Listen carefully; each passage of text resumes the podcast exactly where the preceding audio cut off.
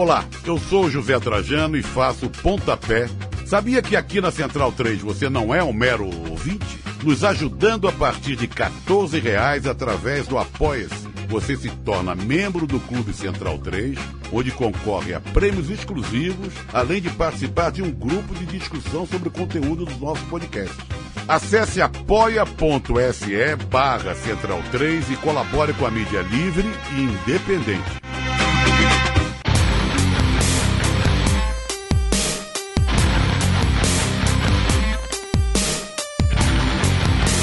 Começa agora o Xadrez Verbal.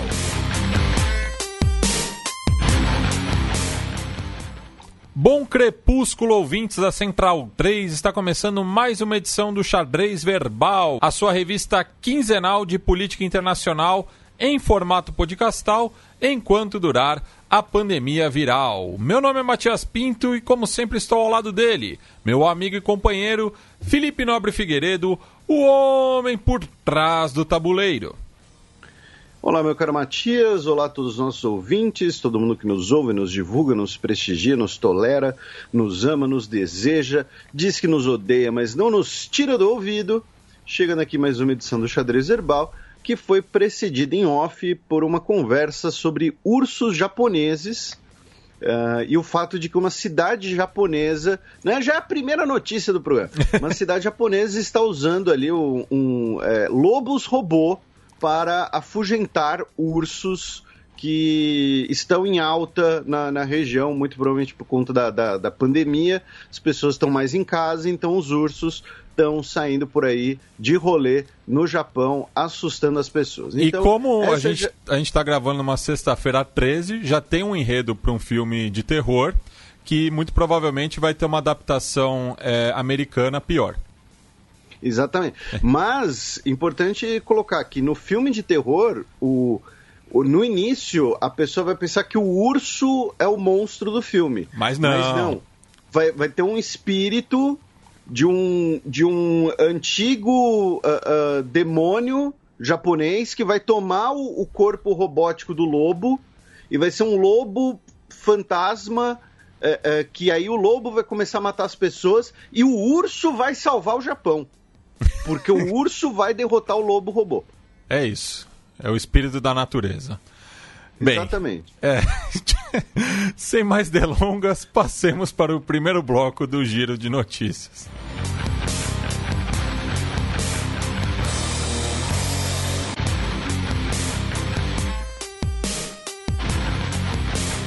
Giro de Notícias.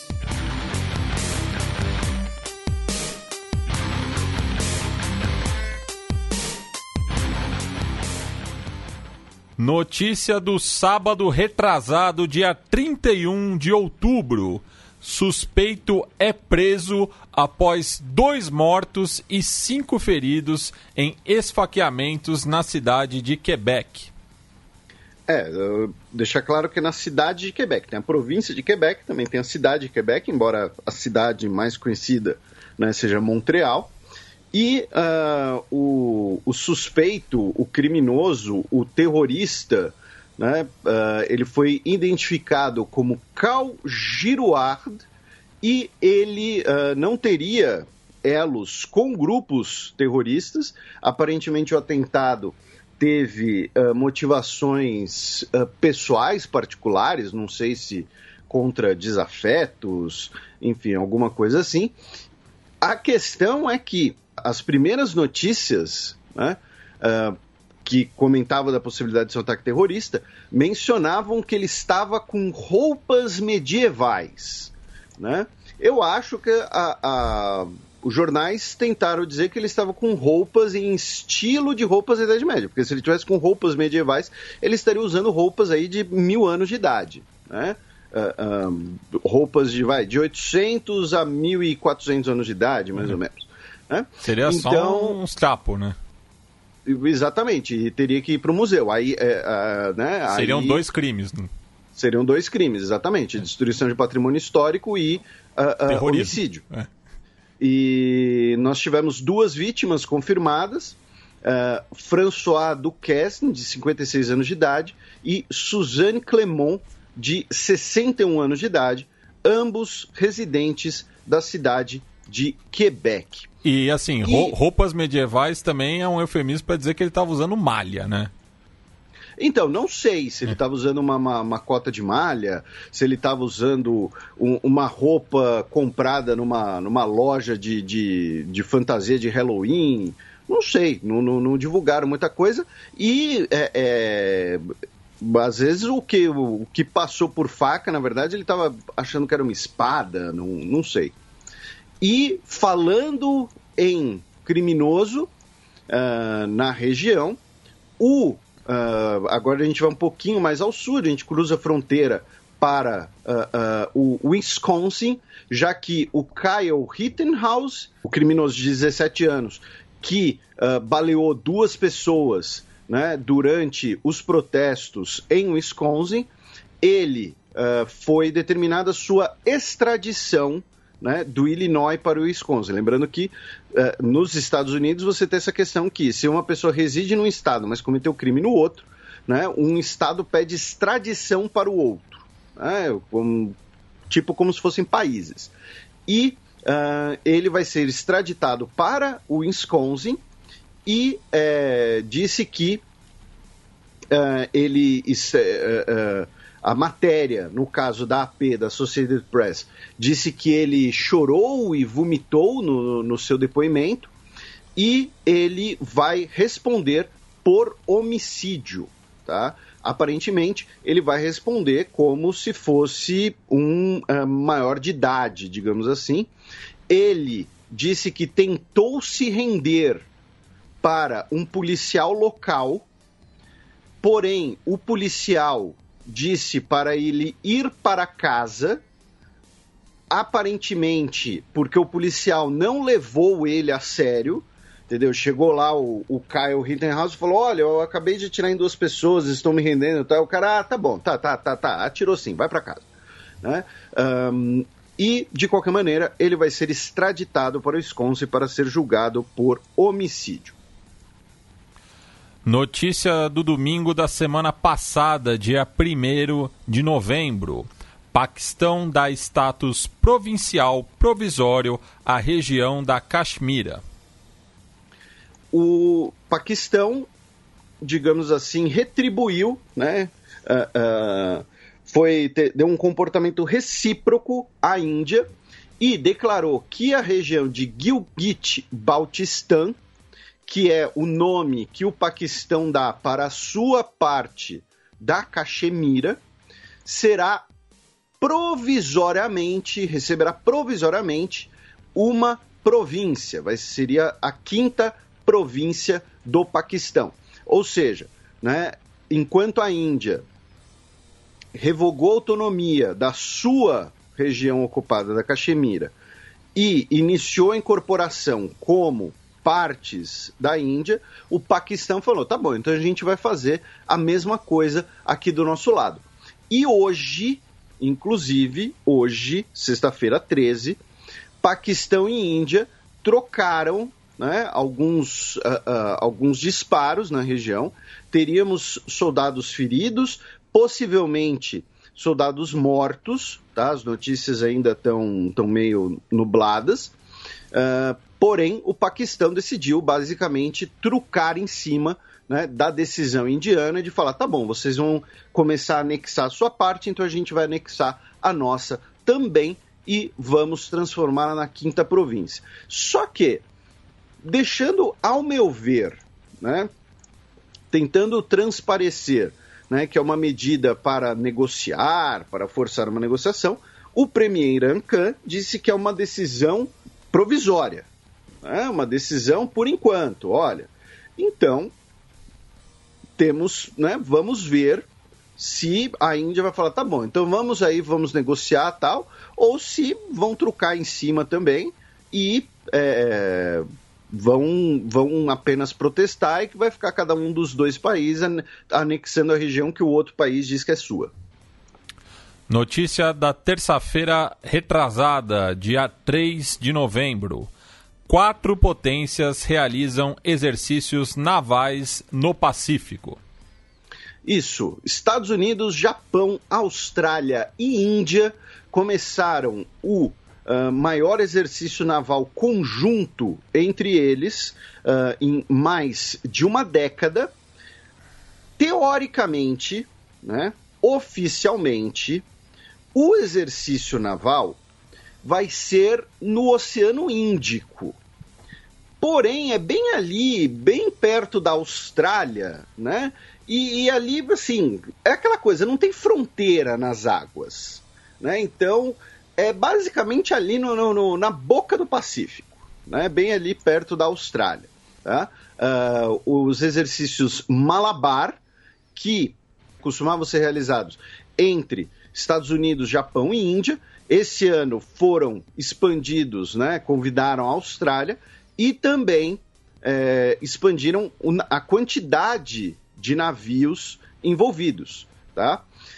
A China, que é o óbvio né, uh, alvo desse exercício, uh, disse que uh, isso é um fruto de uma mentalidade da Guerra Fria, ainda presente no governo dos Estados Unidos. E uma coisa interessante que é o seguinte: não teve contato entre pessoas de diferentes nações por conta do, da Covid. Então, um exercício militar, porém, pessoas de nações diferentes se comunicaram apenas por meios eletrônicos ou digitais. Tá? Não teve um, um aperto de mão, não teve uh, uh, troca de, de, de, tripulações, então observadores, né? isso é algo mais comum. Então, você tem lá o navio da Marinha Indiana, e você coloca na, na, na, ponte de comando dele um oficial observador da Marinha dos Estados Unidos, ou um do Japão, ou um da Austrália, ou um de cada, enfim, depende da, das circunstâncias. Não, não teve contato, tá? É exercício militar com distanciamento. Ainda nessas relações entre uh, Estados Unidos e China, né, entre as questões no Pacífico, a China protestou na sexta-feira passada, dia 6, contra os Estados Unidos, por ter retirado da sua lista de organizações terroristas o Movimento Islâmico do Turquistão Oriental, que seria, segundo a Índia, um grupo militante separatista islamista da região de Xinjiang, da região uigur da China. Já os Estados Unidos alega que retirou o grupo da lista porque o grupo foi inserido em 2002 por supostos links com uh, por supostos elos, né? Falei aqui do inglês direto, com supostos elos com a Al-Qaeda. Só que, segundo o governo dos Estados Unidos, esse grupo não existe, não tem uma, uma coisa muito crível em torno da existência da ameaça desse grupo, insinuando, insinuando que seria uma espécie de invenção chinesa, né, para legitimar um, uma repressão maior na região. Uh, mas o que o governo dos Estados Unidos basicamente falou: olha, não tem muitos indícios da existência desse grupo, que ele seja uma ameaça, né? Aparentemente são apenas alguns materiais que circulam na internet. Então foi lá e tirou da sua lista. A China não gostou. Ainda nisso, o governo dos Estados Unidos, ontem, dia 12, proibiu que empresas ou cidadãos dos Estados Unidos invistam em empresas chinesas que tenham conexões com as Forças Armadas da República Popular da China, dizendo que a China está explorando cada vez mais o capital dos Estados Unidos para obter recursos e viabilizar o desenvolvimento e a modernização de suas Forças Armadas, da inteligência e de outras estruturas de segurança. Tá?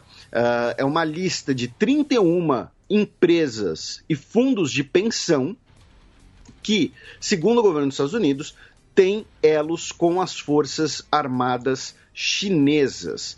Segundo o conselheiro de comércio da Casa Branca, Peter Navarro, essa, uh, uh, as novas regras em relação a uh, investimentos entre Estados Unidos e China podem afetar nesse próximo ano, já que a medida executiva tem validade de um ano, um mercado de até 500 bilhões de dólares. Eu acho que ele jogou para o público a maior estimativa possível, né? porque 500 bilhões de dólares é muita grana em um ano só. Não sei se realmente esse, esse, esse montante de, de, de investimento corresponde a tudo isso. Mas, né, pode ser também. Em Hong Kong, nós tivemos a prisão de sete parlamentares opositores de Pequim que uh, foram presos por, uh, pelo caso de, de, porradaria que teve no Conselho Legislativo de Hong Kong em maio.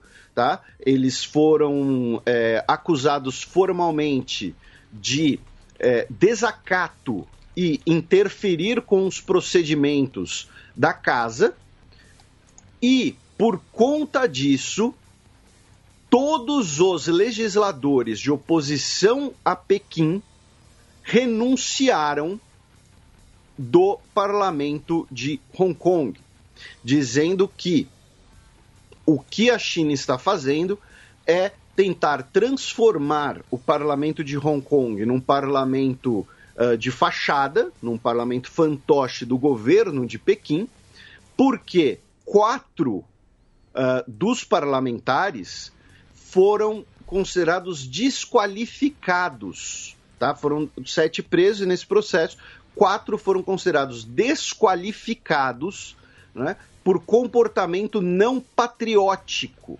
Ou seja, foram basicamente suspensos do parlamento e aí, os outros opositores a Pequim, ou os outros 15 que sobraram, renunciaram uh, de, de, mãos dadas, né, é, dizendo que não vão fazer parte dessa, dessa farsa e que, uh, segundo o líder do grupo, o Wu Chi-wai, disse que o resultado dessa nova lei de segurança chinesa, que a gente comentou bastante né, no início do ano, comentamos ano passado também, quando teve os protestos grandes em Hong Kong, ela é o fim do arranjo de um país, dois sistemas.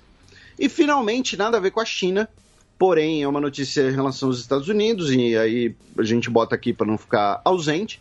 O governo dos Estados Unidos disse pelo seu Departamento de Justiça que confiscou mais de um bilhão de dólares em bitcoins ligados a um site que era um dark market, né? que era um site uh, que usava bitcoins para uh, vender uh, drogas e drogas ilegais, para vender uh, números roubados de cartão de crédito e até mesmo né, serviços uh, violentos, como contratar um assassino. Uh, não sei como foi essa operação, segundo o Departamento de Justiça, foi mai o maior confisco de uma criptomoeda até esse momento. E esses bitcoins estariam agora em posse do governo dos Estados Unidos. Tenho certeza que muitos dos nossos ouvintes uh, que, que, usando um termo bem tiozão, né, que manjam dos Bitcoin, vão saber dar mais detalhes ou explicar melhor isso, como é que você faz para confiscar um Bitcoin. Mas é o que o governo dos Estados Unidos disse que fez ao confiscar um bilhão de dólares em Bitcoin. E para fechar esse primeiro bloco, uma notícia da sexta-feira passada, dia 6 de novembro. Exército do Afeganistão realiza ofensiva contra o Talibã. Bem, temos três notícias rapidinho aqui envolvendo o Afeganistão. A primeira é uma ofensiva do exército afegão na região de Argandab, que fica ali na região de Kandahar, que é uma região histórica né, uh, uh, do vale ali do, do, do, Kandahar, que é mais ou menos entre uh, o Afeganistão e o antigo Império Britânico, né, a região de Kandahar foi um, um local de, de, de, muitas batalhas entre afegãos e tropas britânicas. e segundo o governo afegão, cerca de 200 integrantes do Talibã foram mortos nessa ofensiva. Eu acho isso muito curioso, porque, como a gente já comentou aqui, tá, o, o Afeganistão e o Talibã estão em guerra e, ao mesmo tempo, dizem que estão negociando. Né? Essa negociação não vai dar lugar nenhum. Depois tivemos um ataque uh, por homens armados contra a Universidade de Cabul, que deixou pelo menos 22 pessoas mortas. Tá? Uh, na universidade estava ocorrendo uma feira de livros uh, iraniana, tá? apoiada pelo governo do Irã. O Talibã disse que é, não uh, uh, tinha relação com o ataque, e aí, pouco tempo depois, o Daesh, o auto-intitulado Estado Islâmico, reivindicou o ataque, muito provavelmente porque, sendo uma feira de livros ligada ao Irã, devia ser um evento xiita, né, que para os integrantes do Daesh são hereges, são uh, pessoas né, que, que, devem, que, que devem morrer né, basicamente segundo a sua ideologia wahhabita radical. E se e ninguém finalmente... reivindica um, um, atentado em 24 horas, o Daesh aproveita a brecha. Porque eles estão e... precisando trabalhar aí né, as relações públicas.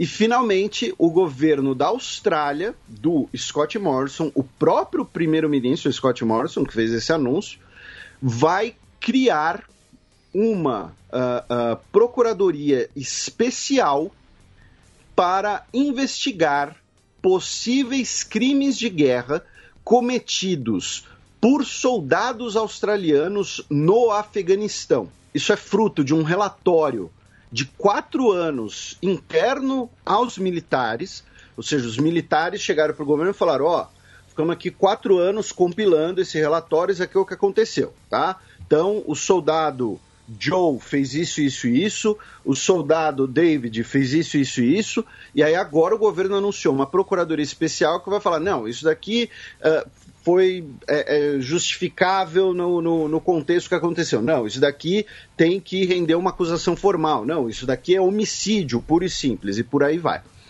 Isso é curioso, isso é interessante, porque vamos lembrar que uh, o governo. Aí a gente já vai até extrapolar aqui, botando até um pouquinho uma, uma especulação de leve envolvendo a eleição dos Estados Unidos. Por quê? Porque recentemente né, o governo Donald Trump uh, disse que. Uh, disse não, anunciou sanções contra integrantes do Tribunal Penal Internacional por é, investigarem crimes de guerra cometidos por tropas da OTAN no Afeganistão. E nesse contexto, é importante lembrar que o governo dos Estados Unidos, o governo Donald Trump, tem uma proximidade ideológica com o governo Scott Morrison, porém, na prática, se distanciaram. Porque uh, o governo uh, Scott Morrison uh, tem em, em, várias questões, com, uh, uma competição com os Estados Unidos em algumas, uh, uh, algumas exportações, alguns produtos, é, é, na relação com é, a China, inclusive. Então, os Estados Unidos rejeita qualquer possibilidade de investigar crimes de guerra no Afeganistão. E aí, nesse contexto todo, é interessante pensar o seguinte, Matias, fazendo uma, já uma especulação né, com o, o, o futuro da, das eleições dos Estados Unidos. O governo Scott Morrison ele é ideologicamente próximo do governo Donald Trump. Porém, na prática, foram dois governos que acabaram se distanciando um pouco, já que Austrália e Estados Unidos uh, competem né, em, em algumas exportações, uh, você teve as medidas uh, comerciais do Donald Trump, as relações com a China também são um ponto ali delicado nessa relação. E o governo Donald Trump, lembrando que os Estados Unidos não faz parte do Tribunal Penal Internacional, não faz parte do TPI, mas os Estados Unidos, ao rejeitar a jurisdição do TPI, ao rejeitar a investigação sobre eventuais crimes cometidos por seus soldados, chegou a impor sanções na Fatou Bensouda, que é a procuradora da, do TPI, do Tribunal Penal Internacional. A Austrália agora diz que vai iniciar uma investigação própria sobre eventuais crimes de guerra cometidos por seus soldados no Afeganistão. É interessante pensar como vai ser um eventual governo Joe Biden em relação a isso.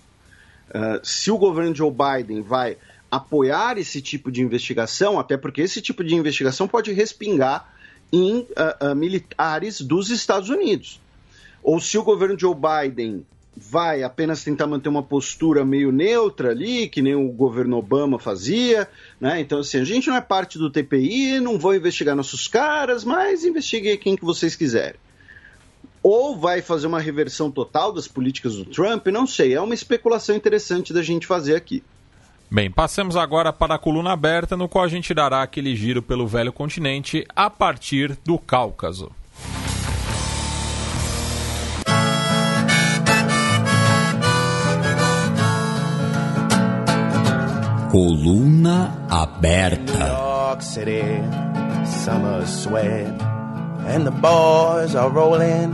A cigarette. Acordo de paz de Nagorno-Karabakh causa protestos na Armênia.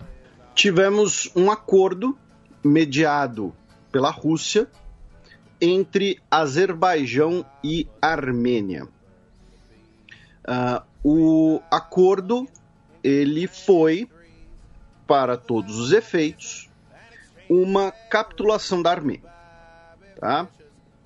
É, é uma interpretação, mas é uma interpretação que é muito difícil não aceitá-la quando se olha para a realidade. E o pau cantou é, em Erevan. Ex exatamente, porque não, não, né, ninguém aceita bem uma capitulação. É, basicamente, quais são os termos do acordo? Né? Um cessar-fogo no dia 10 de novembro, as forças da Armênia, as forças do Azerbaijão pararem onde estavam e os distritos do Azerbaijão que estavam ocupados pela Armênia desde o final da guerra, no início dos anos 90, né, a guerra logo depois da dissolução da União Soviética, que durou de 88, 88 a 92, segundo algumas interpretações, 88 a 94, de acordo com outras, os sete distritos ocupados serão devolvidos para o Azerbaijão. Tá? A República de Artsakh, né, a antiga República de Nagorno-Karabakh, que é internacionalmente território do Azerbaijão, porém de maioria étnica armênia e com governo autônomo, vai continuar existindo, não foi modificada. Porém, agora os territórios em volta serão do Azerbaijão e vai, vão, vai ser uma retirada né, uh, progressiva uh, em várias fases. E, e cria-se um corredor na região, né? Isso, o corredor de Latim, Laquim, Uh, que, é, porque o território da, de Nagorno-Karabakh e a Armênia não são territórios contínuos. Então ficariam separados e aí cria-se esse corredor que vai ligar Nagorno-Karabakh à Armênia e esse corredor será uh, mantido, vigiado e, e supervisionado por uma força de paz russa formada por cerca de 2 mil militares e 380 veículos. Quando eu coloco 380 veículos, estou falando inclusive de tanques, de blindados, de carros de combate.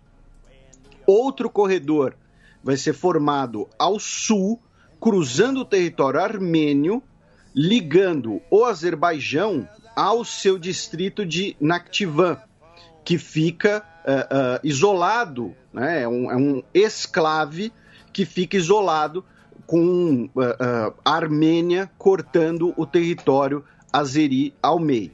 Além disso tudo, outra questão muito importante é que teremos troca de prisioneiros, teremos trocas de, de, de refém, teremos todas essas questões e o direito ao retorno de pessoas deslocadas. Isso quer dizer o quê?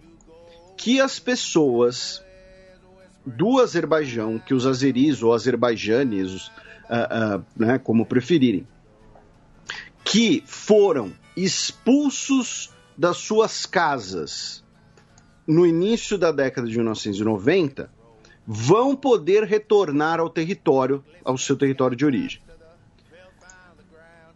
Por um lado, isso é uma coisa que né, é, é, é, perfeitamente razoável, né? o direito ao retorno de pessoas deslocadas de refugiados, poderem voltar para sua terra de origem. Por outro lado, conhecendo o histórico de conflitos né, da, da dona humanidade, isso provavelmente vai significar também a expulsão ou perseguição de armênios que, fi, que estejam nessas regiões. Né? Inclusive, já o, o, o, nosso querido Heitor Loureiro, né, que uh, uh, na, na, última, nos últimos 10 dias aí uh, teve bastante trabalho, recebeu bastante pedidos né, de, de aparecer em, em, veículos de mídia e, e seu, seus comentários e ceder o seu conhecimento. É, ele tuitou, por exemplo, de um, de um padre armênio que disse que não vai sair do seu mosteiro. E o padre estava com um fuzil na mão. Então, assim, é, é, muito provavelmente teremos né, situações problemáticas como essas, de ou expulsão ou pessoas que se recusem a sair, uh, junto com a chegada de pessoas do Azerbaijão. E, e daí é, você acabou tocando em outro ponto também, que além da diferença étnica tem uma, a questão religiosa também, né? Já que é, o, os armênios são de maioria é, cristã ortodoxa, é, enquanto que os azeres são muçulmanos. Exatamente. E você tem até uma disputa sobre o, o patrimônio histórico entre eles, né? Então, aquela coisa de um lugar que era uma igreja vira uma mesquita, depois volta a ser uma igreja, é, questões parecidas com o que a gente comentou recentemente de Istambul, né, antiga Constantinópolis. Então, é, você tem um, um, é, é, essa questão que acaba sendo bastante preocupante, né, de como vai ser o deslocamento dessas populações. Né? Se vai ser uma coisa feita pouco a pouco, se vai ser feita de uma maneira mais pacífica, se vai ter participação uh, de, de uh, da Cruz Vermelha, por exemplo, alguma coisa assim, ou, né, uh, ou se teremos apenas mais episódios de violência. Como você antecipou, meu caro Matias, tivemos muitos protestos em Erevan. O, uh, uh, o porta-voz, né, o, o, o, speaker, né, o, seu, o, seu, o presidente da Câmara, que não é o primeiro-ministro, né, mas o presidente da Câmara uh, da Armênia, foi espancado né, por manifestantes. Por populares enfurecidos. é, o primeiro-ministro da Armênia, enquanto a gente grava esse programa, o primeiro-ministro da Armênia ainda é o Nikol Pashinyan. Mas assim, é uma, é uma coisa que pode mudar é, é, do dia para noite, talvez. tá? É, ele já enfrentou uh, uh, votações pela sua retirada. Ele, uh, todos os partidos de oposição pediram pela sua saída. Então, assim, essa é a questão mais factual né, do, do, do, do acordo que, que foi estabelecido. Nesse caso aqui, uh, fica aquela recomendação para os nossos ouvintes, para não ficar muito confuso, para ajudar, dar uma olhada numa, num mapinha. Né? Então vai lá no Google Imagens né, e digita Nagorno-Karabakh Agreement, Deal, uh, War Map, alguma coisa assim. Eu falo as palavras em inglês porque costumam dar mais resultados em uh, alta resolução, mas pode jogar em português também, que também vai dar resultado. Então, assim, essa parte aqui talvez precise de um mapinha para entender. Agora a gente vai para as questões mais políticas e, e mais de uh, uh, debate, que tem algumas pendências, né, algumas questões para a gente discutir. A primeira delas é no início, você ainda tinha aquela suspeição mútua, que a gente até comentou aqui no programa, de quem começou o conflito, né? De, ah, foram escaramuças locais que sempre aconteciam e que acabaram escalando. Foi um lado tentando blefar, forçar a mão do outro, né? Alguma coisa assim.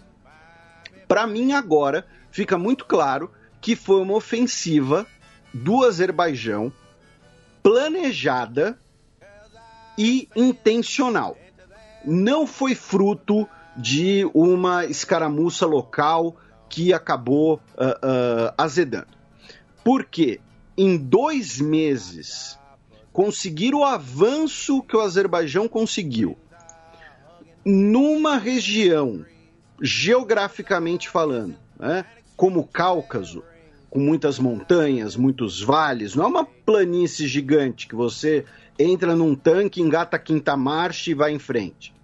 Uh, um apoio aéreo, é, um domínio aéreo absoluto do Azerbaijão, usando muitos drones, usando muito equipamento bélico que o Azerbaijão não produz, que o Azerbaijão não contava uh, em grandes quantidades no seu arsenal, ou seja, o Azerbaijão comprou muitas armas nos últimos anos, acumulou muitas armas, no, muito armamento nos últimos anos. É, então, para mim, hoje fica muito claro que o Azerbaijão planejou e iniciou essa guerra. Tá? Uh, uh, e, e falou: olha, primeira semana a gente faz isso, segunda semana faz isso, terceira semana é isso, até chegar e tomar posições estratégicas que favorecessem uh, uh, a sua posição. Tanto que o próprio ditador do Azerbaijão, o Ilan Aliyev, falou no, no seu discurso de vitória que a Armênia não assinou esse acordo porque quis, mas porque o submetemos a isso. Claro, você pode falar, é o discurso de vitória, é bravata, alguma coisa assim, mas uh, uh, você tem ali um componente claro de falar: olha, é, é o que a gente queria, é o que a gente conseguiu. A segunda questão, que esse conflito deixou bastante explícito, é o isolamento da Armênia. E aqui a gente vai falar tanto do Estado quanto do governo. Por quê? O Estado armênio, né, a Armênia, ela fica no meio do Cáucaso e ela tem quatro fronteiras. Duas são com inimigos históricos. Azerbaijão de um lado, Turquia do outro. Uma é com um país com relações de altos e baixos, que é a Geórgia. A Geórgia, que inclusive fechou seu espaço aéreo durante o conflito, supostamente para manter a neutralidade, mas no final das contas, fechar o espaço aéreo georgiano acabou prejudicando muito mais a Armênia do que o Azerbaijão, porque a Geórgia separa a Armênia do seu principal aliado, que é a Rússia. A Armênia e Rússia não têm fronteira. Sobra a última fronteira, que é entre a Armênia e Irã, tanto que a maior parte do armamento enviado pela Rússia tinha que uh, uh, passar pelo território iraniano. Uh, a, a, Rússia mandava as armas para o Irã e do Irã essas armas iam para o, a Armênia, para o fronte. Então, essa é a primeira questão. O Estado armênio ele fica isolado geograficamente e ele precisa de um aliado mais imediato. Por quê? Porque a Rússia ela é a cartada final, digamos assim. A Rússia, do ponto de vista militar, pô, vai ser um baita aliado. Só que a Rússia não vai se envolver numa, no que inicialmente era uma escaramuça fronteiriça. Porque a chance de escalar, a chance de dar problema é muito maior. Então o que a Armênia precisa é de um aliado ou pelo menos de alguém que consiga fornecer equipamento bélico de, de, de, de ponta uh, de forma mais rápida, de forma mais célere. Não que a Rússia não tenha feito isso, mas a Armênia precisa de mais algum aliado. E aí ela tem duas opções, basicamente. E, e, só, e só um outro detalhe também, né, Felipe? Que a Rússia também não quer se meter em mais uma proxy war contra a, a Turquia, né? Exatamente. É, é, é, esse foi um ponto que, muito bem lembrado, que a gente inclusive vai falar da Síria nesse bloco, embora a Síria não fique na Europa. Mas é, é, que é o seguinte: a Armênia tem, tem então duas opções. Uma é o Irã, que está ali do lado, que tem uma capacidade bélica razoável. E, uh, e tem uma, que... um intercâmbio muito grande entre os, os, dois países, né? Até por ser essa a única fronteira, digamos assim, funcional da Armênia. Uh, ou então, e, e aí o que acontece? Prós e contras né, de, uma, de uma aliança com uh, entre Irã e Armênia. Né? Além dessa fronteira e do poderio militar, você também tem o Irã atualmente uh, com umas relações um pouco azedas com a Turquia, por conta da Síria, por conta dos curdos, e também tem um histórico de relações complicado com o Azerbaijão, né, porque você tem uma comunidade azeri muito grande no Irã, uma fronteira um pouco complicada, o Azerbaijão foi parte do Império Persa.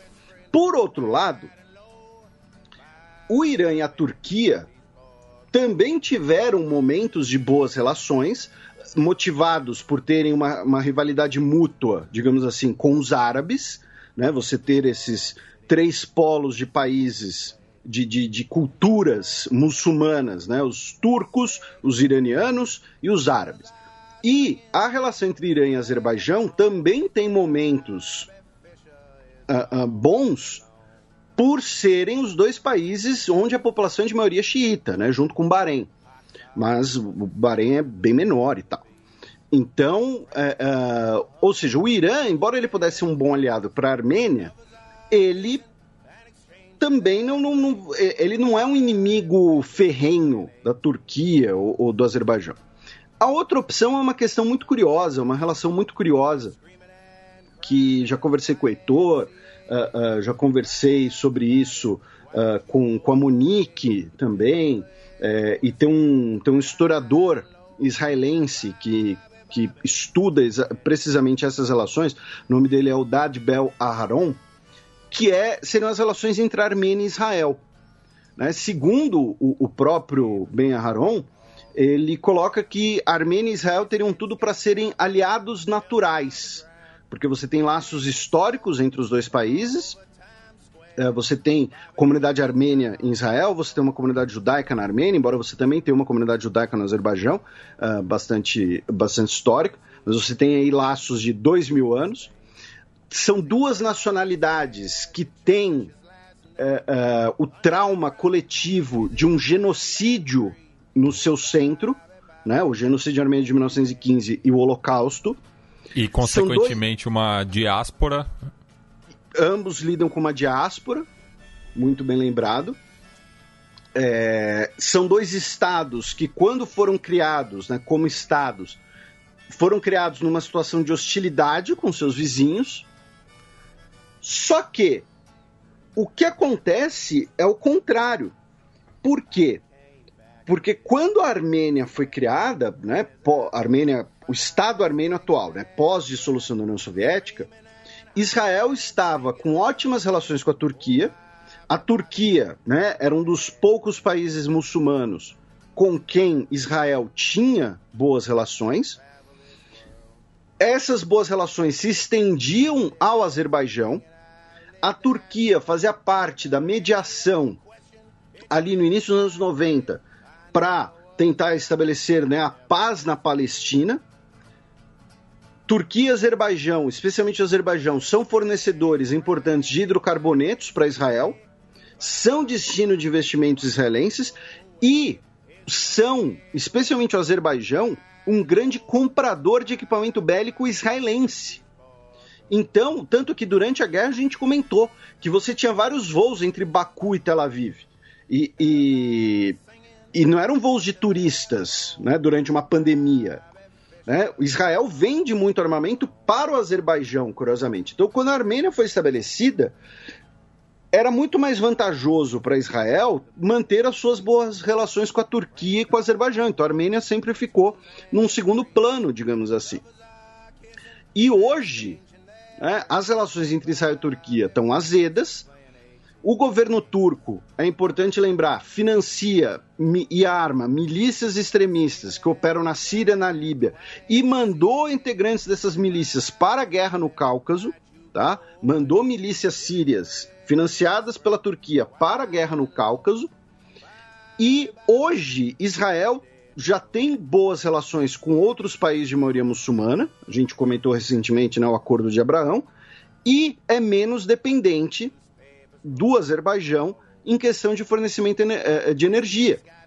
E aí entra a questão do Irã, que o mais curioso é, se Israel e a Armênia criassem, estabelecessem uma boa relação militar, Israel poderia ter um aliado na fronteira norte do Irã.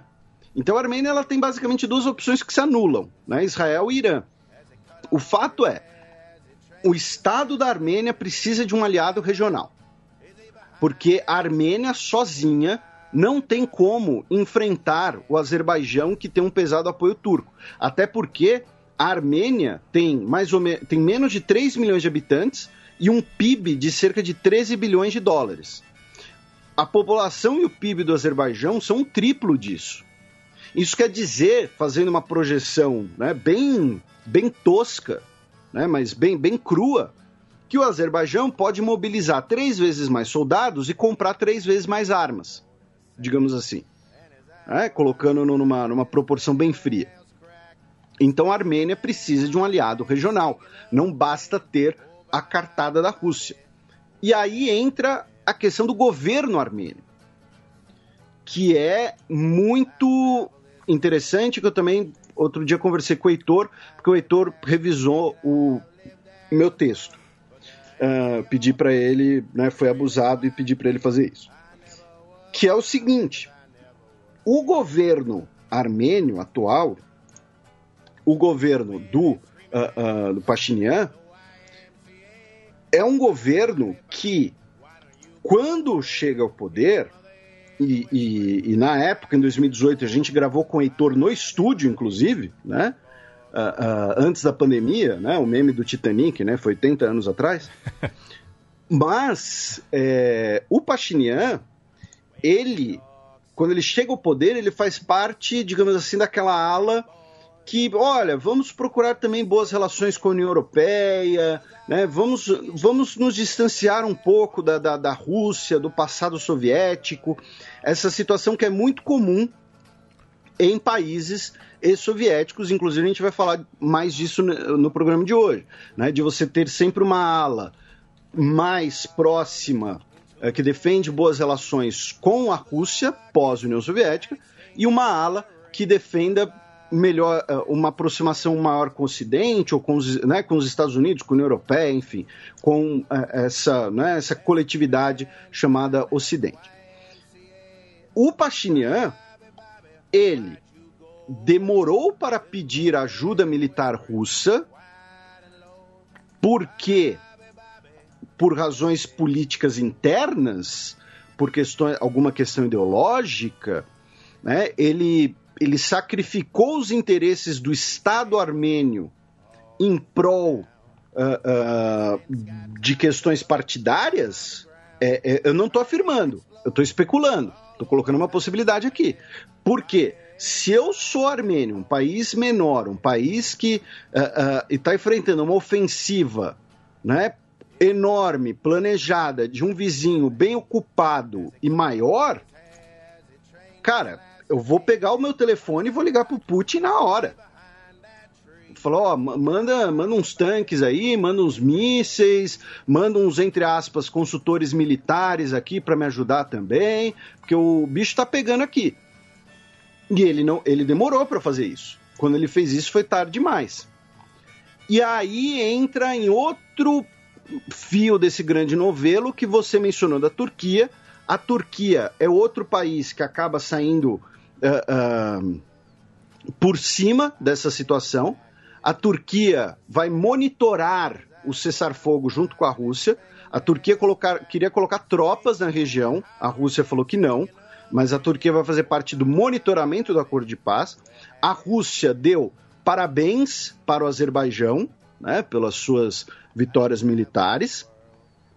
E uh, a Turquia, por coincidência, meu caro Matias, uma grande coincidência, pouco tempo depois desse acordo no Cáucaso, anunciou que se retiraria de alguns postos de observação na Síria. Então também tem outra questão. Se a Rússia, né, se o acordo entre Azerbaijão e Armênia, mediado pela Rússia, foi, foi parte de uma troca maior entre Rússia e Turquia. De olha, tá bom, Turquia, eu cedo aqui no Cáucaso, mas em compensação você para de encher meu saco lá na Síria, né, entre Rússia e Síria. Outra questão que permite a gente especular também é: teria sido o Putin um pouco mais leniente, digamos assim, né? Eu sei que eu falo muito, digamos assim, mas vocês aceitam. Uh, um pouco mais leniente com a ofensiva do Azerbaijão como uma maneira, inclusive, de mostrar para a Armênia que, olha, vocês precisam da gente.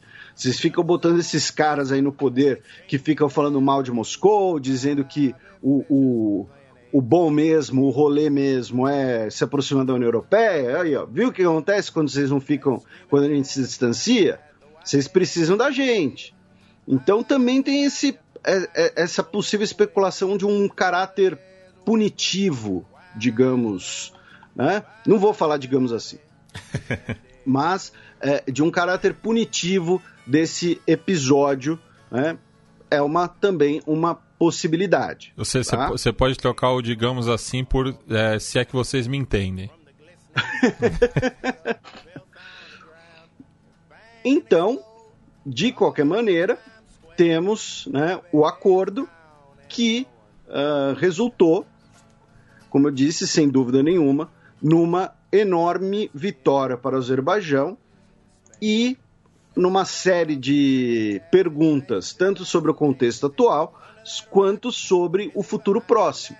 Como vai ser a questão do deslocamento populacional, como vão ficar os corredores de abastecimento, como a Armênia vai lidar com essa derrota. A Armênia vai começar a comprar armas loucamente no mercado amanhã, vai se endividar para comprar armas e criar revanche? Não sei.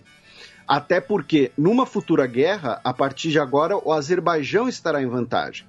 Como a gente mencionou da geografia local, o Azerbaijão agora controla a cidade de Xuxa, que fica a, do lado quase da capital de Nagorno-Karabakh, a cerca de 15 quilômetros, e fica numa posição mais alta. Então, a partir da cidade histórica de Xuxa, você consegue atacar a capital de Nagorno-Karabakh. Então, agora a vantagem estratégica também estará mais próxima do Azerbaijão do que da Armênia. E nesse contexto todo, o Macron, que já estava numa relação ali azedada com a Turquia, criticou as inclinações imperiais da Turquia, dizendo que a Turquia está com uma atividade, com uma postura belicosa na Síria, na Líbia e nos seus vizinhos. Não falou explicitamente do Cáucaso, mas para bom entendedor, né, meia palavra não basta, porque um bom entendedor espera a palavra chegar até o fim, né, não interrompe o outro, não interrompe o coleguinha, não fica presumindo as coisas, tá? Aí, ainda no Cáucaso, agora a gente vai começar o nosso giro né, enorme pelo velho continente. Ainda no Cáucaso, vamos para a Geórgia, né, o país do, do São Jorge, onde tivemos as eleições parlamentares no dia 31 de, nove... de, 31 de outubro e 21 uh, uh, de novembro, previsto o segundo turno.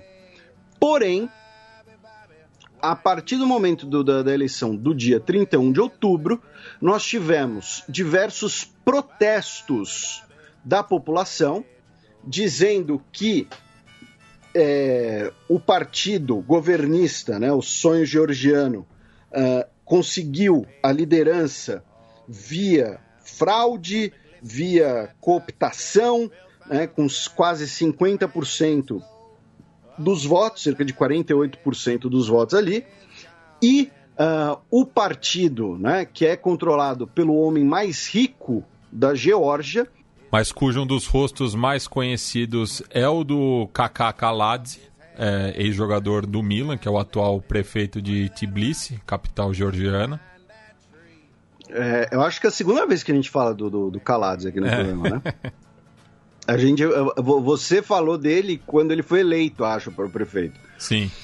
E, e foi em 2017. Muitas, muitas pessoas se reuniram nas ruas né, para protestar contra o resultado das eleições, dizendo que uh, uh, foram fraudadas, que, que foram fraudadas, que os resultados não refletem a vontade do povo georgiano. Aliás, eu fui, aí, eu fui conferir agora, Felipe. É, hoje completam três anos do mandato do Kaladze como prefeito. Então tá aí. Ele é. que, como prefeito, foi um péssimo lateral esquerdo. é, e aí, o mais importante desses desdobramentos foi que, no dia 3 de novembro, semana passada, todos os partidos da oposição assinaram uma nota dizendo que renunciam aos seus assentos no parlamento até que novas eleições sejam realizadas. Então, e, e, e novamente, você também tem esse caráter né, de alguns partidos mais pró-Rússia, outros partidos mais pró-União Europeia, que é o caso, do, caso do sonho georgiano. Exatamente. Só que no caso da Geórgia, meu caro Matias, tem um elemento importante que é, hoje na Geórgia quase não tem movimentos pró-Rússia por conta da guerra de 2008, né, quando a Ossétia do Sul e a Abcásia foram ocupadas pela Rússia, são duas né, repúblicas uh, uh, autodeclaradas que poucos países reconhecem, apenas a Rússia e, e mais um ou outro, e uh, são regiões separatistas em que você tem ali uma maioria da população falante de russo, né, próxima do, do, dos russos, não falante de russo, né, até porque teve uma vez que um, um ouvinte nosso disse que um, um ossétio ficaria bravo com a gente por, uhum. por falar isso. Mas você tem essa ocupação militar em território que é internacionalmente reconhecido como georgiano. Então, hoje, quase todos os movimentos uh, internos, uh, os movimentos políticos partidários da Geórgia, são pró-Europa. Porém, ainda assim existem divisões internas, como a gente viu.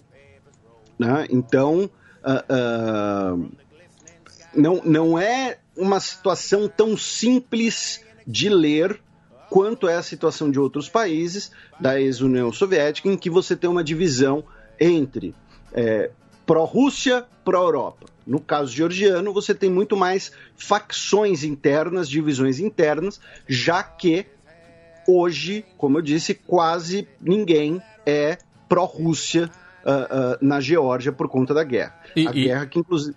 E, e, outra questão também, né, que é, mesmo em outros países da antiga União Soviética, é, não, não é também tão automático assim, porque você pega, por exemplo, é, Belarus e Ucrânia.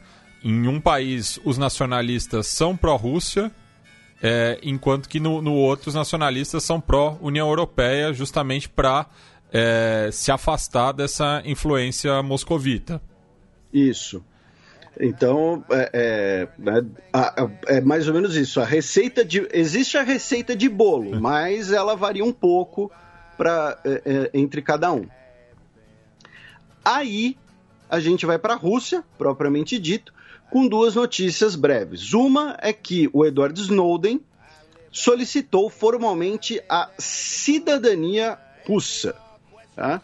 É, ele anunciou que, pelo fato né, de ele e sua esposa né, uh, estarem esperando o primeiro filho, eles uh, não desejam se separarem, né, serem separados uh, da criança, enfim. Então todos teriam ali a mesma nacionalidade e uh, solicitaram uma. Uh, ele já tinha uma residência permanente na Rússia. Eu não sei direito porque ele falou isso, porque eu não sei como é que são as regras de, de, de nacionalidade. Ele disse que vamos ter dupla nacionalidade.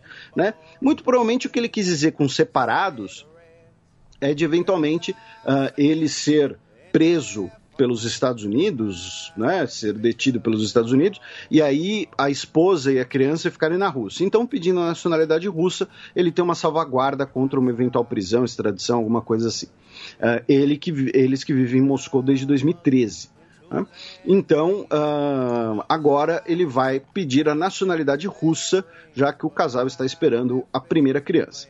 A outra notícia foi que um soldado russo matou um oficial com um machado e matou outros dois a tiros numa base militar em Vorozhnev, né, que fica ali no sul da Rússia, perto da fronteira com a Ucrânia. Vorozhnev, que é muito.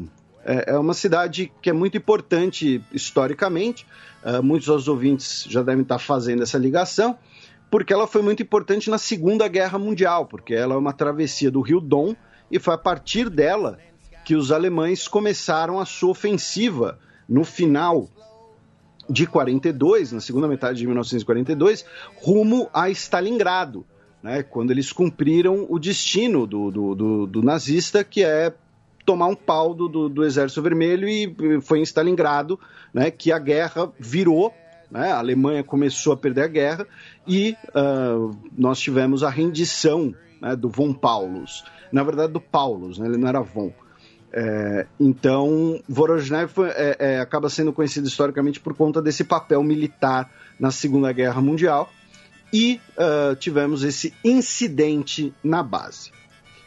Da Rússia, vamos para Moldova ou a Moldávia, onde tivemos eleições para presidente do país.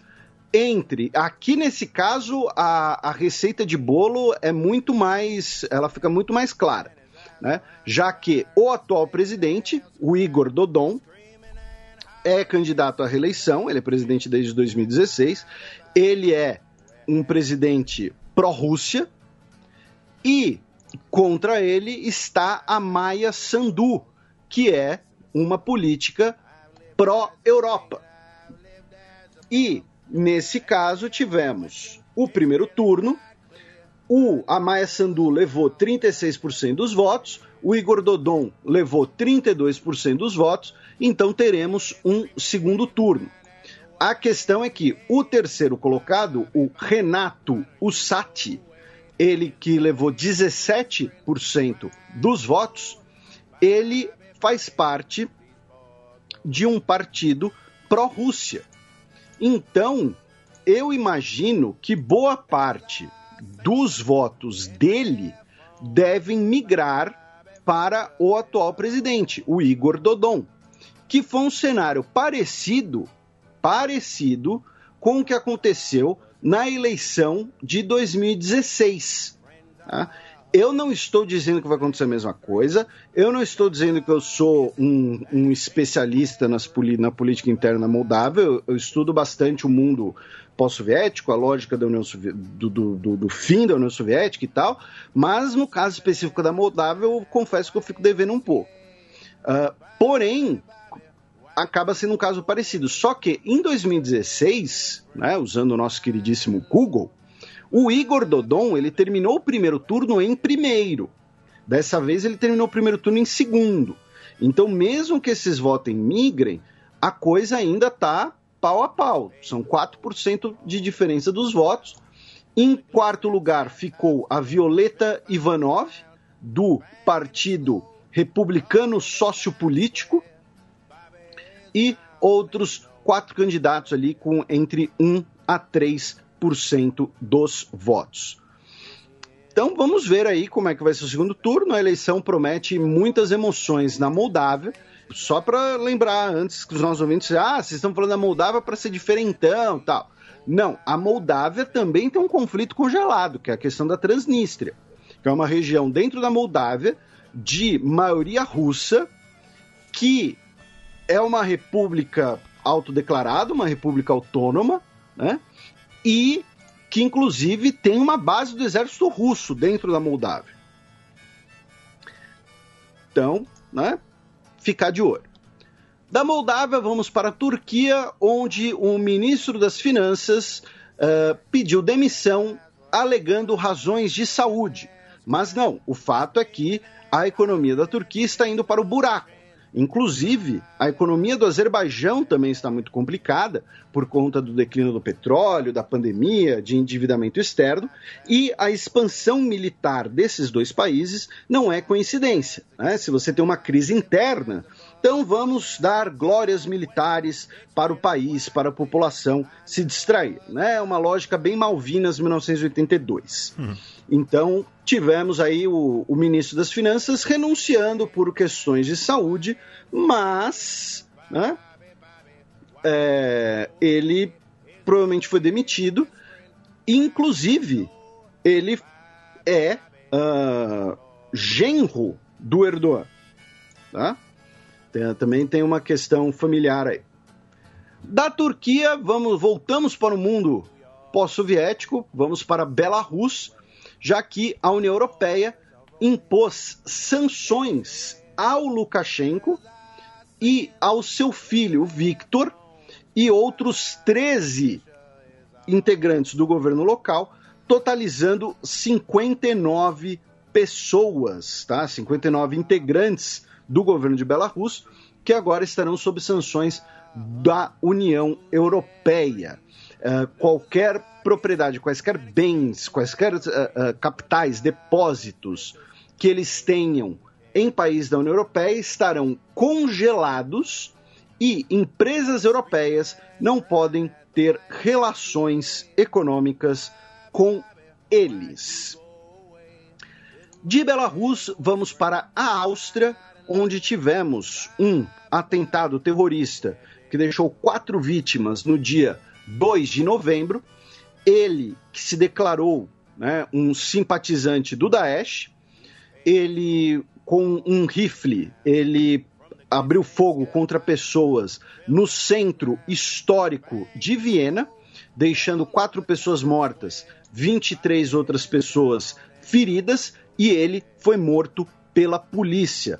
Ele que se chamava uh, Kuitin Feizulai, ele nasceu na Áustria, tinha 20 anos de idade, e ele tinha dupla cidadania, austríaca e norte-macedônia. Ele tinha origem albanesa e ele foi um dos 90 austríacos que tentaram entrar na Síria tá, para se juntar ao Daesh.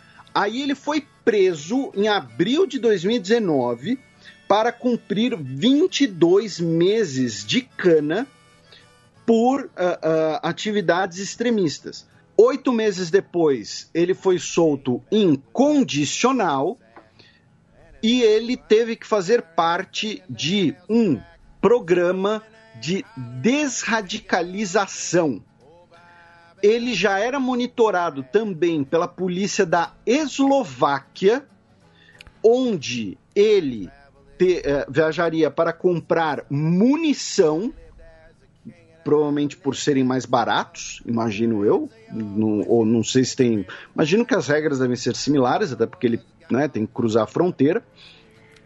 E ele, ao declarar, né, no vídeo que ele deixou declarando a sua a sua lealdade ao Daesh, ele fez um, um post em árabe e ele usou o nome Abu Dujana Alabani, ou seja, o albanês. Então, uh, muito provavelmente a família dele, né, se ele nasceu na Áustria em 2000, a família dele deve ter ido para a região uh, no contexto da guerra no Kosovo, ou talvez um pouco antes, com a dissolução da ex-Yugoslávia. É, então, uh, essas, uh, esse foi o, o, acontecido.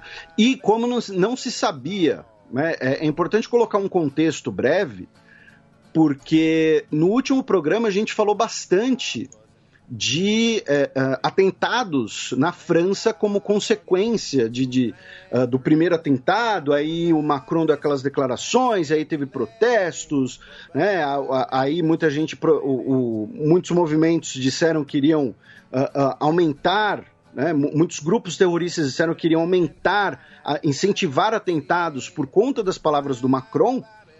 E uh, muita gente, naquele momento, não se sabia se, se era um ataque só. Tanto que a cidade de Viena foi parada, uh, tivemos bloqueios por toda a cidade, polícia, o exército foi usado, inclusive, como parte desses bloqueios. Então, uh, uh, falando agora, parece que ah, teve o um atentado, matou quatro pessoas, o, o terrorista foi morto e acabou por aí. Não, foi uma noite bastante tensa porque não se sabia se era um, um, um, evento único, não se sabia se ele tinha comparsas, se teriam outros ataques como parte de uma represália maior. Uh, falando em Macedônia do Norte, Kosovo e tudo mais, o ex-presidente do Kosovo né, uh, se entregou ao TPI, ao Tribunal Penal Internacional, para enfrentar as suas acusações de crimes de guerra e crimes contra a humanidade, o Hashim Tassi, ele que foi líder de uma, de uma das principais milícias né, uh, kosovares durante a guerra do final dos anos 1990. Ele era líder do Exército de Libertação do Kosovo. E, e aliás, é, falando em Macedônia do Norte também, a professora Ana Luísa de Moraes Campos é, me lembrou né, é, que o, os norte-macedônios se classificaram para a fase final da Eurocopa pela primeira vez, com gol do interminável Pandev. é, o Pandev ainda dava um caldo se jogasse aqui no Brasil. Oh, tá to, é. atualmente no, no Genoa. E, e, o jogo, inclusive, é, foi contra a Geórgia, que também, é, caso se classificasse, seria é, de forma inédita. Agora só só Montenegro, eu acho, né? Nunca conseguiu nada como é, é, é Euro e Copa seleção do Mundo, separada. É, eu acho que não. É, o, Lembrando que em 2006 eu... Montenegro disputou a Copa do Mundo juntamente à Sérvia, né? Isso, era Sérvia e Montenegro. É. Mas uh, Montenegro deu azar porque teve uh, uh, dois craques, né, mas que é, no período Yugoslavo barra Sérvio, né, que foi o Savicevic e o Mijatovic. Sim. Né? Tanto que o Savicevic depois virou a, a presidente da, da, Federação Montenegrina, alguma coisa assim. Não, e o Mijatovic jogou Copa do Mundo por três seleções diferentes, né? Iugoslávia, Sérvia e Montenegro. E eu acho que só Sérvia depois, não? Ah, não sei. Eu, eu acho que não. Tá. eu, eu, eu, acho, eu acho que não, porque ele é um pouquinho mais velho. Posso, posso estar errado, mas eu acho que não, porque só... acho que ele só defendeu Yugoslávia e Sérvia e Montenegro. Acho que ele é muito velho para ter jogado pela Sérvia separada. É, de fato. Mas posso, posso não, estar não, errado. De, de fato. É, aí, de Kosovo, vamos para a Suíça, onde a população de Genebra aprovou via referendo em setembro, agora foi implementado, o salário mínimo por hora de 23 francos suíços. Isso quer dizer um salário mínimo de 25 dólares por hora. O que na cotação atual vai dar mais ou menos né, uh, uns uh, uh, 4 mil e tantos dólares por mês, que na cotação atual vai dar é, um milhão de reais né, por mês, mais ou menos. Uh, uh, fazendo aqui uma conversão bem precária no, no, no XZ, assim, bem de cabeça, o salário mínimo de Genebra por mês vai ser de 24 mil reais na, na, na, na cotação atual é, porque é uma das cidades com mais custo de vida né, uh, que tem na, na, na Europa. Uh, a BBC, inclusive, fez uma matéria bastante interessante no dia 2 de novembro, uh, chamada Por que o salário mínimo mais alto do mundo foi necessário? Explicando o contexto de, de Genebra e, e, como vai ser toda essa, essa questão e, e tudo mais. E, então, olha só, Imagina quanto custa uma lata de Coca-Cola em Genebra. Não, um aluguel. um aluguel de um quarto, meu caro Matias. Um quarto, não estou falando um apartamento. Falando um quarto. Então, vamos formar aqui uma, uma república, né? Que agora estão chamando de Colive, não sei porquê. Né? O nome é república. ah, eu sei é? porquê. Vamos chamar uma. Vamos formar uma república. O aluguel de um quarto é mil francos suíços por mês. Tá? Mil francos suíços por mês é mais ou menos 1.200 dólares por mês. O que na cotação atual vai dar meio milhão de reais. Um quarto. Então, é, é, né? não, não deve ser uma cidade muito barata. Um abraço aí a todos os nossos ouvintes que moram na Suíça. Né? Vocês expliquem aí como é que vocês fazem para viver. A não ser, é claro, que sejam informações que depois comprometam eu ou o Matias perante as autoridades. Tá? É, se eu não precisar mentir para a polícia, é melhor.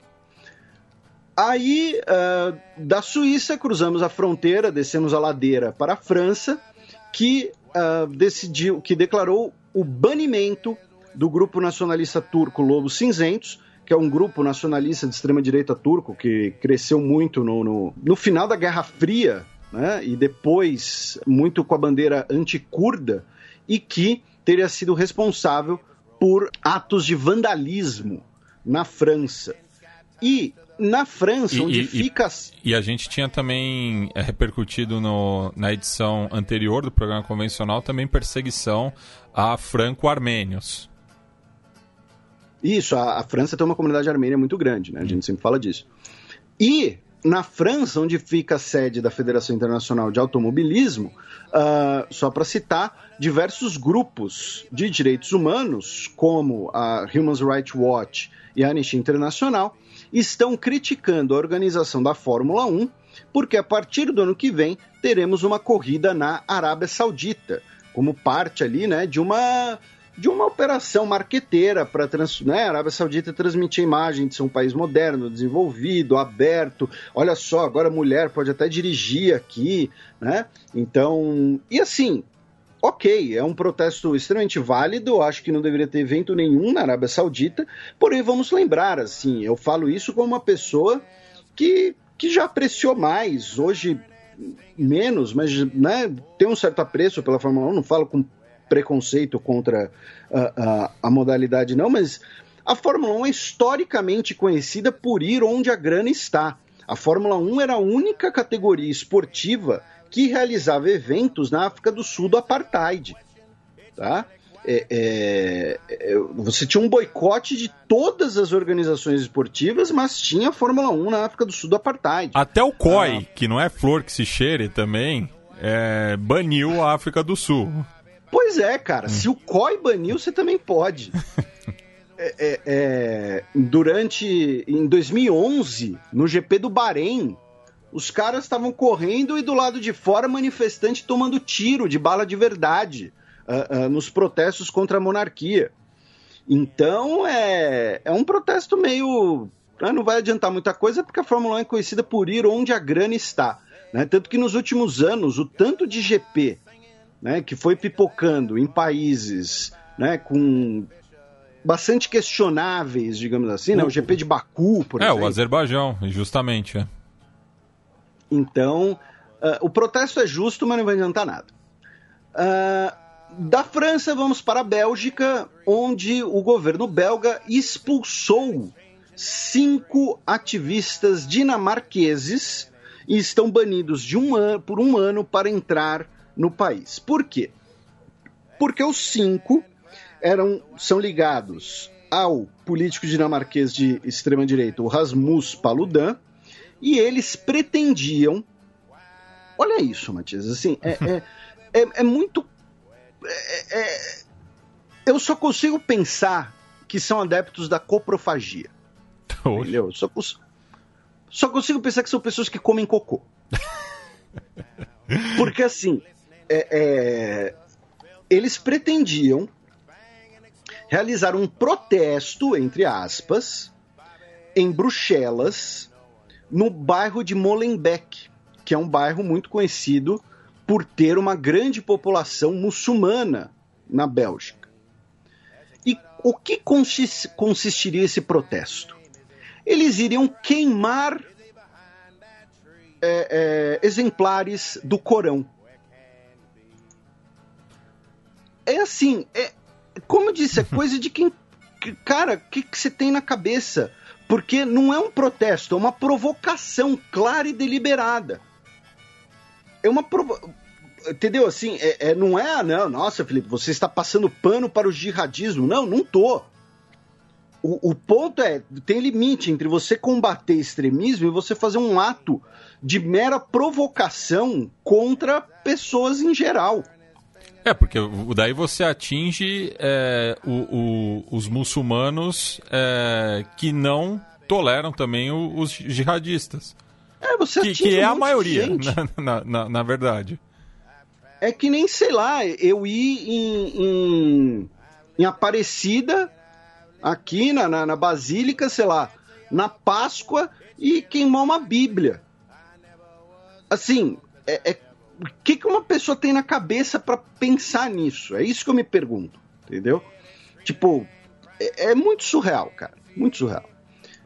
Aí a gente cruza o Canal da Mancha, vamos até o Reino Unido com três breves notícias. A primeira é, tem algumas regiões que eu gosto muito quando estão no roteiro, meu caro Matias, é, como Egito, Turquia e as Malvinas, porque são regiões que a gente pode colocar em qualquer bloco temático. Né? Então, de acordo com a, com a, necessidade. Então, a Turquia pode estar num bloco de Europa, pode estar num bloco de Oriente Médio. O Egito pode estar num bloco de Oriente Médio, pode estar num bloco de África. E agora a gente vai falar de Malvinas no bloco sobre a Europa, já que né, para os britânicos são as Falklands porque foi anunciado, né? É uma boa notícia, mas ao mesmo tempo eu vou fazer uma reflexão para deixar todo mundo na bad. Foi anunciado que pela primeira vez, e, e isso vai ser oficializado numa cerimônia amanhã, as Ilhas Malvinas estão completamente livres de minas. Né? Minas, minas terrestres da Guerra de 82. Aí, agora, né, pô, legal, não tem mais minas, né, tudo tava lá restando da guerra, não vai sair, as pessoas vão poder andar em paz, não vai precisar se preocupar se tem uma mina ali, se já aconteceu um, um, um acidente, alguma coisa assim. Agora eu me pergunto, meu caro Matias, as Ilhas Malvinas são pequenas, são parte de um país rico, uma das maiores economias do mundo, e demorou quase 40 anos para ficar livre de Minas.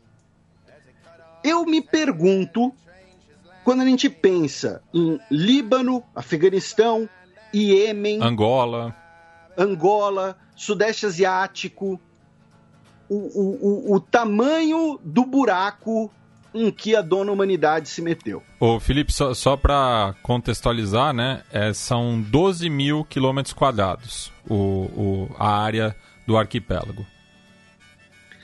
Cara, a, aqui no Brasil deve ter chácara maior que isso. é? Então, assim, e, e, e quase 40 anos para limpar todo o, o terreno.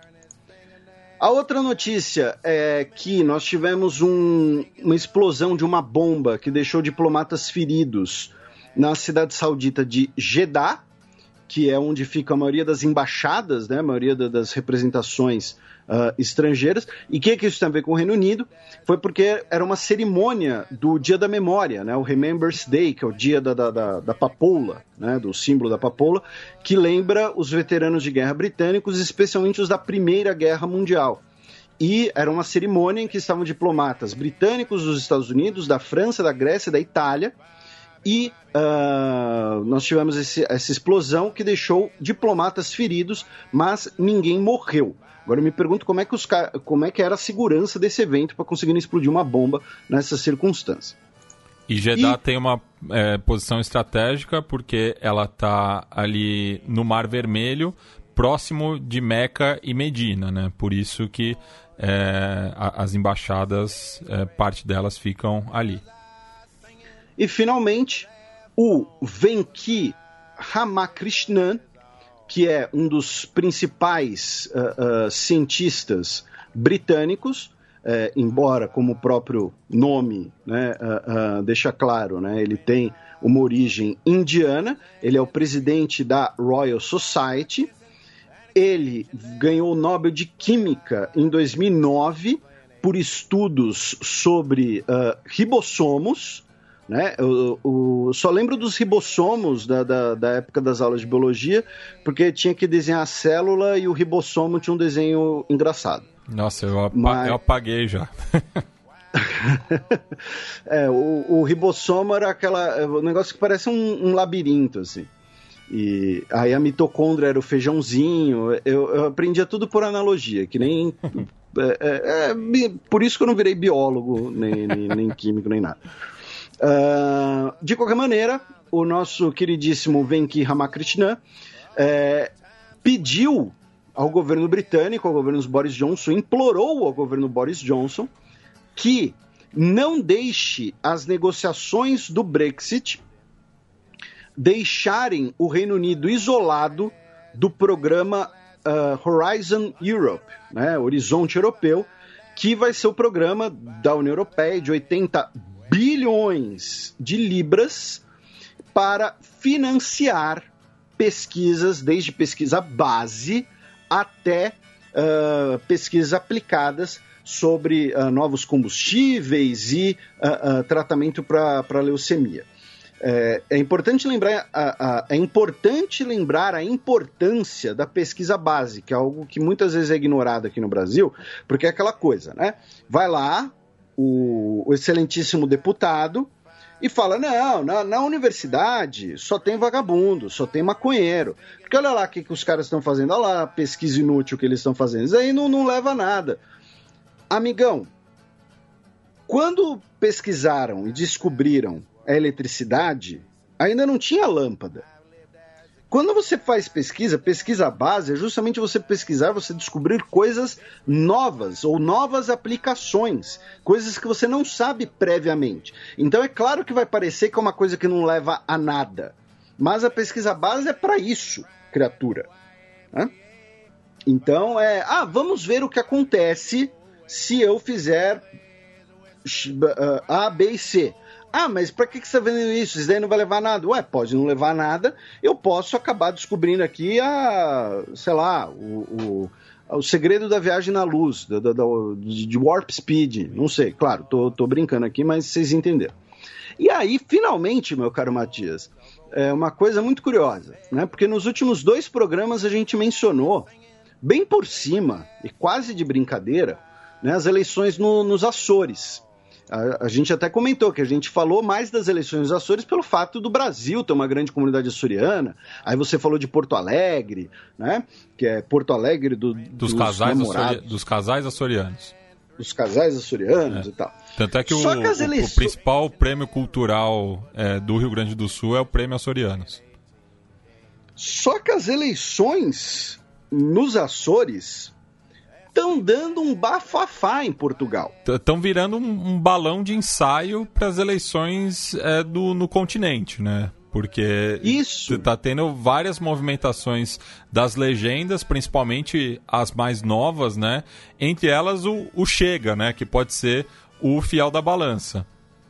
Exatamente. E o Chega que é Uh, uh, o Chega é, o, é a Frente Nacional da, da, de Portugal, é o, é o Vox de Portugal. É um partido uh, de, uma, é, de uma extrema-direita nacionalista.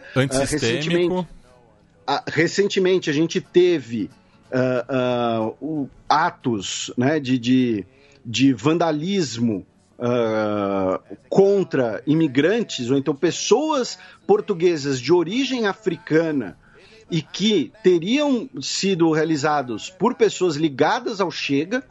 Uh, né? A gente comentou disso, comentou das deputadas negras né, de origem uh, africana em Portugal. É, tem uma matéria bastante grande no Político falando que é, o político é um. O, o, não, no político não, no público uh, que é um site de notícias português, falando da ligação entre lideranças do Chega e grupos neonazistas, inclusive. E uh, o que acontece? Nas eleições dos Açores, o Vasco Cordeiro, do Partido Socialista, foi o vencedor. Porém, o Partido Socialista perdeu assentos. Tinha 30, ficou com 25. Então ele continuou em primeiro, mas perdeu presença, perdeu 7% do voto popular. Em segundo lugar, ficou o PSD, o Partido Social Democrata, que, apesar do nome, é um partido de centro-direita, é um partido, é um partido da democracia cristã. Né? Uh, não, não, e... não, é que nem o, o, PSD aqui do Brasil, que não é nem de esquerda nem de direita, é, é pelo Brasil. Muito pelo contrário. É, muito pelo contrário. é, o, o PSD ficou em segundo lugar e aumentou a sua presença. Foi de 19 para 21. E aí o PSD estaria articulando uma coalizão para conseguir governar os Açores com o Chega, que disputou sua primeira eleição nos Açores, levou 5% dos votos e, com isso, duas cadeiras no parlamento local. E isso está dando um bafafá porque diversos partidos estão criticando uma, uh, uh, uma coalizão com o Chega. Você teve é, é, lideranças do próprio PSD, uh, ah, do PSD, digamos assim, do, do, do, continente, o PSD Lisboa. É, é porque isso, eu, eu, eu, falo do balão de saia, mas você vê muitas de, de, declarações das lideranças é, no continente sobre as eleições açorianas, né? É, in, inclusive, o, o líder da Juventude Popular, o Francisco Mota, é, meio colocou o, o Chega na parede, né, na figura do, da, da sua liderança, o André Ventura, dizendo que o Chega devia pensar se é, vai se formar um governo de esquerda ou de direita. O, o, o que nisso ele está dizendo que, tipo, para é, evitar um governo de esquerda nos Açores, o Chega tem que formar governo junto com o PSD, o CDS e o PPM. E aí, uh, uh, você né, como você mencionou, tem críticas vindo de todos os lados. E, e, uh, e, e, todos... só eu, eu, citei a sigla do PPM, que é o Partido Popular Monárquico, que a gente não tinha falado anteriormente. E, só para entrar na brincadeira, teve um ouvinte que brincou que todo país eu digo que tem um novo deles. e Portugal tem um novo também, que é a Iniciativa Liberal. Que, que, que ganhou é, um assento. Isso, e que, e que disputou as eleições do ano passado. E o, próprio líder do partido uh, Iniciativa Liberal, o João Cotrim de Figueiredo, não é meu parente, ele, ele criticou uma aliança com o Chega. É uma situação muito parecida naquela eleição interna na Alemanha, quando o, o partido, o, os FDP, o Partido Liberal, fez aliança com a AfD e depois todo mundo caiu matando em cima e o governo teve que ser dissolvido. O Chega é o AFD do, de Portugal. Então... E, e, e, cabe lembrar também que teve baixíssimo com, comparecimento às urnas também, né? É, a taxa de abstenção chegou quase a, a 60%, né? E justamente por conta disso que você teve o crescimento é, dessas legendas novas, né? A, além do, do PPM e do Iniciativa Liberal e do Chega, também o Pessoas, Animais e Natureza, o PAN, também ganhou um assento.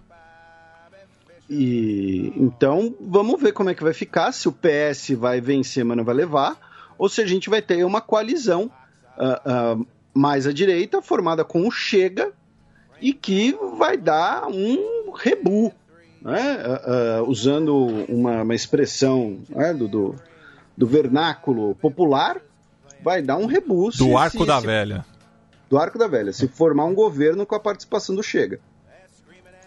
Bem, agora a gente passa para as efemérides da quinzena que vem. You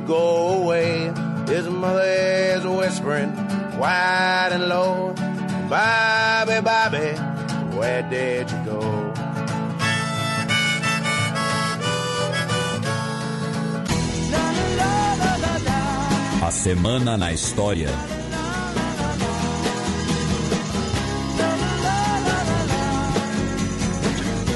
20 25 de novembro de 1120, há 900 anos, ocorria o naufrágio do White Ship. Isso, o naufrágio do navio branco, ou da Cândida Naves, uh, foi um navio que afundou no Canal da Mancha e uh, das 300 pessoas a bordo, apenas uma sobreviveu. E por que esse evento é importante? Porque morreram todos os filhos do rei Henrique I. Né? Inclusive o único filho legítimo e herdeiro e os seus meios irmãos e meia-irmã uh, uh, né, que poderiam contestar o trono. Então, o afundamento do, do navio, o naufrágio, é o prelúdio, digamos assim, da guerra civil que vai ocorrer 15 anos depois, quando o Henrique I morre, que é o período chamado na história britânica de anarquia, né, que na verdade é uma guerra, foi uma guerra civil. Então, é, é, a, a, foi uma guerra civil que durou uns 20 anos. Tá?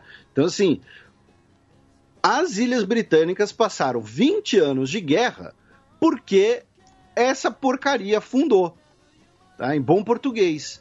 E acaba sendo um evento muito usado por conta disso, né? Por conta de ser um evento que abre, né? Muitas, muitas possibilidades. Né? É, acaba sendo um evento muito presente em, em ficção histórica, né? Em, em, em, obras desse tipo. E talvez a mais conhecida seja Os Pilares da Terra, do, do Ken Follett, né? Que faz referência ao navio branco, ou a Cândida Naves, né? Como né, em latim. 22 de novembro de 1220, 800 anos atrás, era coroado Frederico II, neto do Frederico I, o Barbarossa.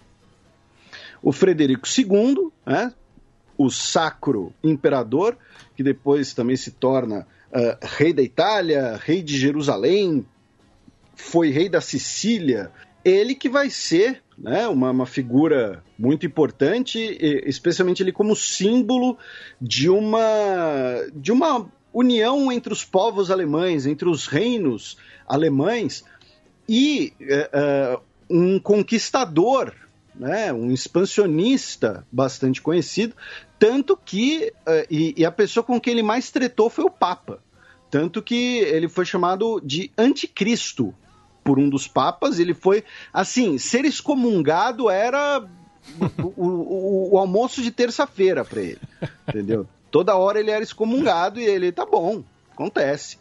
E aí uh, uh, os descendentes né, deles acabam tendo do, uh, ligação com com diversos reinos, até porque ele teve várias esposas, né? deixou, deixou filhos uh, uh, e filhas em, que se casaram em diversas famílias uh, nobres europeias. Então, Frederico II acaba sendo uma pessoa muito conhecida, um símbolo muito grande da Baixa Idade Média, né? como um, um conquistador, um cara que queria né, restaurar a autoridade é, é, da coroa germânica, né, de sacro, sacro imperador.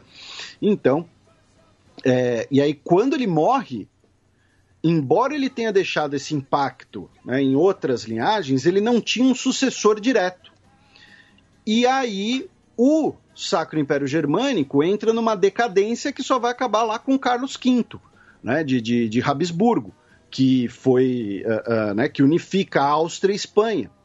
Então, ele acaba se tornando um símbolo também, o Frederico, muito pela decadência que vem depois, né? Decadência do Sacro Império, o, o contraste, digamos assim.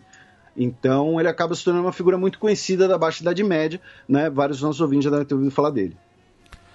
E bem, sexta-feira que vem, em muitas cidades brasileiras é feriado por conta do Dia da Consciência Negra, já que em 20 de novembro de 1695, há 325 anos, morria Zumbi dos Palmares. Isso, Zumbi dos Palmares, que acaba se tornando, né, sendo adotado como símbolo do Dia da Consciência Negra, como você mencionou. Uh, e que é, é, é, também um símbolo uh, da luta quilombola.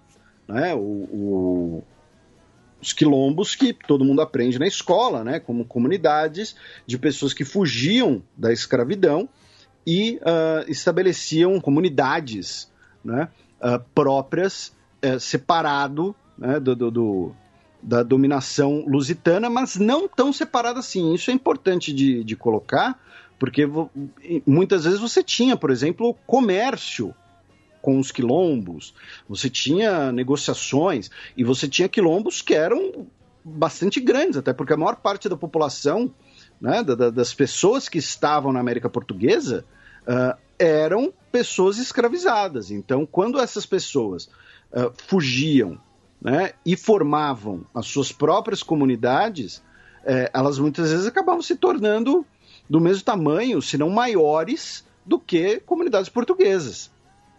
E é, outra questão interessante é que, embora muito se fale né, do, uh, uh, do Zumbi dos Palmares e do, uh, do Quilombo dos Palmares na América Portuguesa, a primeira grande tentativa de destruir o Quilombo dos Palmares foi realizada pelos holandeses. É, essa é uma coisa que, que, muita gente é deixada de lado, muitas vezes é deixada de lado. Né? Os holandeses, é, é, em algumas visões meio é, é, simplistas, a gente até falou disso aqui, né? É, é, muitas vezes falar, ah, não, se o Brasil tivesse sido colonizado pelos holandeses, teria sido muito melhor, porque os holandeses, pô, foram os caras, né, olha lá, o que, que eles fizeram lá em Recife, em Olinda, e de fato, Nova a presença York, holandesa... Né? É, a presença holandesa no Brasil teve um impacto cultural muito muito importante, um, um, um, um, impacto arquitetônico até hoje e tudo mais. Só que muitas vezes falam como se fosse tudo bonzinho, como se fosse tudo legal. Não, a primeira tentativa de destruir o quilombo e reescravizar, reconduzir aquelas pessoas à escravidão foi realizada pelos holandeses. Ah, tem, e, tem... E, e, basta ver é, o, o, o, estágio que, que se encontram é, o Suriname, Aruba, Curaçao, é, Indonésia, enfim. Pois é. Então, é, é, fazer essa ligação. E claro, e aí hoje tem toda uma discussão em cima da, da imagem do Zumbi dos Palmares, né? Muita gente falou de se ele deveria ou não ser o símbolo né, do Dia da Consciência Negra.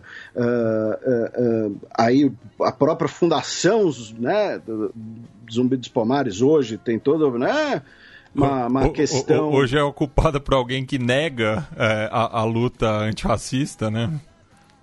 Mas ali, ali é uma questão familiar. Sim, né? é. Tipo, é. Ali é uma questão. Uh, uh, mas, enfim, hum. é isso.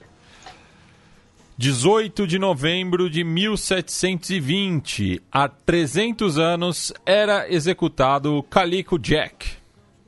A execução do Calico Jack é muitas vezes considerada o, o fim né, da, da, da era de ouro ou da era romântica da, da pirataria.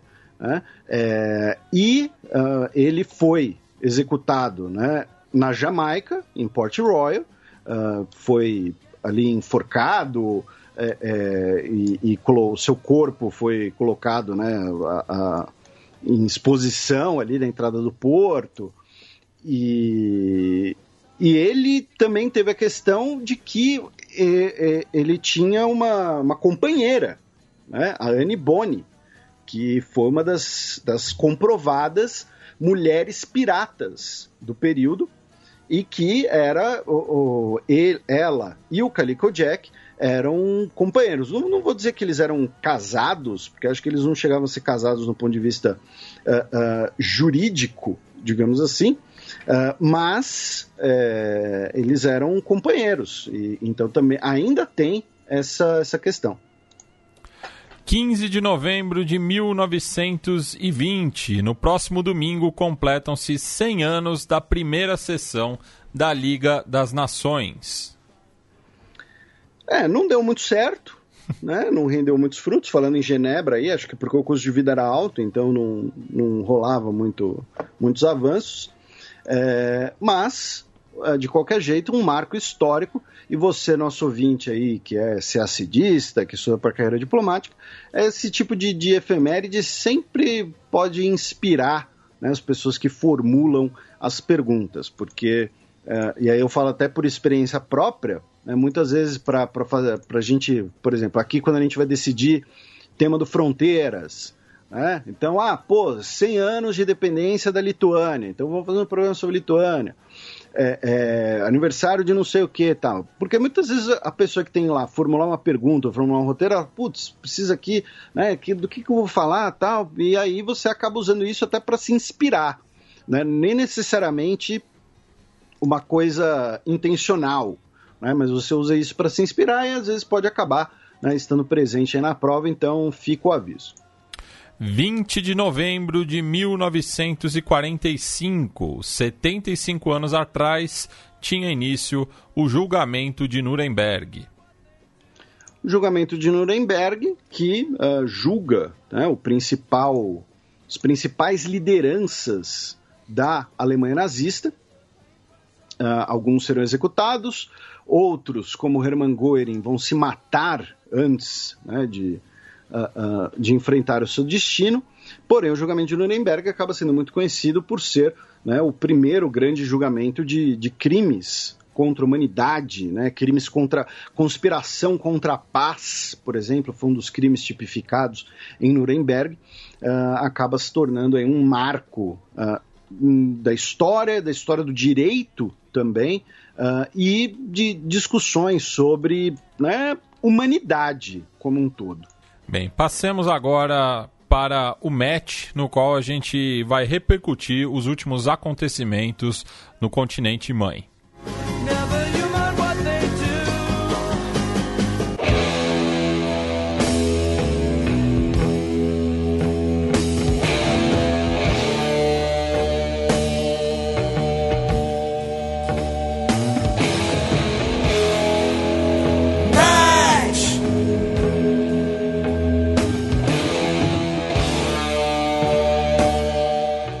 Etiópia realiza operação militar contra separatistas da região de Tigray. A gente falou bastante de Etiópia né, nos últimos anos. E nesse caso, curiosamente, é um assunto que eu acho que a gente só tangenciou uma vez, a gente nunca nem falou muito disso. A gente sempre falou mais dos problemas ao sul da Etiópia, na região da, de Orômia, né? Uh, então, vamos dar aqui uma, uma contextualizada para os nossos ouvintes do que se trata. Né? A região de Tigray é a região mais ao norte da Etiópia, na região da fronteira tríplice entre Etiópia, Sudão e Eritreia. E é um conflito em que você tem ali um componente étnico devido à população tigray, justamente, uh, que é, é, é, uma população semita, cristã, tá? É, é, não, não, você não tem ali um caráter uh, religioso, digamos assim, né, né, nesse conflito, fazem parte uh, da, da população da Etiópia é, como um todo, digamos assim. Só que nos números gerais, a população tigray acaba sendo uma minoria. São cerca de 8 milhões de pessoas na Etiópia, que no final das contas correspondem a apenas mais ou menos 6% da população. Né? Os Amhara uh, são cerca de 20 milhões, e também é o grupo étnico majoritário na capital Addis Abeba. E os Oromo, que são os que a gente costuma falar, que é onde pode dar mais problema, digamos assim, os Oromos são o maior grupo populacional da Etiópia, com mais ou menos 30 milhões, 30% da população. E que estão mais próximos ali da Somália, né? Inclusive. É, só para relembrar, né? Em 2016, nos Jogos Olímpicos do Rio, teve um corredor etíope, o Feissa Liessa, que é da etnia Oromo, que fez aquele gesto da, da, da, das mãos, né? Como se ele tivesse com as mãos atadas, justamente porque o, a etnia dele sofria perseguição do governo à época. Então, essa é a primeira questão. Você tem uma, uma divisão, né? Uh, em vários grupos étnicos dentro da, da Etiópia. são, isso, são sete no total, né? Inclusive o, o, país ele é bastante dividido, né? Porque além do, dos que a gente citou, ainda tem os Gambela, os Benishangolgun, os Dire Dal Habari e os. Esse, esse eu não sei pronunciar realmente, não, não consigo nem é, esforçar, porque são apenas consoantes. É SNNPR. Então você tem, uh, e até por isso que a Etiópia é uma federação, né, para você ter essa, essa representação local. Então, qual seria a origem do conflito? Mas, por ah, quê? E, perdão, eu acabei me esquecendo dos Afar também. Porque os Tigray, eles são a maioria na sua região e existe um movimento separatista Tigray, um movimento formado ainda durante a Guerra Fria, quando a Etiópia tinha né, o seu governo socialista e o movimento Tigray, aí vem o, o, o, o pulo do gato, digamos assim. Os movimentos Tigray, eles são os que recusaram participar no ano passado, e a gente mencionou isso aqui no programa, né? os nossos ouvintes mais antigos talvez se lembrem, para os nossos ouvintes mais novos vou repetir. No ano passado, o primeiro-ministro, o Abiy Ahmed, ele formou um novo partido, chamado Partido Prosperidade. Que, qual seria a ideia? Seria ser um sucessor né, do Partido Revolucionário Popular do Fronte Democrático, que era a grande coalizão né, uh, uh, de grupos uh, formados no final da Guerra Fria, dentro da Etiópia, e então superar, ó, falar, não, acabou a Guerra Fria, acabaram os movimentos socialistas mais radicais, é, é, vamos aqui é, é, criar um, um, partido, né, como o próprio nome diz, né, um partido da prosperidade, juntando vários grupos de uh, uh, étnicos, né, e trazer a política desses grupos, que eram sua maioria de esquerda, para uma política mais de centro especialmente uma política de liberalização econômica. Né, de abrir a Etiópia para investimentos, de expandir a economia etíope, uma, uma, política, segundo ele, de modernização da economia etíope, que a gente também tem falado bastante aqui. E o fronte do Tigray se recusou a fazer parte desse novo partido, embora tenha sido convidado. Então foi uma fusão de diversos partidos, cada um dos vários grupos étnicos que o Matias listou. Então você tinha lá o, o, o grupo Anhara, o grupo Oromo, o grupo Afar, por aí vai, e os Tigrais se recusaram. Então, a origem dessa disputa é o fato do, da Frente de Libertação do Tigray não ter topado fazer parte dessa coalizão e ter virado, digamos, é, extraoficialmente oposição ao governo central. Aí começa o problema. Por quê? O governo nacional diz que, olha, o movimento Tigray não está apenas fazendo oposição. Ele está, na verdade, querendo é, separatismo. Eles querem se separar, são um movimento radical que querem se separar. Inclusive, o nome do movimento é a Frente de Libertação do Povo Tigray. E com essa acusação, o governo aí vira a, a, a, disputa de narrativas, né? O movimento Tigray fala: não, a gente não quer se separar, a gente só não quer fazer parte aí desse movimento que você fez, porque isso daí é ilegal. Né? Isso daí que você fez, né? na verdade, é criar um partido gigante, é criar um grande PMDB, né? para, uh, uh, na verdade, diluir a oposição, diminuir a oposição. E o Abiy Ahmed falou: não, é para superar desavenças antigas, é para superar uh, a visão ideológica de quando esses movimentos foram formados lá no período final da Guerra Fria. Tem nada a ver, não é tentativa de, de minar a oposição. E, e, também, né, o, a, a, a Frente de Libertação do Povo Tigray é, ela teve bastante protagonismo tanto na derrubada né, do, do governo socialista no começo dos anos 90, quanto na guerra contra a Eritreia. Já que, é, como o Felipe bem citou no começo, é, a região Tigray está na tríplice fronteira com o Sudão e a Eritreia.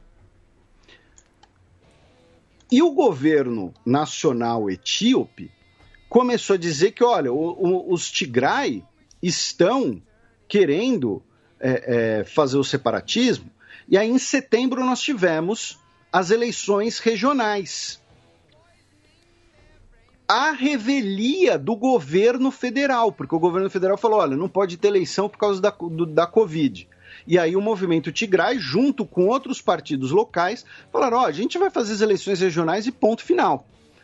O governo federal disse que não reconhece essa eleição, não conhece esses resultados e proibiu a viagem de jornalistas estrangeiros para co cobrirem essa eleição regional. Isso foi inclusive uma matéria da Reuters, tá, falando que, olha, o, nosso representante, o nosso correspondente não pôde ir, não deixaram ele ir. E o governo federal também começou a falar que o movimento, os movimentos tigrais estavam atacando bases do exército etíope. Embora o movimento Tigray falou: olha, a gente não atacou nada, tanto que não tem provas, não tem imagem, não tem nada. Tá? É, é, é, não, o governo federal não, não, não mostrou nada, eles só estão acusando a gente de ter feito alguma coisa. E aí, o governo federal ordenou essa intervenção do exército na região no dia 4 de novembro com o Abiy Ahmed dizendo que o movimento, né, o Fronte de Libertação Popular do Tigray, atacou um quartel e teria roubado armamentos. E com isso teria feito né, uh, uh, o, o primeiro ataque, a primeira ação de hostilidade, e o parlamento e propôs no Parlamento Federal da Etiópia e isso é uma coisa que, sei lá, que pode ser votada amanhã, não sei se vai ter uma sessão de sábado, pode ter uma sessão de emergência, de classificar o movimento Tigray como uma organização terrorista. O premier declarou estado de emergência por seis meses na região. Telefone e internet foram cortadas e o exército etíope, então, começou a operar na região. Esse é o contexto. Agora, tem como a gente afirmar que o, o, o, propósito do, uh, uh, do movimento Tigray é um separatismo? Não sei dizer. Sinceramente, não consigo uh, dizer nem que sim, nem que não. O fato é que a região, pela sua localização, e como o Matias lembrou, o fronte do Tigray lutou contra a Eritreia. Inclusive, Eritreia estaria colaborando com as forças etíopes. Um movimento separatista sanduichado entre dois exércitos contra esse separatismo não vai fazer muito sentido, não vai muito longe. Aí tem outra coisa que alguns nossos ouvintes podem falar. Pô, Felipe, será que tem ligação com aquela treta do Nilo que vocês já citaram? Não, o Nilo não passa pela região de Tigray. Tá? O Nilo não passa por ali. Tem um afluente do Nilo ali, mas é um, é um rio bem menor. Não, não é uma guerra por água. Tá? É uma guerra causada por uma divergência política entre um partido regional de um país multiétnico que quer ter, manter, melhor dizendo, manter a sua representatividade e um governo federal que quer uma política mais segundo os críticos, centralizadora, segundo os adeptos, uma política mais conciliadora, menos regionalista, para desenvolvimento econômico. Essa é a origem do conflito. O problema piora com o fato de que, por ser um conflito com um componente claramente étnico, já tem denúncias não apenas de um conflito militar, de, de ataques. Então você teve, uh, uh, você tem imagens, por exemplo, da Força Aérea Etíope atacando, bombardeando a capital local, Mekele. É, é, o general comandante das forças etíopes na região disse que é uma guerra vergonhosa e sem sentido que não estava prevista. E temos que trabalhar para impedir que a guerra chegue ao centro do país. Tá? A fonte dessa notícia é a Deutsche Welle, tá? nesse caso que eu acabei de, de, ler, e ela está em português de Portugal. Então, eu acho que ele, né, alguns termos aqui podem estar curiosos. Então, uh, o, o, o, você tem essas imagens dos bombardeios de tropas etíopes na região, uh, de, de, confrontos. Uh, a gente já teve, é, é, segundo o governo, pelo menos 550 integrantes uh, da, digamos assim, da ala militar, né, da ala armada do movimento Tigray mortos.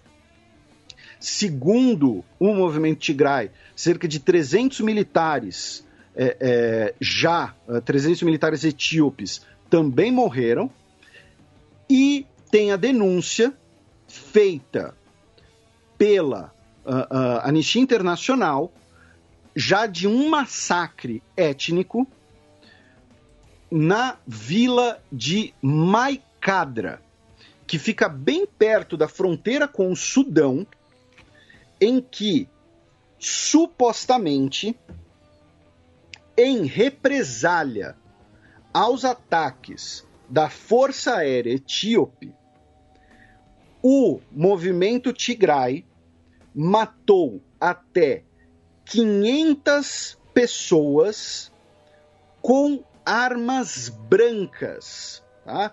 com facas, machadinhas, e, e, e, é virtualmente impossível não fazer relação com o genocídio de Ruanda quando você lê isso. Né? Porque o genocídio Ruanda foi feito na machadinha, não foi feito na câmara de gás. Né? Foi feito no, no, na, na, na, violência de vizinho com vizinho.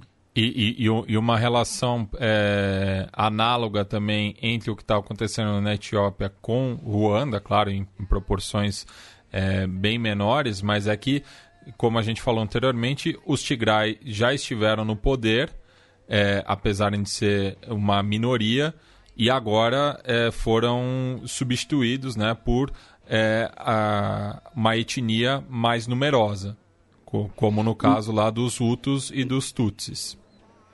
Então, é, como eu disse, essa denúncia é uma denúncia feita pela Anistia Internacional.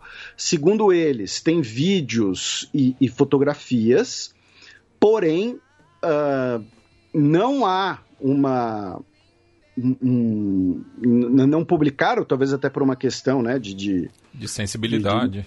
De, de, sensibilidade e tudo mais. Uh, e o movimento Tigray negou tá, que tenha realizado, que tenha apoiado esse tipo de violência contra Uh, uh, contra pessoas, contra civis, pessoas comuns. E, inclusive, a própria Anistia Internacional também informou que já, já são mais de 10 mil refugiados que cruzaram a fronteira com o Sudão.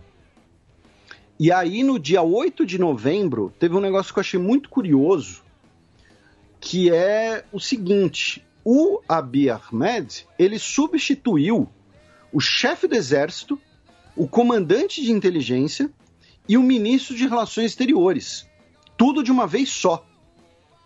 Tá? Uh, o, o, o comandante do exército agora é o general Berrano Jula, foi substituído, como disse, o chefe de inteligência. O chefe de inteligência anterior se tornou comandante da polícia, um comissário da polícia, e o ministro de Relações Exteriores também foi substituído. É, uh, uh, não sei o, o, o que pensar disso, porém, uh, para mim é uma coisa estranha. No meio de um conflito, você substitui todo mundo. porque não quiseram seguir as ordens do Ahmed, acharam que era um exagero, ou então queriam ter uma posição mais rígida e o Ahmed que segurou a rédea uh, uh, da, da, da, das ações. Não sei, mas eu achei isso esquisito. Fica aí para o nosso ouvinte uh, refletir, formular suas, suas teorias, caso ele queira. E uma coisa que. É, quando a gente teve o, o genocídio né, contra os Rohingya em Mianmar, a gente comentou que dezenas de milhares daquelas pessoas estavam fugindo para o Bangladesh, que é um país que está bem longe de ser um país rico. E na época a gente falou: olha, né, imagina o, o, o, uma pessoa que foge para o Bangladesh, não é uma pessoa que está querendo uh, buscar oportunidades de emprego, é uma pessoa que está desesperada fugindo pela sua vida. E coisa parecida a gente pode colocar agora, porque nós temos pelo menos 3 mil etíopes que já entraram, já cruzaram a fronteira com o Sudão. Lembrando que o Sudão passou por um período de instabilidade política, passou pela sua revolução nacional, não é um país que uh, uh, também é, é, conhecido por ser extremamente rico. E, então... e, teve um conflito étnico também que eh, gerou a própria divisão do país, né? Isso. Então, quando você tem pessoas, milhares de pessoas fugindo para o Sudão, é porque a, a, situação não deve estar tranquila, a situação não deve estar bonita. Tá? É, a Etiópia teria prendido, anunciou a prisão, melhor dizendo, de 17 oficiais do exército que estariam, de alguma maneira, colaborando com os Tigray. Aí é importante também manter o ceticismo porque podem ser, por exemplo, militares que, por serem Tigray, estão enfrentando desconfiança interna dos seus pares ou do seu governo. Então, ah, não, ó, prende esse cara. Não, mas eu não fiz nada. Não, mas você é Tigray, não, não, não dá para confiar, não. Então, também é importante manter o ceticismo com, com esse tipo de, de declaração e uh, uh, é esperar que não vire uma guerra civil ampla na Etiópia, porque a gente já comentou. É, uma, é um país multiétnico, é um país que estava passando por tensões internas antes, porém envolvendo especialmente os Oromo ao sul, e agora estamos com um conflito ao norte, com uma grande ofensiva do exército, que já está né, é, é, cumprindo, atingindo seus objetivos declarados, mas mesmo assim uh, uh, já temos já temos o, o conflito derramando para país, países vizinhos, temos outro país vizinho, a Eritreia, se envolvendo no conflito, são, como a gente mencionou, cerca de 9 milhões de Tigray, 8, 9 milhões de Tigray, não é uma população também uh, reduzidíssima, ou seja, pode ter um conflito maior, então, é, é esperar que não acabe se tornando esse conflito uh, uh, extremamente. Um, um, conflito generalizado dentro da Etiópia. E claro, muita gente né, comentou: ah lá, segunda vez que o Nobel da Paz uh, erra é. a missão. É, é, muita gente falando: ah, segunda vez que o Nobel da Paz né, errou, flopou. Né? Deram o Nobel da Paz para Obama, teve guerra. Deram o Nobel da Paz para Bermet, teve guerra. Porém, vamos repetir, o, Sena, a, a, o, contexto desse conflito uh, antecede é, é, qualquer questão ligada ao Ahmed, ao meu ver, e ele recebeu o Nobel da Paz por ter feito a paz com a Eritreia.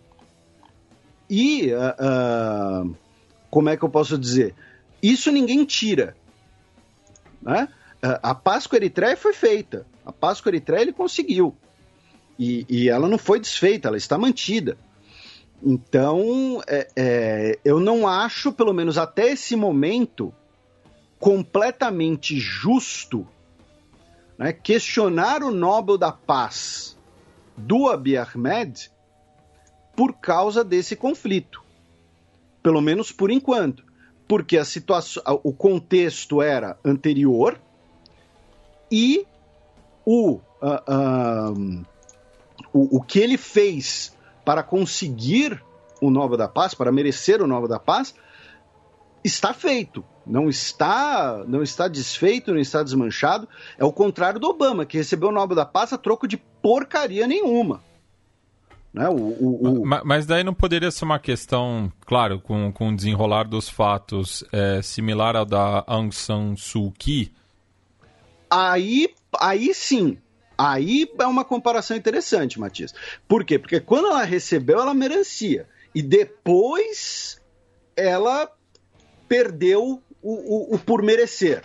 Que a, a gente até é... citou os Rohingya agora há pouco. Exatamente. Então, aí sim você fez uma comparação muito mais precisa. Muito boa, por sinal. E, e, que pode acontecer com ele. Pode ser que daqui a uma semana né, surjam imagens do exército uh, etíope massacrando civis Tigray. Espero que não aconteça, mas pode acontecer. Então, aí sim a sua comparação uh, uh, foi muito melhor do que comparar com o caso eh, eh, Obama que, né, novamente, ele não. Ele recebeu o, o, o Nobel da Paz a troco de absolutamente nada. Né? Recebeu o, o, Nobel da Paz por uh, uh, ter uma boa oratória, ser um cara carismático e ter jogado basquete na faculdade. Né? Então, uh, você tem mais complementos sobre, sobre a Etiópia, sobre a questão da, da, da Tigray? Não, só, só, só um, um alerta, né? Que a gente vai estar tá de olho aí no desenrolar do, dos fatos. Aí a gente inicia um, um giro pelo continente africano. Né? E como eu disse, o, o Egito é um país coringa. Hum. e vamos até o Egito mais precisamente a Península do Sinai. Península do Sinai, teoricamente, não é África, né? É. Porque pa passou do canal de Suez, mas é do Egito. Então, uh, mas por quê? Um helicóptero da Força Multinacional de Observadores, né, que é uh, uh, uma força de paz tradicional na fronteira entre Egito e Israel, que o Brasil fez parte, um helicóptero caiu uh, cinco soldados dos Estados Unidos morreram, um francês, um tcheco e um sobrevivente foi evacuado e é, é, levado para atendimento médico em estado complicado. Tá? É, não foram divulgados ainda motivos da queda do helicóptero, essa notícia é de ontem. Tá? É, o Joe Biden já tuitou as suas condolências às famílias uh, dos mortos. E assim, eu destaquei que é importante né, o fato de não terem divulgado o motivo, porque quando eu falo que o helicóptero caiu, pode ser também que o helicóptero tenha sido derrubado, já que a península do Sinai tem né, diversas atividades terroristas, uh, uh, teve diversos atentados recentes. Tem uma, tem uma então, célula do Daesh lá. Exatamente. Então, o helicóptero caiu, mas se ele caiu por acidente ou foi derrubado, não foi divulgado ou pelo ou talvez não se saiba ainda. Do Egito, vamos para a Líbia, mais uma notícia triste, já que mais um naufrágio de barco com uh, imigrantes com, deixou cerca de 74 pessoas mortas uh, no Mediterrâneo e 47 sobreviveram. Agora, o mais curioso é que essa notícia, ela originalmente é da Reuters. E ela foi publicada em português pela Folha de São Paulo, com o título Mais de 70 refugiados morrem naufrágio na costa da Líbia. E, junto com a notícia, tem um álbum com cinco fotos da Reuters. Tá? É, é, e uma foto tirada pelo fotógrafo Ismail Zitouni, uh, pelo nome ele talvez seja da, da África francófona, mostra um sobrevivente é, ali num, num, barco pequeno, num bote, e ele está usando uma camisa do Corinthians. É, é, dá para ver claramente o escudo do Corinthians. É uma camisa cinza, acho que de comissão técnica, camisa de viagem, alguma coisa assim. Então, é, é né, uma coisa que a gente já falou aqui várias vezes, né? Como o, o futebol e o futebol brasileiro acaba sendo um, um, elo de conexão entre as pessoas. Então, uh, você tem aqui um, um homem, um jovem africano, tentando chegar na Europa, provavelmente saindo de uma situação uh, talvez uh, de conflito na Líbia, ou talvez de traficantes de pessoas, não sei, ele está usando uma camisa do Corinthians, uma coisa que liga ele a gente, né? Um, mesmo numa situação bastante uh, distante. Da Líbia, vamos para a Argélia, onde tivemos o voto do referendo da reforma constitucional e que teve um resultado que eu achei assim sensacional. Foi o seguinte, meu caro Matias: 66% das pessoas votaram pela reforma da Constituição. Então, está aprovado. Só que, para o referendo, para o resultado do referendo valer, tinha que votar pelo menos 50% do, do, do eleitorado. E apenas 23% do eleitorado compareceu. Então, você pode dizer o seguinte: poxa, já que não teve o comparecimento mínimo, então o voto não conta, então vão votar de novo, ou então a reforma não está aprovada. Não.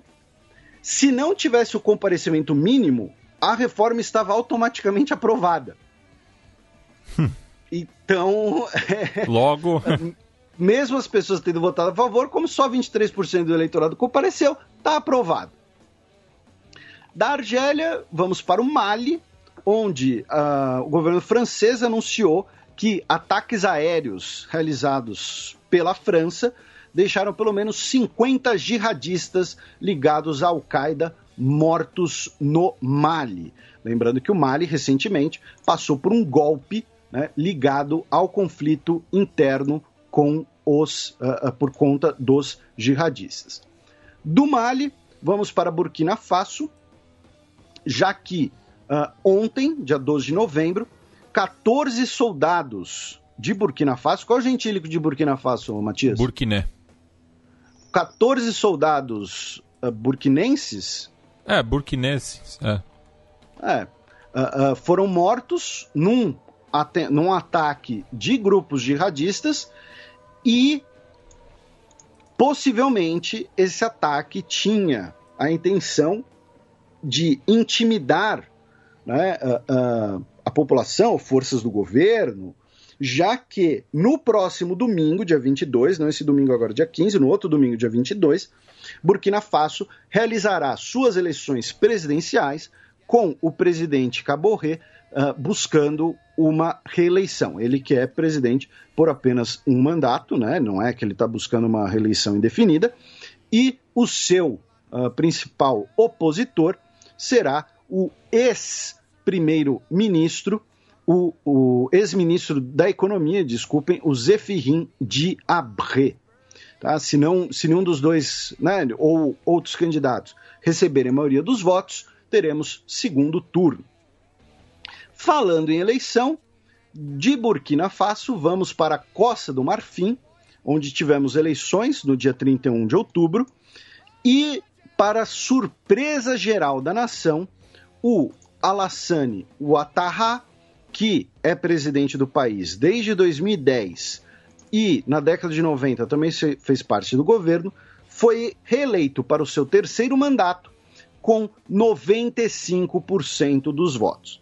Eu não estou ironizando apenas a quantidade de votos que ele recebeu, porque isso tem, de certo modo, uma explicação, que foi o seguinte: a oposição declarou que as eleições não eram transparentes, as eleições seriam fraudulentas e pediram para as pessoas boicotarem as eleições.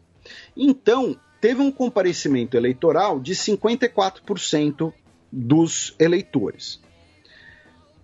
Desses 54, 95 votou a favor. Ou seja, ainda ficaram de fora mais ou menos 2 milhões 800 pessoas, 800 mil. Se todo mundo que ficou de fora né, tivesse votado em algum outro candidato, poderia ter segundo turno. Como teve o boicote, isso em parte explica a votação né, gigantesca. Mas, como a gente mencionou em programas anteriores, essa já era uma eleição polêmica, já que a Costa do Marfim limita o presidente a uma reeleição. E aí, o Tarra falou: olha, não, não vou disputar o terceiro mandato, né, porque eu não posso. E aí ele veio com um papinho logo depois de que, olha, como teve a reforma do, da Constituição em 2016, né, uh, resetou o mandato. Então eu posso disputar mais um. E, esses papos é sempre a receita de dar ruim. A gente já falou isso aqui é. 500 vezes. Né? De, de, desde o Porfírio Dias, cara. O, o, cara que começou com esse papo foi o Porfírio Dias e, e deu ruim. Quer dizer, deu ruim para ele. Né? Uh, uh, e, e o México passou por uma guerra civil e aí veio a Constituição de 17, que a Constituição de 17 não é da ruim, a Constituição de 17 é boa, mas ela poderia ter vindo de um contexto menos violento, né? Uh, bastante violento, inclusive, né? a, a, a, Revolução Mexicana. De qualquer maneira, o Tarra falou: não, vou ser candidato sim, e aí foi eleito para o seu terceiro mandato. Só que o principal líder da oposição e esse primeiro-ministro, o Pascal Inguessan, disse que não reconhecia a, a, a, a eleição, não reconhecia o resultado uh, fraudulento e formou um governo paralelo. Tá? Ele falou: oh, não, o, o, o, o, governo mesmo, o governo de verdade, é o meu. Tá? É, é, não vem com essa, não.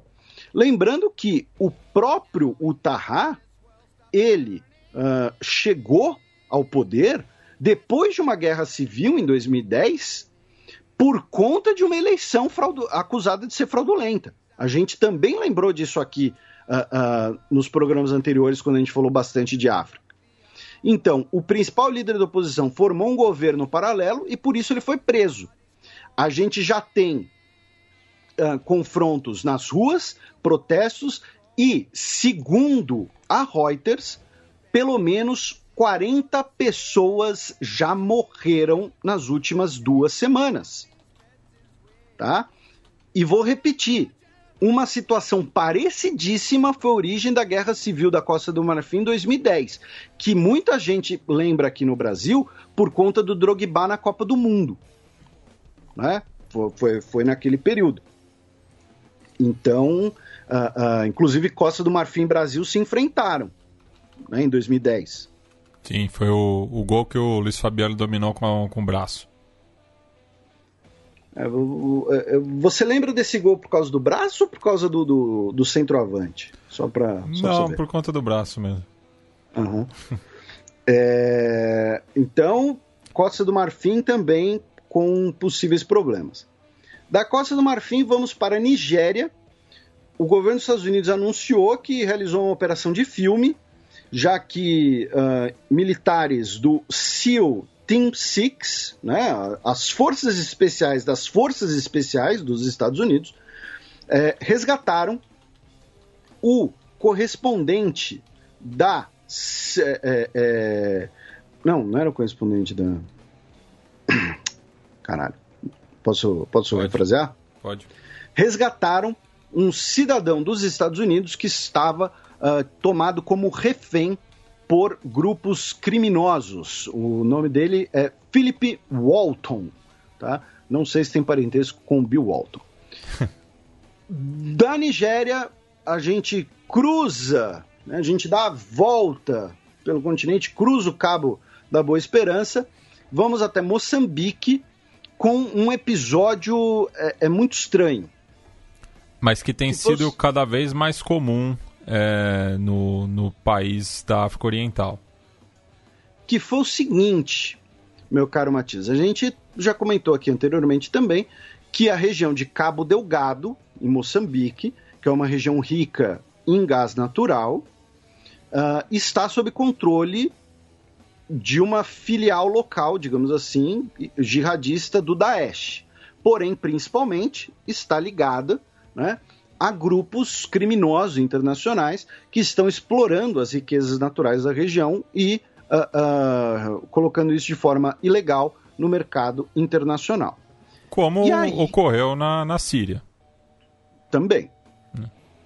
E aí teve a denúncia dessa nessa semana de que os jihadistas transformaram um, um estádio, um pequeno estádio de futebol uh, ali, um campo, num local de execuções e que cerca de 50 pessoas teriam sido decapitadas.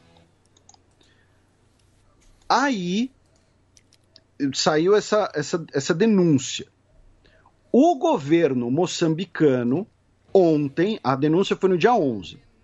Ontem, dia 12, o governo moçambicano, via o governador da região, Valig Tawabo, negou que tenha ocorrido esse, esse massacre, que a última vez que os jihadistas é, executaram alguém foi no dia 6 de abril. Uh, então, assim, por isso que eu disse que é um episódio muito estranho, porque você tem essa denúncia, a imprensa uh, teria sido parte, uh, a denúncia feita por integrantes da imprensa local, dizendo que teve esse, eh, essa execução em massa, de, e muito provavelmente foram pessoas que ou se recusaram a se juntar ao grupo, ou se recusaram a colaborar, ou então estavam agindo contra o grupo, ou então uh, se recusaram uh, uh, a uma conversão forçada. É, e aí o governo local nega né, que tenha ocorrido. Então, é, não tem como a gente cravar nenhum nem outro. Na Tanzânia, também eleições e também uh, uh, é, é, discordâncias e questionamento do resultado. Tivemos eleições no penúltimo final de semana, em que o John Magufuli, que é uh, o atual presidente, foi reeleito com 84% dos votos, com comparecimento de 50% do eleitorado. A oposição questiona os resultados disse que é, é, não é, foram fraudulentos, que não reconhecem esses resultados. O, um dos líderes da oposição, o Freeman Mbowe, foi preso pelo governo e protestos foram reprimidos por forças policiais. Tá? É, antes mesmo ali de, de, de, de começarem. O Freeman Mbowe, ele é o, o secretário-geral, digamos assim, do principal partido de oposição, tá? o Chadema. O candidato derrotado do Chadema é o Tundu Lissu, tá? L-I-S-S-U.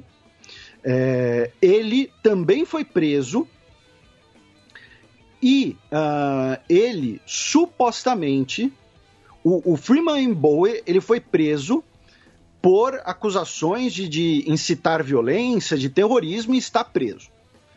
O candidato, o Tundu Lissu, a situação dele é o seguinte: ele foi detido e foi libertado pós-interrogação. A questão é que ele foi detido em Dar es Salaam, no bairro das Embaixadas, ou seja, tem gente especulando que talvez ele tivesse, ele estivesse na região pedindo por proteção, pedindo por apoio de alguma embaixada. E aí tem uma, né, pode ser um apoio do tipo, olha, estou sendo perseguido, me, me, me refugiem, me concedam asilo, me salvem, ou então pode ter sido apoio no sentido de, olha, os caras estão indo para porrada, vocês vão ajudar a gente na porrada? Né? Claro, estou transformando isso aqui numa conversa de, de, de quinta série. Mas é para exemplificar, porque assim, quando eu falo que ele foi detido no bairro das Embaixadas, pode significar alguma dessas duas coisas. O embaixador dos Estados Unidos na Tanzânia, Donald Wright, segundo o Guardian, disse que as prisões são extremamente preocupantes e uh, uh, uh, espera que a situação volte ao normal logo. É, segundo a Comissão Eleitoral Nacional, não há evidências de fraudes, porém, tem vídeos circulando nas internets mostrando uh, urnas falsas. Né? Então, assim, que, que o, o, tinha lá uma zona eleitoral que votavam 300 pessoas. E aí no final do dia teve 50 votos. Então arrumava uma urna lá com 250 votos em nome do atual presidente. Vamos ver novamente onde isso vai dar. Bem, passemos agora para o segundo bloco do Giro de Notícias.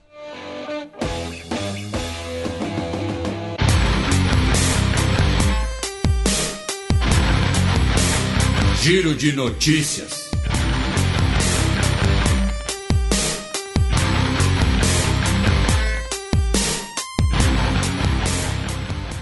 Notícia da última sexta-feira, dia 6 de novembro. México aprova lei que pune pornô de vingança e cyberbullying com seis anos de prisão.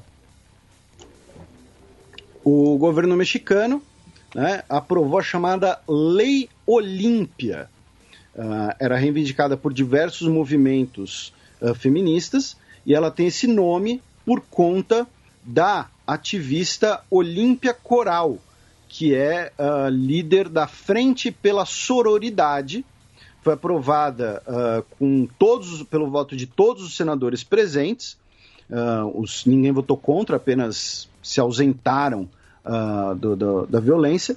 Ela foi vítima uh, aos 18 anos de idade uh, de um vídeo íntimo que foi divulgado nas redes sociais é, é, pelo seu ex, né, ex-namorado.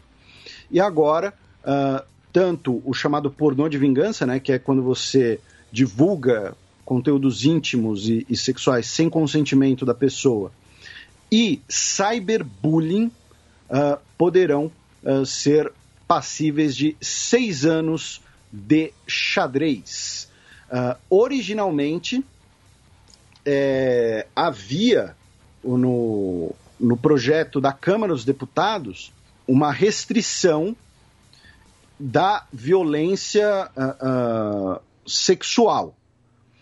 No Senado, colocaram a questão do cyberbullying e independente do, do sexo da vítima. Antes a lei era especificamente sobre uh, conteúdo íntimo de mulheres, meninas e adolescentes. Depois incluíram o cyberbullying né, e uh, também contra homens e meninos.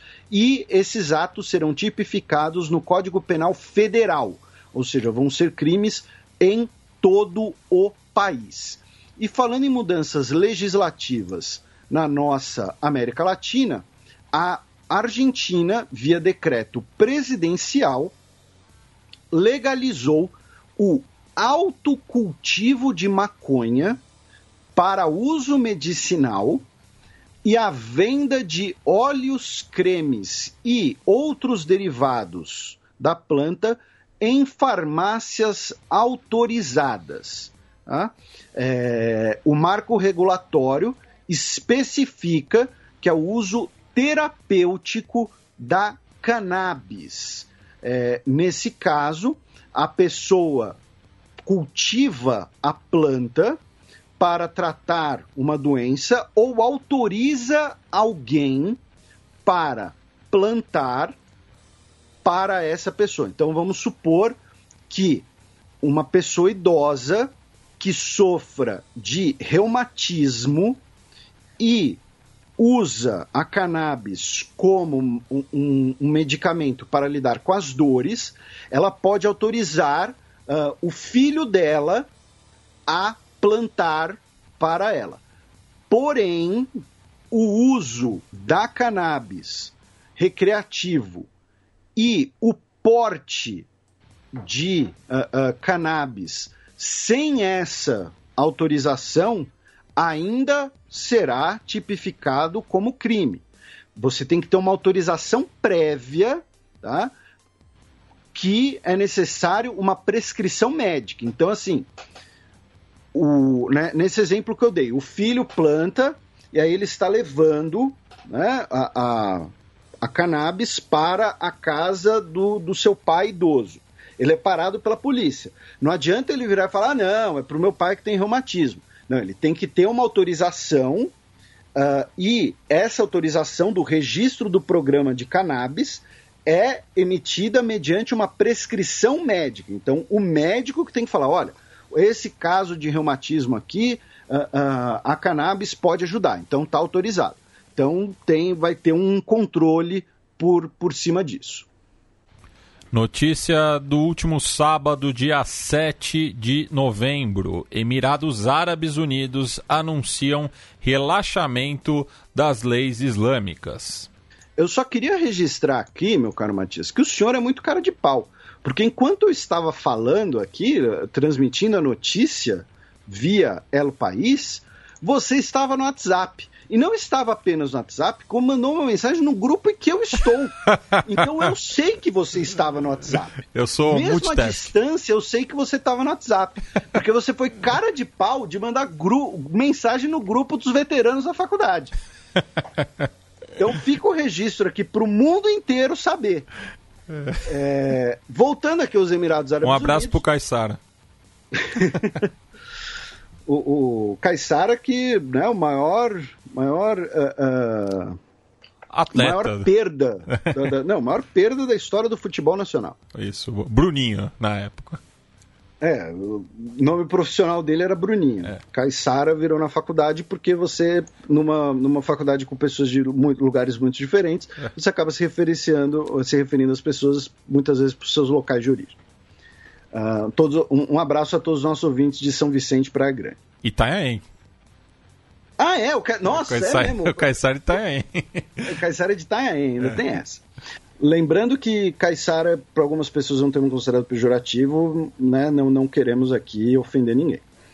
Uh, nos Emirados Árabes Unidos, o governo anunciou que uh, casais, que não se... pessoas que não sejam casadas, vão poder morar juntas, é, afrouxou algumas limitações do consumo de bebidas alcoólicas e criminalizou os assassinatos em nome da honra.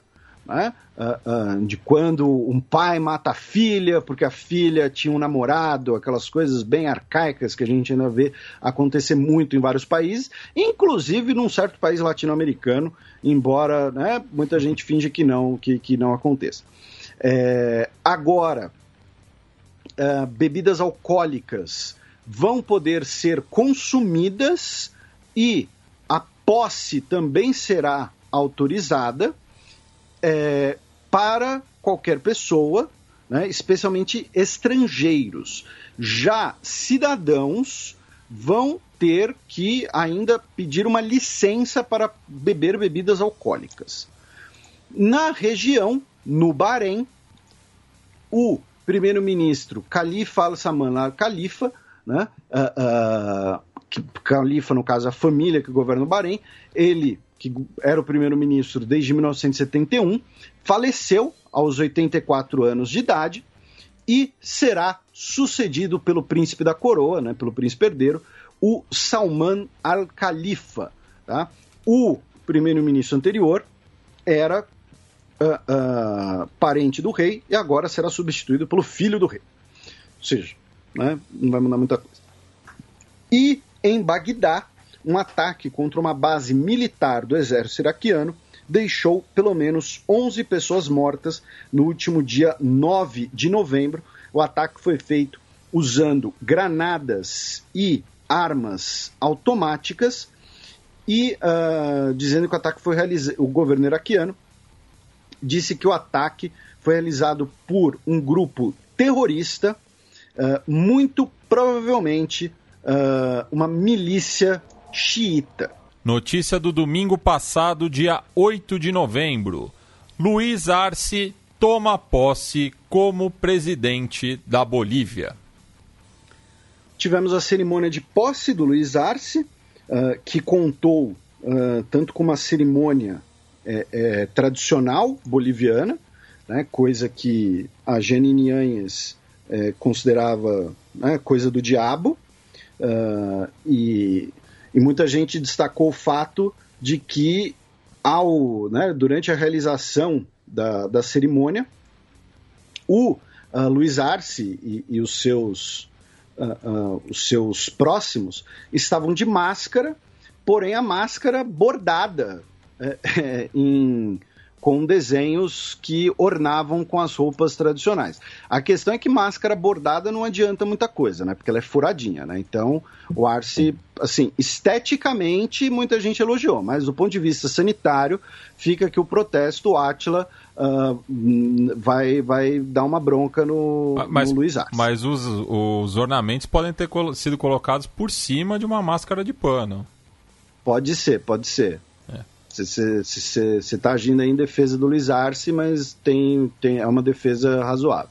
Até porque eu, eu comprei recentemente uma máscara com, com padrões andinos, mas justamente a, ela é forrada, né? A, por, por, por dentro. Meu Deus, é dupla camada o negócio? Sim.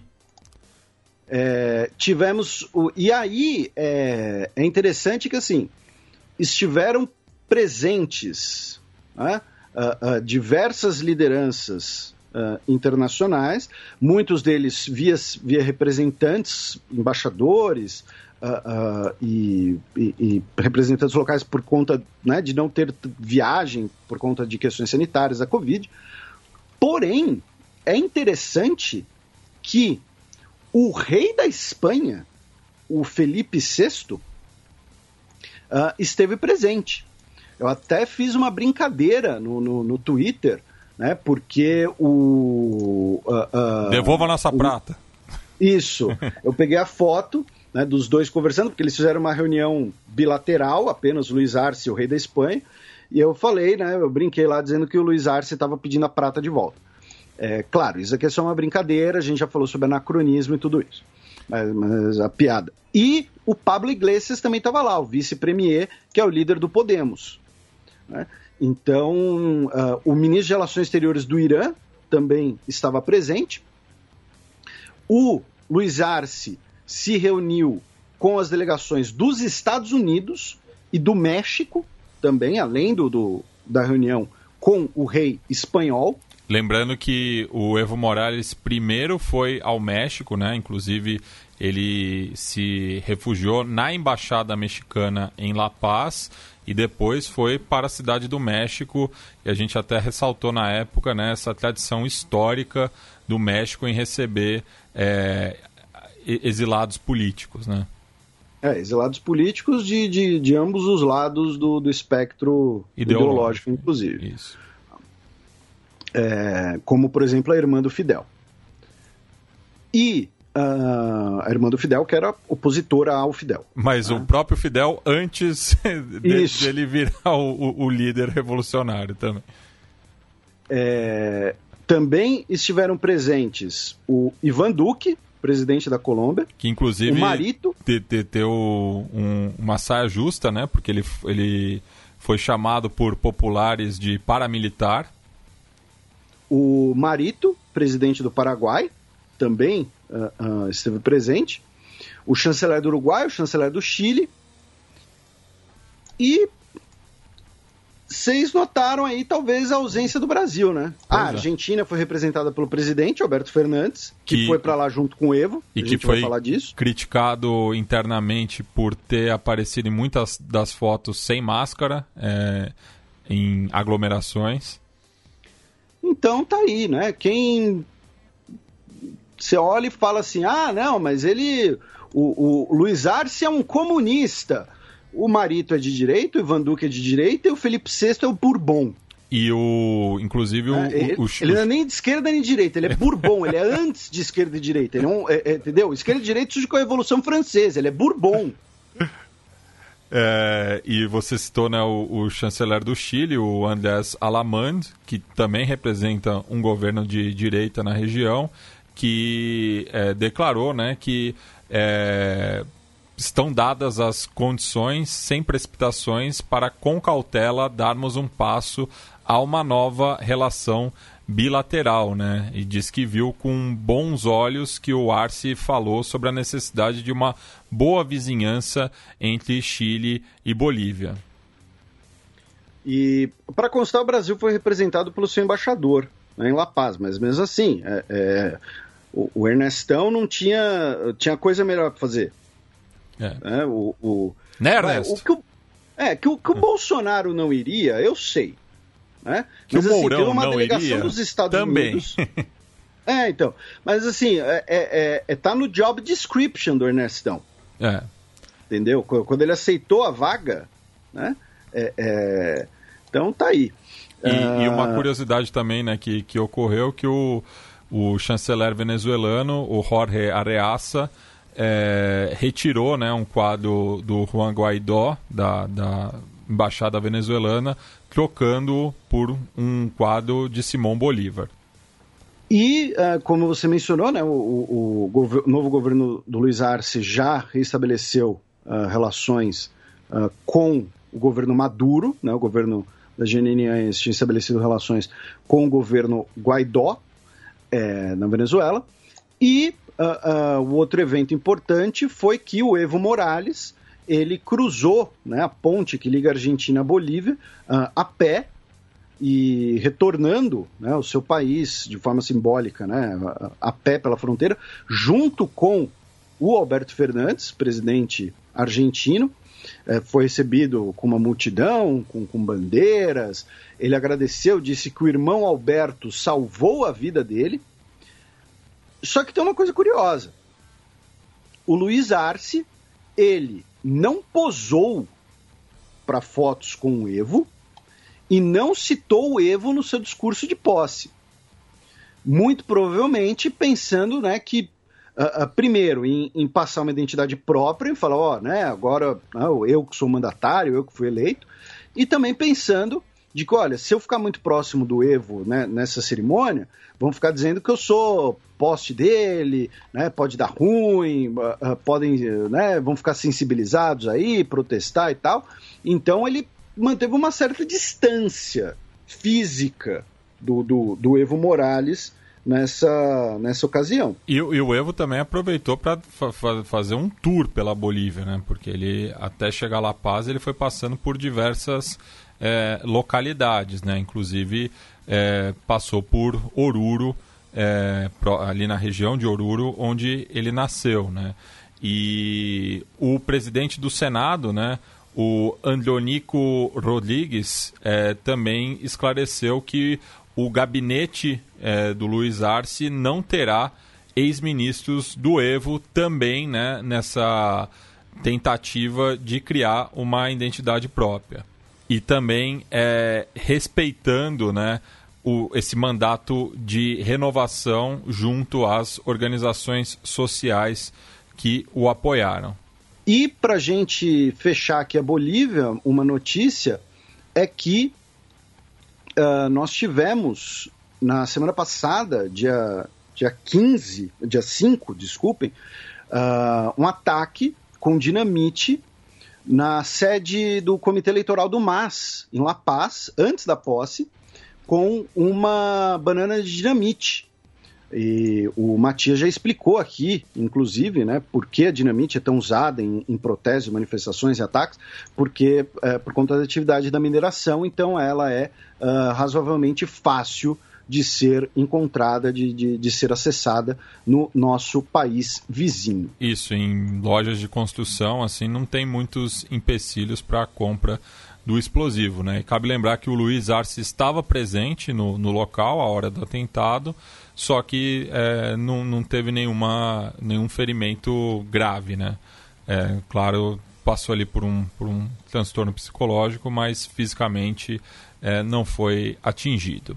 Ainda no vice-reinado do Peru, né, ou do Império Incaico, a gente cruza a fronteira com o Peru, já que na última segunda-feira, dia 9 de novembro, o Congresso aprovou o impeachment do presidente Martim Vizcarra por incapacidade moral.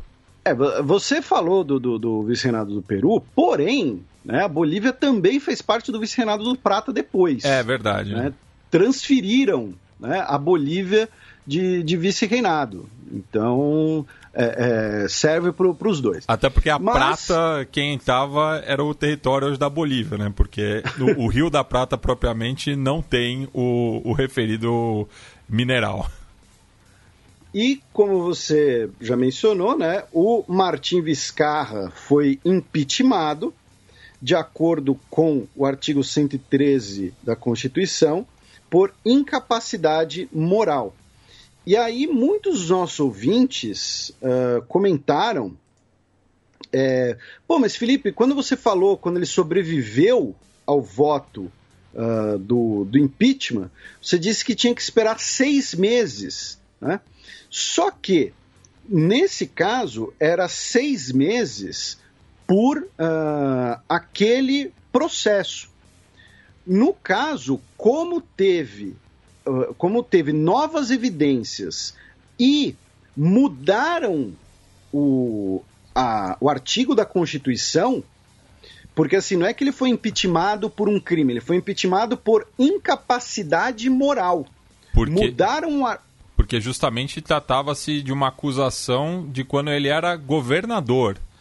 É... Isso, então mudaram a acusação, mudaram o artigo da Constituição, por isso conseguiram fazer um novo voto, uma nova votação foram 105 votos a favor, 19 contra e 4 abstenções, ou seja, uma lavada contra ele. E mas Quem cabe vai... lembrar, né, que o teremos eleições em breve no Peru, né, no começo do ano que vem.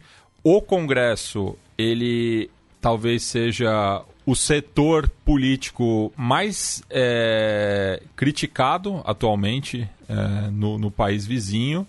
E é, tem aí toda também uma, uma conjunção de, de forças políticas né, que acabaram sendo lideradas pelo é, Merino, né, o, que acabou assumindo como o presidente interino. E daí eu acho demais que ele tem dois apelidos muito bons. Né? Um é Mero Louco, que é, seria uma garopa louca, e o outro é Muca Vieja, que seria uma velha ratazana. E o grupo político que ele faz parte é conhecido como as velhas lésbicas. Eu não faço ideia por quê. Não, peraí. Você jura para mim que isso não é zoeira? Não é zoeira o nome do grupo político dele é As Velhas Lésbicas. Assim, do, o, o, como ficou conhecido, né, é, esse setor de políticos no Congresso peruano é conhecido como, na verdade, é os velhos lésbicos, né, viejos lesbianos, mas não é, não é brincadeira. Eu, eu tô em choque. eu, eu não, eu não sei o que dizer.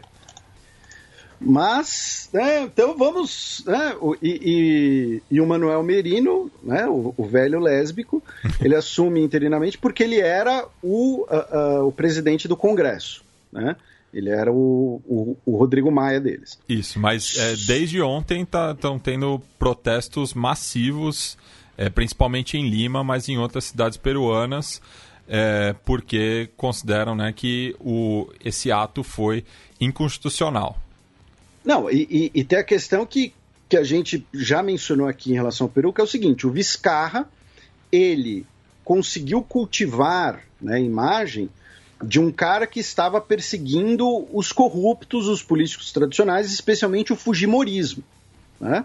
Uh, e, e, conseguiu e fez as reformas do, do, do, do, Estado peruano, convocou novas eleições, falou que desde o início né, do seu mandato interino, a ideia dele era fazer as reformas e convocar eleições, que ele não estava interessado em ficar no poder e tudo mais. E uh, a, a, população viu a, o, o impeachment dele como uma reação dos corruptos, digamos assim. Né? A acusação contra o Viscarra inicial, que a gente já havia explicado, foi de que ele teria recebido 600 mil dólares em propinas é, mas, para parte da, da, da, da população, e que nós temos agora muitas manifestações, o Congresso está usurpando né, o poder. É importante lembrar que mais de uma vez o exército peruano declarou apoio ao Vizcarra, quando teve o início do processo de impeachment, quando teve prime as primeiras quedas de braço tá? É, é, entre ele e o Congresso. Então, uh, é, existe muito essa coisa de que, olha, o Congresso, que é um antro de, de ratos velhos, né? Uhum. E que está tentando tirar o Viscarra, que estava querendo fazer as reformas e promover o que era o melhor para o país. Então não é exatamente uma unanimidade. Temos protestos, temos violência da, da, da polícia contra os protestos, e eu não duvido, eu não duvido realmente que uh, o Viscarra pela, uh, uh, pelo apoio popular, digamos assim, consiga ou retornar, ou então o Congresso acabe se ferrando ainda mais. Tá? Não é uma coisa simples, é uma coisa uh, mais profunda, porque é a ideia de, olha, os corruptos, os fujimoristas estão tentando melar a, as eleições, estão tentando melar a situação e livrar a própria cara. E é, cabe lembrar também né, que o Merino teve bastante dificuldade para montar o gabinete. Né? Isso porque a gente tinha repercutido também recentemente uma troca ministerial é, pelo Martim Vizcarra. Né? Então, além de presidente do Peru, ministro no país também é um cargo bastante é, instável. Né? Pois é. Ah, e só para finalizar, o apelido do, do, do chefe de gabinete dele, o Antero Flores Aroz, é Gato Gordo. Eu estou muito impactado pelos apelidos da, do, da política peruana. É, tão, tão criativos, para dizer o mínimo. É. Bem, passemos agora para o cheque, no qual a gente vai repercutir as eleições ao redor do mundo principalmente aquela.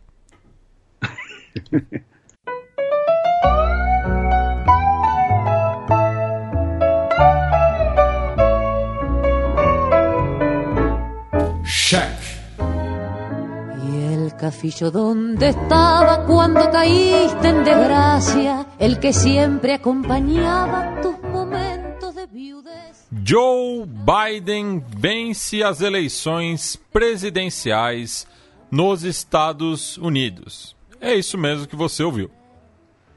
Só que, Matias, você não leu, você não falou a data dessa notícia. Ah, sim. Essa notícia data do último sábado, dia 7 de novembro.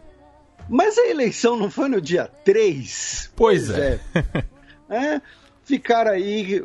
É, é, é, é um trilhão para desenvolver um caça invisível radar. e não bota 15 conto para resolver a porra da contagem da, da, da eleição. Não, os caras estão contando ainda, Felipe. Sim. A gente tá não, gravando, não, não. Ó, agora é, é, dia 14, meia-noite e dois. E em algum estado ainda estão contando cédulas. Até porque a Geórgia pediram para recontar manualmente, né? Isso, e a Geórgia, além da recontagem manual, ainda tem eleição para o Senado lá. Em que a janeiro. gente vai falar. Isso, é. que a gente vai falar mais para frente. Então, assim, a Geórgia está empacando o rolê. Tá? Eu sei que, que né, o, o, o Ray Charles está com Georgia on my mind, mas ela está empacando o rolê, senhor Ray Charles. De qualquer maneira, Joe Biden, vencedor das eleições, hoje confirmaram o Arizona para o Joe Biden e a Carolina do Norte para o Donald Trump. Na contagem atual, o uh, Joe Biden está com, na contagem provisória, digamos assim, está com 290 votos no colégio eleitoral e o Donald Trump com 232. Novamente, falta a Geórgia, justamente, mas as projeções dão a Geórgia para o Joe Biden, é importante colocar isso.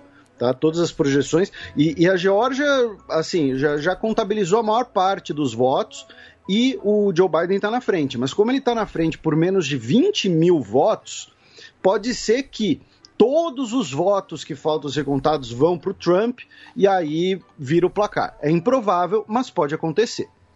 De qualquer maneira, mesmo que a Geórgia vá para o Donald Trump, Joe Biden é o vencedor das eleições dos Estados Unidos. Dito isso, né, vamos lá. a gente tem que fazer aqui algumas observações e algumas contextualizações. A primeira é sobre a eleição em si, tá? Assim, do ponto de vista do sistema eleitoral dos Estados Unidos, o Donald Trump sofreu uma derrota, é, é, uma derrota razoável, porque o Joe Biden já tem 290 né, votos do colégio eleitoral, ele só precisa de 270. A, Porém, além, de, nos números absolutos, ter sido um recorde também é, essa eleição é, para o Joe Biden. Aí, muita gente comenta né, que ah, foi uma derrota do Trump, é o fim do trumpismo, é, tudo isso. Só que eu, antes de qualquer coisa, eu queria fazer uma observação que eu vejo muito pouca gente fazendo. Que é, você acabou de falar que o Joe Biden se tornou a pessoa né, com mais votos da história dos Estados Unidos. A segunda pessoa com mais votos na história dos Estados Unidos é o Donald Trump. O Donald Trump, ele recebeu 10 milhões de votos a mais do que na eleição passada que ele ganhou. Ele foi de 62 milhões de votos populares para 72 milhões. Então, muita gente tem colocado como se fosse uma vitória ah, uma vitória larga, uma derrota muito grande do Donald Trump. Só que eu queria tra trazer essa, esse lembrete, essa reflexão, digamos assim, uh, para os nossos ouvintes, de que não é uh, uh, esse cenário que algumas pessoas podem pintar. De que o Donald Trump, vou repetir, ele teve 10 milhões a mais de votos. Os votos dele perante o, a comunidade afro-americana cresceram, ele teve mais votos, especialmente por questões ligadas à diminuição do desemprego. Ele teve crescimento proporcional dentro do chamado eleitorado latino, que para mim não existe, porque falar eleitorado latino acaba criando uma simplificação até meio racista né, de diversas comunidades diferentes. Uh, recentemente eu, eu, publiquei um texto na Gazeta falando disso. Por quê? Porque os cubanos, os, os colombianos, os venezuelanos costumam ser, votar mais nos republicanos. Por quê? Porque são comunidades migrantes mais recentes, tirando uma comunidade, parte da comunidade, uma parte pequena da comunidade cubana que está nos Estados Unidos desde a virada do século XIX para o XX, quando você teve a, a Guerra Hispano-Americana. É, que for, foram, Mas, foram três momentos distintos é, da, da imigração é, cubana, né? Esse primeiro que você citou, depois, é, logo após a Revolução Cubana propriamente, e daí já no contexto do, dos anos 80, é, a, a, aquele. O, o, Scarface, vamos dizer assim, né? Que Isso. foi, foi liberada né, é, a, a saída de diversos cubanos ali no começo dos anos 80. Então, e claro que é, tiveram é, movimentações menores é, entre esses períodos, né? Mas é, ma migrações massivas de, de cubanos para os Estados Unidos são esses três momentos. Exatamente. E, e, essa última onda, né, que foi muito ligada a questões econômicas, que é quando você tem as imagens lá das pessoas tentando cruzar o mar em barcos improvisados e tudo mais. Então, essas pessoas que são imigrantes mais recentes, por serem imigrantes mais recentes, normalmente eles estão mais preocupados com pautas uh, econômicas, uh, né, é, criação de postos de trabalho, melhor remuneração, uma postura econômica mais liberal, digamos assim, e muitas vezes, por serem uh, críticos dos seus governos ou de fenômenos políticos, dos seus países de origem, então vão ser dissidentes castristas que chegam uh, uh, anti-Castro, né, que chegam pós-revolução, vão ser venezuelanos que chegam nos última, na última década, uh, colombianos críticos das Farc, essas pessoas vão acabar tendo um viés econômico liberal e um viés político conservador, ou seja, vão votar nos republicanos. E eu Já... recomendo particularmente um podcast do Elilo, né, que é filiado à Rádio Ambulante, ambos é, dentro da NPR, é, chamado Melody Mitia, Notícias Falsas e Política em Florida, que trata um pouco é, de, da questão da comunidade latino-americana é, dentro da Flórida, que foi é, um dos estados que o voto latino pendeu né, para o Donald Trump. Né? E só aproveitando, passando outra estatística é, que foi mapeada pelo Pew Research Hispanic, de que nos estados com mais de 10% dos eleitores latino-americanos, o Trump venceu em apenas dois, além da Flórida, o Texas, né? Lembrando que, claro, é, apesar de essas críticas que a gente está apontando a essa demografia específica, é, se juntar justamente todos é, os votantes dos diferentes países latino-americanos, inclusive o Brasil, né, que a gente é, sempre tem esse debate, o, já é o segundo grupo étnico é, dentro da, dos eleitores, né, superando justamente os afro-americanos. E em contraste, você tem uh, as comunidades mexicanas e porto-riquenhas que, primeiro, é importante lembrar, um quinto, né, mais ou menos, da, da, da comunidade, um, um, vai, entre 10% e 20% da comunidade mexicana uh, é descendente de pessoas que estavam lá antes de ser Estados Unidos. Né, quando você tem a, a, guerra com o México em 1848. No qual o México hum. perde metade do seu território original. E as pessoas que moravam lá foram recebidas como cidadãos dos Estados Unidos. Né? Então você tem dezenas de milhões de mexicanos, que são de longe a maior comunidade de origem estrangeira, mais os porto-riquenhos, e a maioria dessas pessoas são cidadãos. É até porque são... o Porto Rico é um estado livre associado, né? Isso. Então são pessoas que na maioria das vezes são cidadãos e que são filhos de pessoas que já moravam lá ou então que moram lá há décadas. Então são pessoas que muitas vezes estão ligadas a pautas de bem-estar social, como direito de saúde, é, é direito de saúde pública. E então acabam se ligando muito mais aos democratas. E finalmente você tem os centro-americanos que costumam ser meio a meio. O, os que são de origem uh, de é, é, famílias mais abastadas da América Central costumam ser mais republicanos e os que chegam em situação irregular, imigrações mais recentes, uh, que fugiram uh, de conflitos na região, costumam ser mais democratas. Então não existe voto latino nos Estados Unidos. Né? Existem diversas comunidades, cada uma com suas pautas e suas particularidades.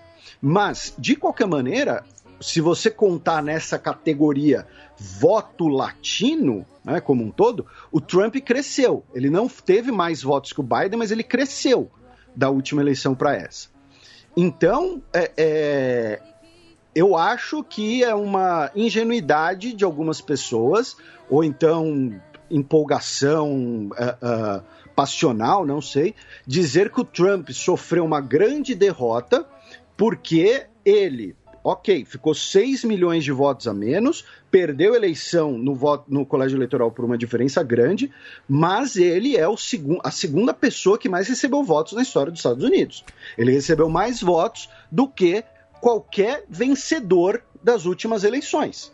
E... Ele recebeu mais votos que o Obama em 2008. E só falando é, brevemente sobre o Arizona, né, ainda nessa questão do voto latino, que acabou sendo é, justamente um dos estados decisivos né, para a vitória do Joe Biden, além é, do, do, voto latino, você teve uma grande participação das comunidades nativas, né, principalmente o, os navarros, e também é, uma coisa que pouca gente está repercutindo também aqui na imprensa brasileira, é daquela troca de farpas entre a família Trump e a família McCain. Lembrando que o, o, o John McCain era senador pelo estado eh, do Arizona e era muito querido, né? Então isso acabou pegando muito mal é, após a, a, morte dele. É, é, as, as, trocas de, de agressões da família presidencial com a família do ex-senador e presidenciável pelo Partido Republicano. Inclusive, o, a filha do John McCain fez, fez troça, digamos assim, do fato do, do Trump ter perdido no Arizona no Twitter. É, então, é, é, muito bem lembrado isso daí que você colocou do, do, do, Arizona, que acabou, não vou dizer sendo o fiel da balança, mas foi meio que o resultado que fez muita gente olhar e falar: ok, deu Biden. É, foi o resultado que, que acabou uh, uh, mudando um pouco esse, esse cálculo, desequilibrando um pouco esse cálculo. Aí, claro, a gente está gravando, e, e, e, nesse caso foi algo bom até, a gente uhum. deu sorte. A gente está gravando quase duas semanas depois da eleição. Então, muita coisa que ficou sendo discutida nos primeiros dias já foi pacificada. É, inclusive, na época, né, tanto eu quanto você tweetamos que aquilo lá era só o começo da novela. Né, que muita gente. Né, o, o o Guga Chakra virou meme porque acho que ele trabalhou 48 horas seguidas na, na frente das câmeras, né? Porque todo mundo esperando um resultado, mas o resultado não ia vir. É, e só, e só fazendo também um, um, um disclaimer né, do, do, do, nosso trabalho, né? Que muita gente queria que a gente fizesse live, já gravasse o programa na, na semana passada, né? Invertesse a ordem em relação ao especial coronavírus. Mas eu e o Felipe, nós somos formados em história, né? Então, a gente tem o costume de é, ter um mínimo distanciamento do, do, dos fatos, né? Justamente para dar uma visão mais ampla, né? E com mais substrato também do que ocorreu, né? Então, é, esse é o formato que a gente aposta no xadrez verbal, até por ser uma revista, né? Então, é, nesse aspecto, acho que a, a cobertura das eleições é, a gente consegue justamente dar um panorama mais completo nessa semana do que na semana anterior. Isso, que estava no, no, no, calor dos eventos e, e, todo mundo apostando, todo mundo, né, todo mundo apagando tweet, que eu vi, né, não vou falar nomes, mas eu vi, né, aí gente, né, gente falando, ah, já deu Trump, ou então falando, ah, não, é, a, a, a lacrosfera está dizendo que o Joe Biden ganhou, então vai dar Trump. Porra, enfim. Uh, Aí vamos para né, a, a o, o, resultado pelos estados, qualquer dos nossos ouvintes pode, pode acessar, acho que não faz muito sentido a gente passar estado por estado, né? Uh, uh, foi mais ou menos ali o, o, o, sul e o meio oeste e o Alasca pró-Trump, uh, o nordeste, a Califórnia, a Arizona, fronteira com o México, Novo México, com o Joe Biden, Uh, o Trump também teve um dos assentos né, do Maine, que é dividido uh, uh, proporcionalmente, e tem a, a Geórgia, que está sendo aí, e o, o Trump também conseguiu né, estados ali do, do, do cinturão da ferrugem, conseguiu uhum. Indiana e tudo mais. É, e é, a Geórgia Indiana tá que Indiana que é, é um estado tradicionalmente é, republicano e tem também a força é, do, do vice-presidente é, Mike Pence que é, é, natural e foi governador também do estado, né? E só também fazendo o comparativo com as eleições de 2016, né? É, o Trump acabou perdendo Arizona, Missouri, Wisconsin, Pensilvânia e Geórgia, né? Esses foram o, o, os estados é, e além de, de, um assento no Nebraska também, é, que assim como o Maine também é dividido. Porque em 2016 o Trump também ganhou no Maine um assento. Um, um delegado, e... né? Perdão. e uh, aí a gente passa pro é, para a postura do Donald Trump pós-eleição, que uh, ele não concedeu a derrota, inclusive até agora, né? hoje, dia 14. Hoje, inclusive, ele deu uma, uma derrapada ali num, num pronunciamento, né? Uh, uh, falando, ah, o próximo governo. Quer dizer, o que acontecer? Por quê?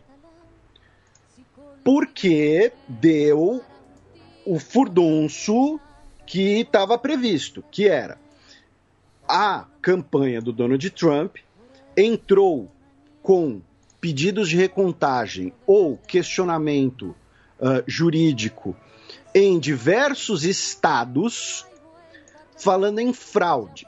E aí, para mim, rolou um problema de comunicação muito grande quando se falou disso. Porque quando a gente fala de fraude eleitoral no Brasil, a gente pensa no que a gente aprende na escola na República Velha, né? Que é urna falsa, que é a urna que é jogada no, no, lixo, que é o voto de cabresto, é o cara que fica lá em cima vendo em quem você votou, e se você votou na pessoa errada, ele te dá essa porrada. Esse tipo de coisa. O argumento da campanha do Donald Trump eram argumentos uh, uh, judicializantes no sentido de duas coisas. Foram dois principais argumentos. O primeiro, o furdunço que a gente já explicou, que é cada estado teve suas regras para receber os votos por correio. Então, teve estado que disse: olha, se o voto chegar depois do dia 3, ele não vai ser contado. Aí teve estado falando: não, se o voto chegar até sexta, ele vai ser contado. Aí teve estado falando: não, o prazo vai ser maior.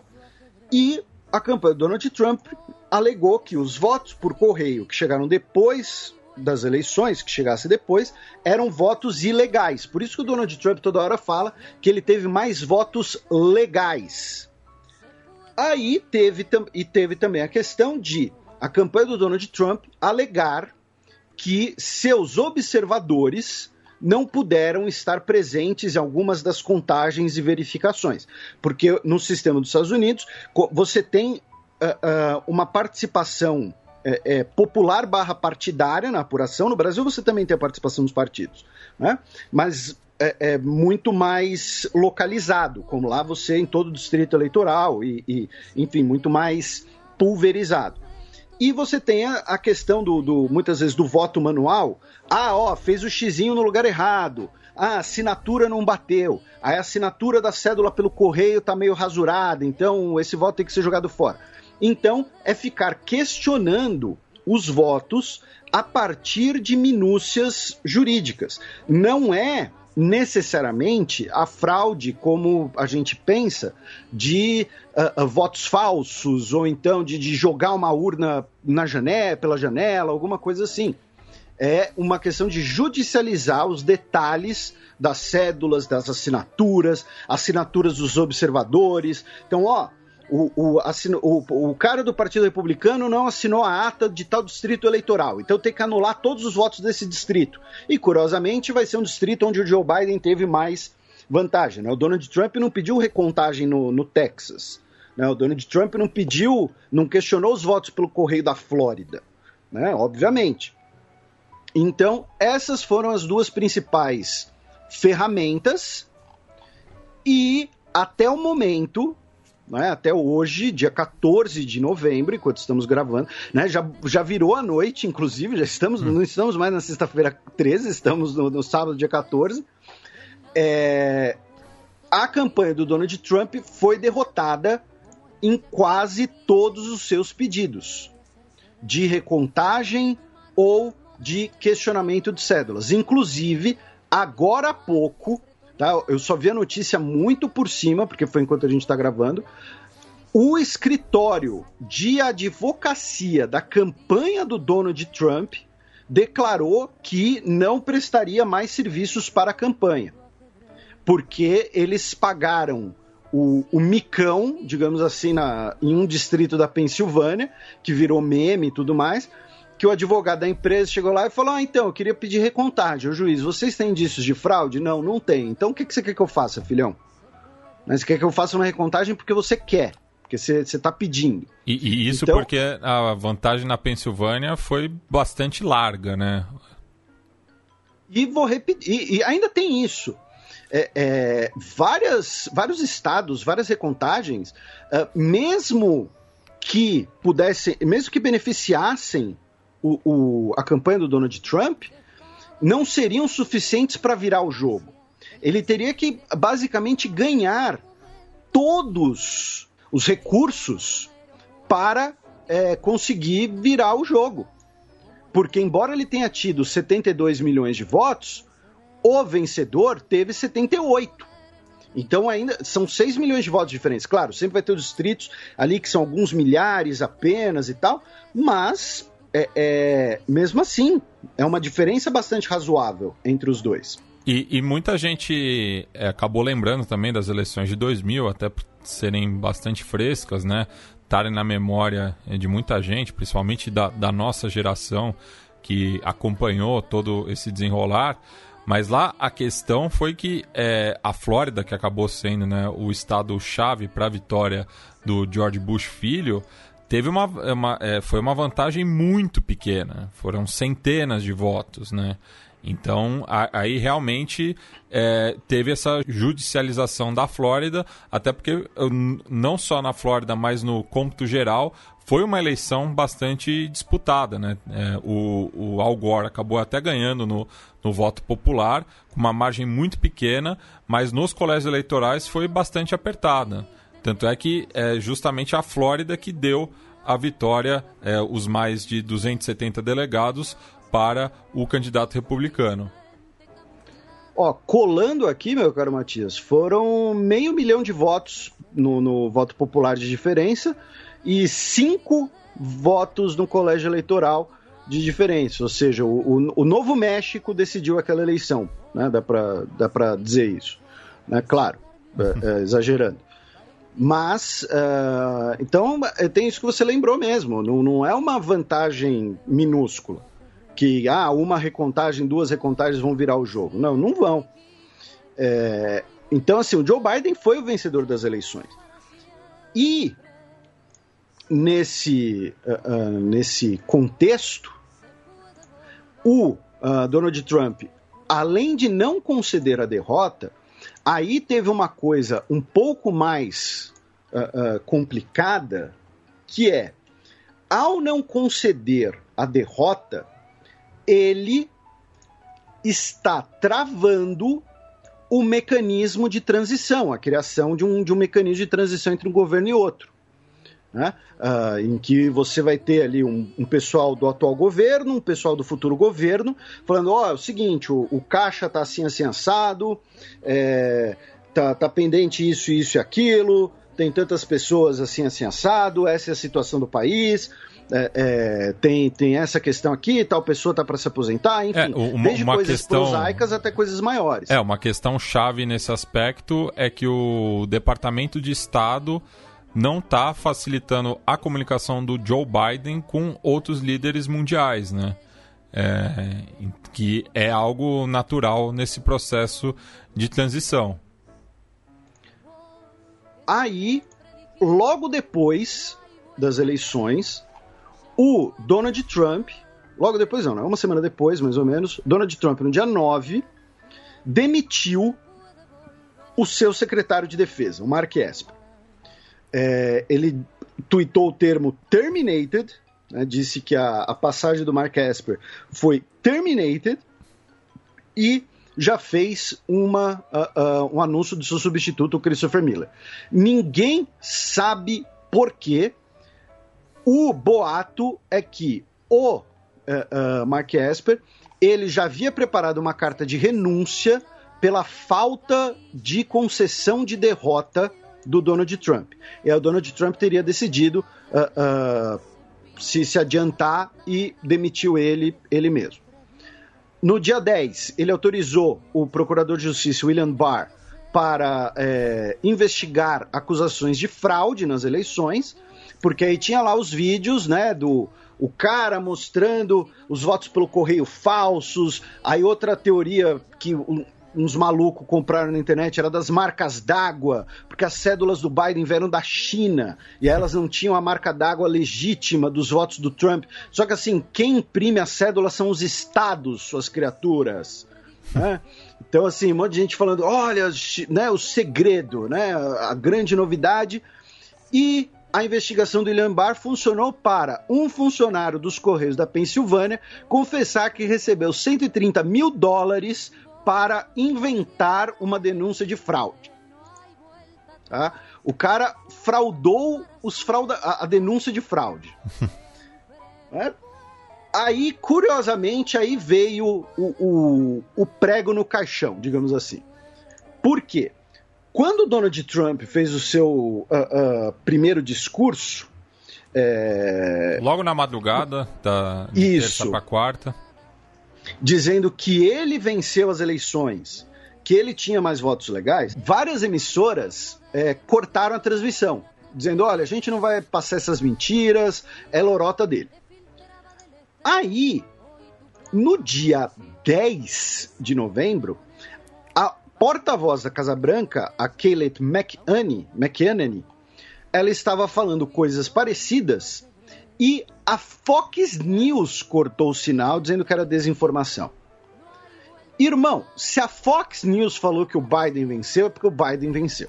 Ah, e a Fox também foi uma das primeiras a, a ter projetado o Arizona é, para o Biden e foi bastante criticada também é, pelo eleitorado republicano. Aí no último dia 12, né, quinta-feira, a Agência de Segurança Cibernética e de Infraestrutura dos Estados Unidos, a CISA, soltou uma nota dizendo que conduziu né, a sua perícia, e a nota dizia que as eleições de 3 de novembro foram as mais seguras da história dos Estados Unidos. Nesse momento, em todo o país, autoridades eleitorais estão revisando e voltando a revisar todo o processo eleitoral antes de finalizar o resultado. Não há evidências de que o sistema de votação tenha apagado, perdido, alterado cédulas ou hackeado de alguma maneira mais uma porrada na, na, na, narrativa da fraude, que não é bem fraude, é a questão do, do da judicialização dos votos. E, e assim, Biden... só, só um parênteses aqui, Felipe. Era algo que a gente já tinha alertado aqui no programa também. Porque essa narrativa do Trump contra os votos por correio já estava sendo construída há alguns meses.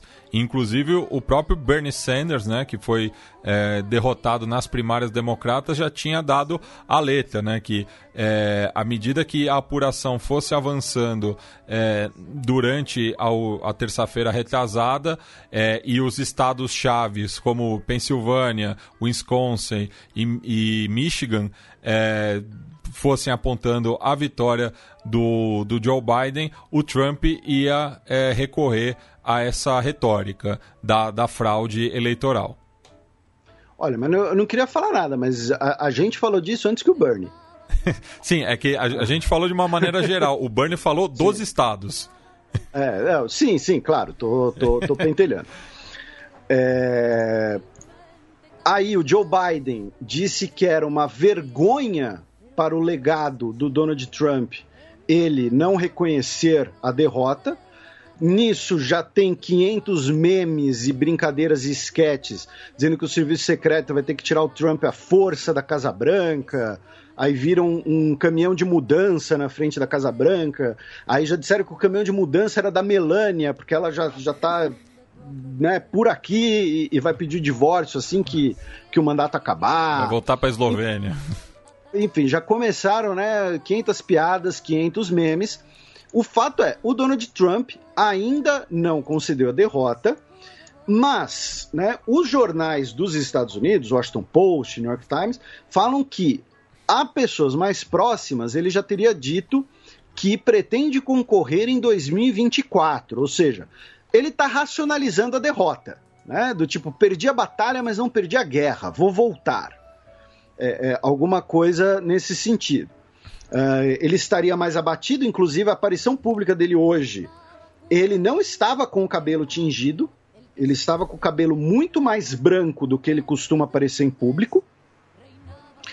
E uh, a piada suprema nesse sentido foi que no a campanha né, do Donald Trump marcou uma entrevista coletiva uh, no Four Seasons, Aí você pensa, que... Four Seasons, aquela rede de hotel famosa. É, um hotel de luxo, né? Mas não, era uma loja de paisagismo. Isso, isso na Filadélfia. E eles trucaram a confusão e deram entrevista coletiva no estacionamento de uma loja de paisagismo. Four Seasons Total Landscaping. Que, e que fica do lado também de uma loja de uma sex shop. É, e. e...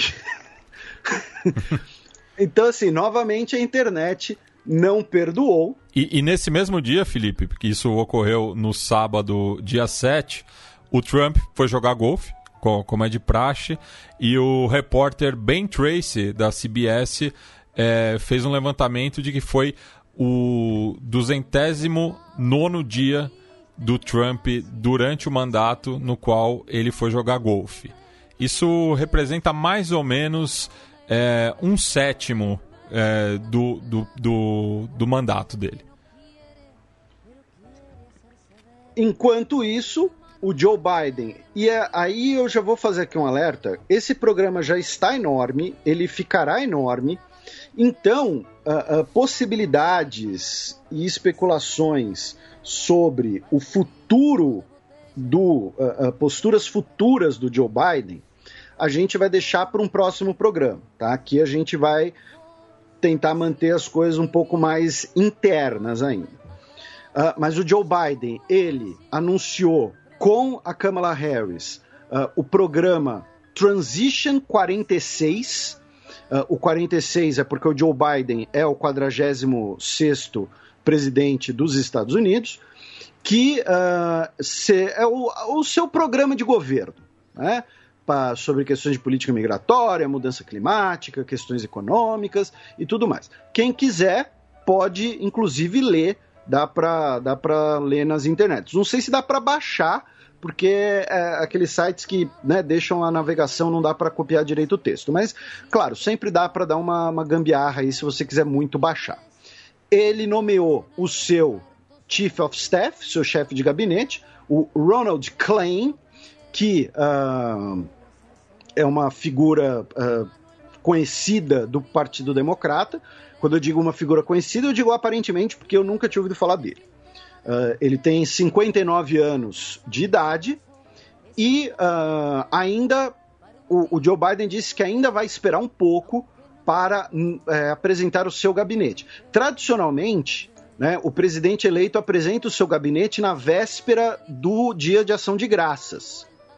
Mas o Joe Biden falou que nesse ano ele vai esperar um pouco, que ele quer fazer as coisas com mais calma, né? Quer esperar um pouco e tal. Provavelmente também para dar um tempo para ver se o Trump se toca. Né, uma ação de graças que esse ano vai ser no dia 26 de novembro. E é um, né, uma data muito importante nos Estados Unidos. E é um dia que todo mundo fica sentado na frente da TV, comendo um monte, assistindo futebol americano, porque tem jogos o dia inteiro. É, né, um é, atrás do outro. É o dia que mais consome comida no ano nos Estados Unidos. Mais Não do duvido. que o Natal. É... Externamente, né? o Joe Biden já bateu um papo com o Macron, dizendo que quer revitalizar as ligações dos Estados Unidos com a Europa. Ou seja, né, isso é uma coisa que a gente já pode comentar, que ele vai é, é, voltar atrás em algumas posturas do Donald Trump. Até porque, Isso... até porque os Estados Unidos saiu do Acordo de Paris na semana passada, né? É, o, o, o confirmou a, o prazo de carência. E o Joe Biden falou que ele vai voltar no primeiro dia. Hum, porque só depende da caneta dele. Pois é.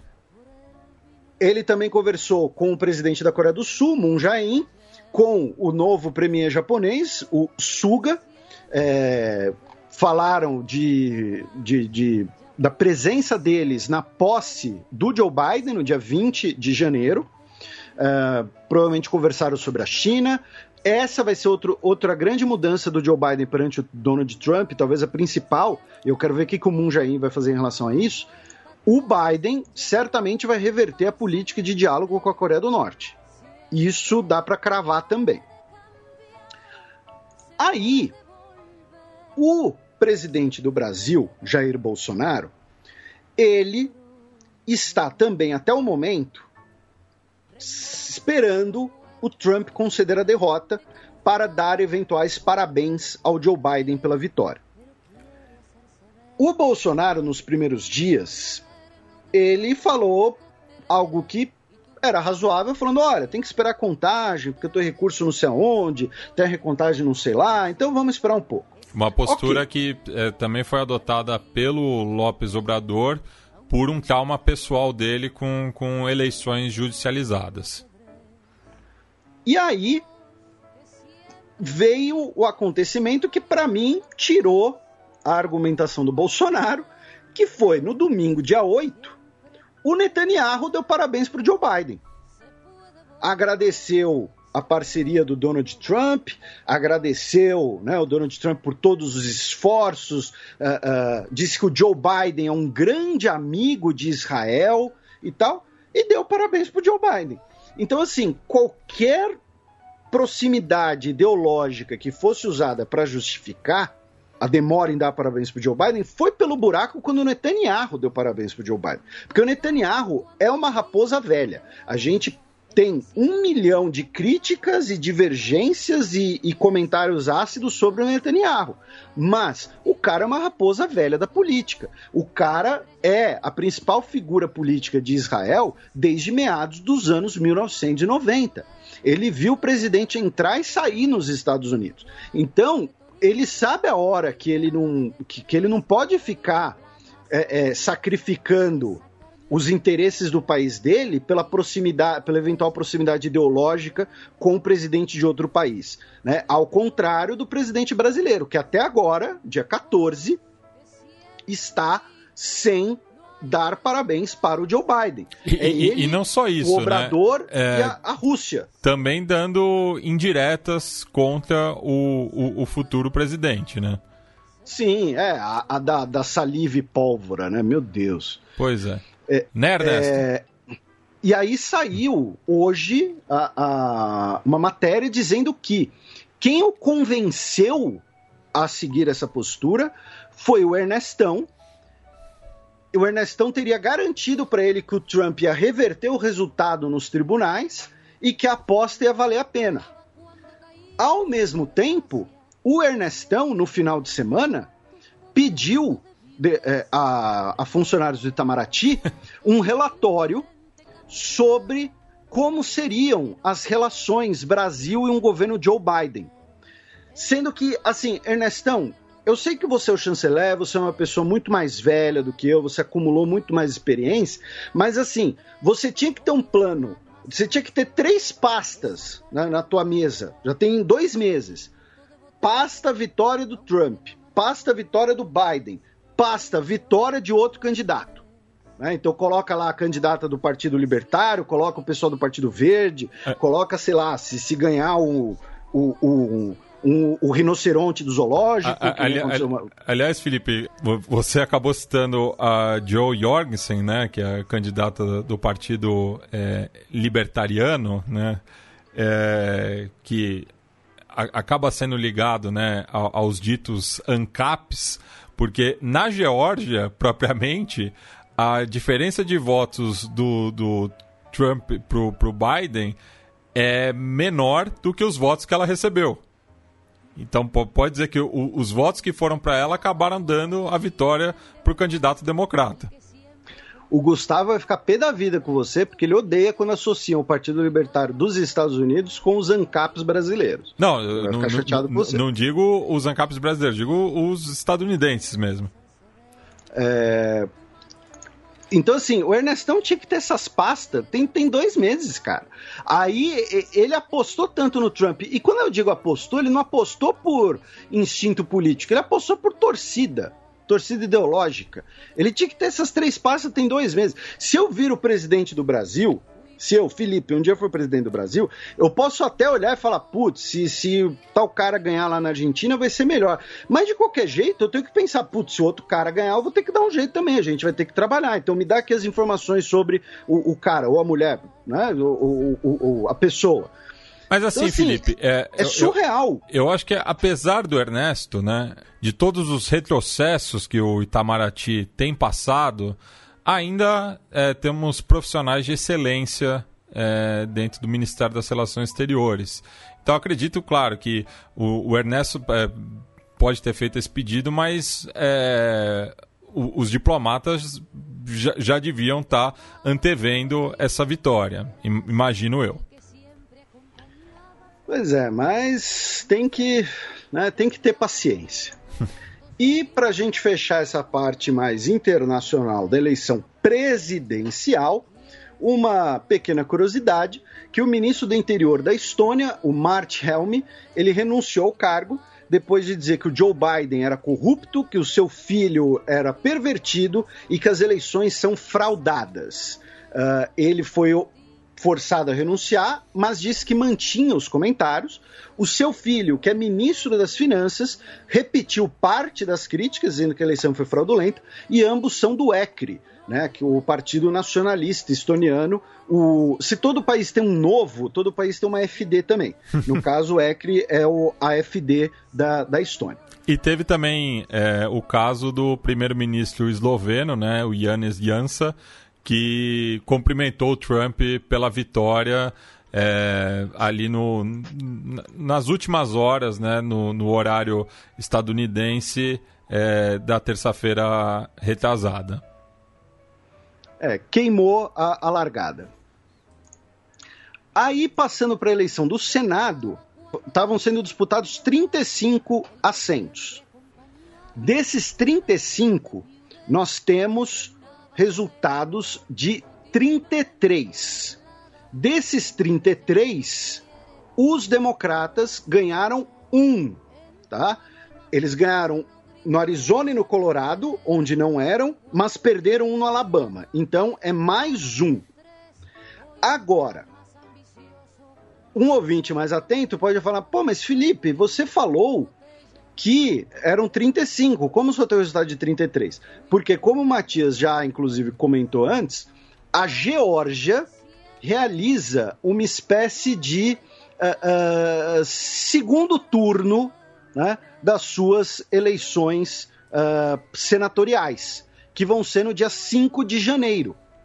Então, o que acontece, meu caro Matias? Qual vai ser o clima de suspense? Se os democratas vencerem os dois assentos da Geórgia no início de janeiro, o Senado vai ficar 50 a 50. E quem desempata o Senado dos Estados Unidos é a vice-presidência, que agora será da Kamala Harris. Então, se os democratas vencerem os dois assentos na Geórgia, eles vão ter o domínio do Senado pelo desempate. Agora. E a Câmara eles... conhece bem o Senado, afinal, é, era senadora pela Califórnia. Isso. Agora, se os democratas perderem um dos dois assentos, ou os dois, aí o Senado vai continuar com maioria republicana. E todas as pesquisas estão bastante apertadas. Então, assim, eu, eu só acho improvável os democratas vencerem absolutamente tudo na Geórgia. Então, acho que pelo menos um dos cargos de senador eles vão acabar perdendo.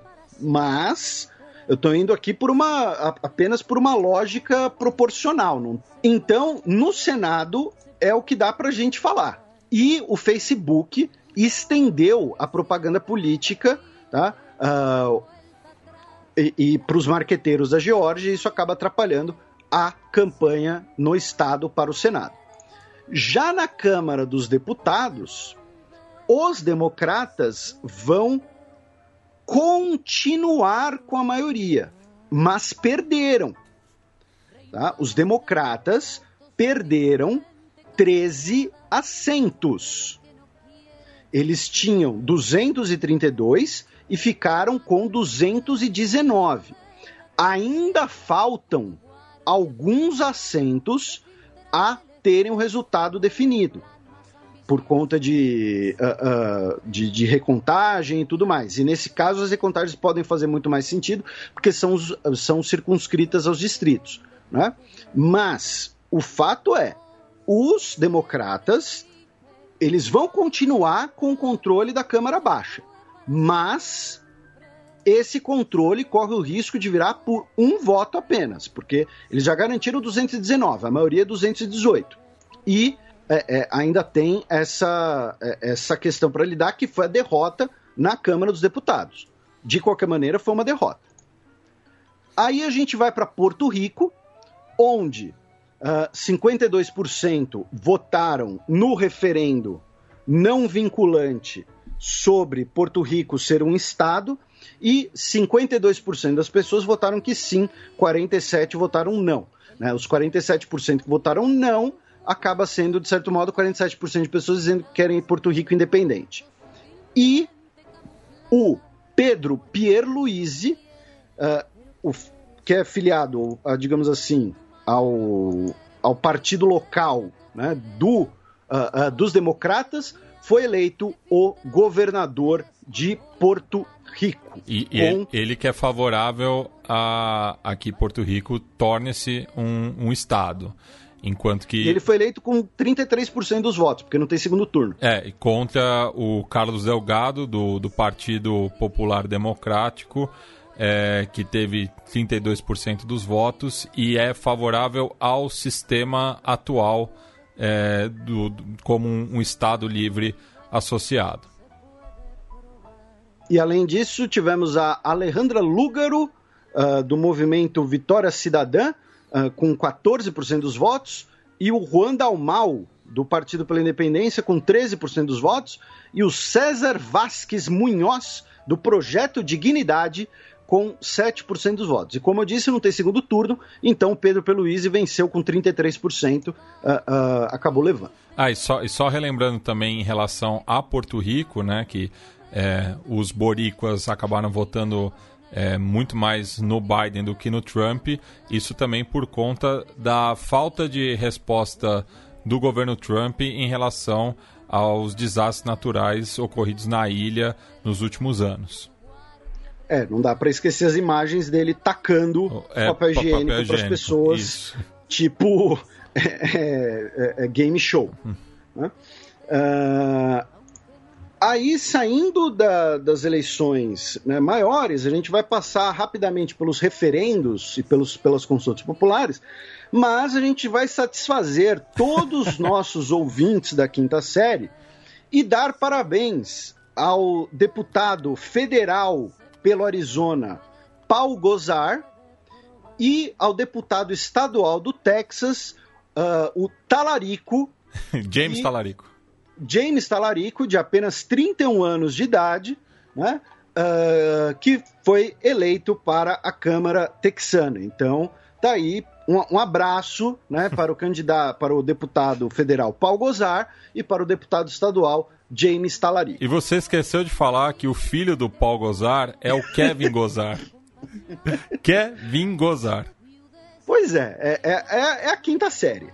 E só, só um outro detalhe, Felipe, é que assim, é, é, é, o efeito Melania, né? Porque surgem agora eslovenos no, nos Estados Unidos a todo lado, né? Tem o Luka Doncic também, que aí é um dos melhores prospectos da NBA, porque uh, os, os avós paternos uh, do Paul Gozar vieram da Eslovênia.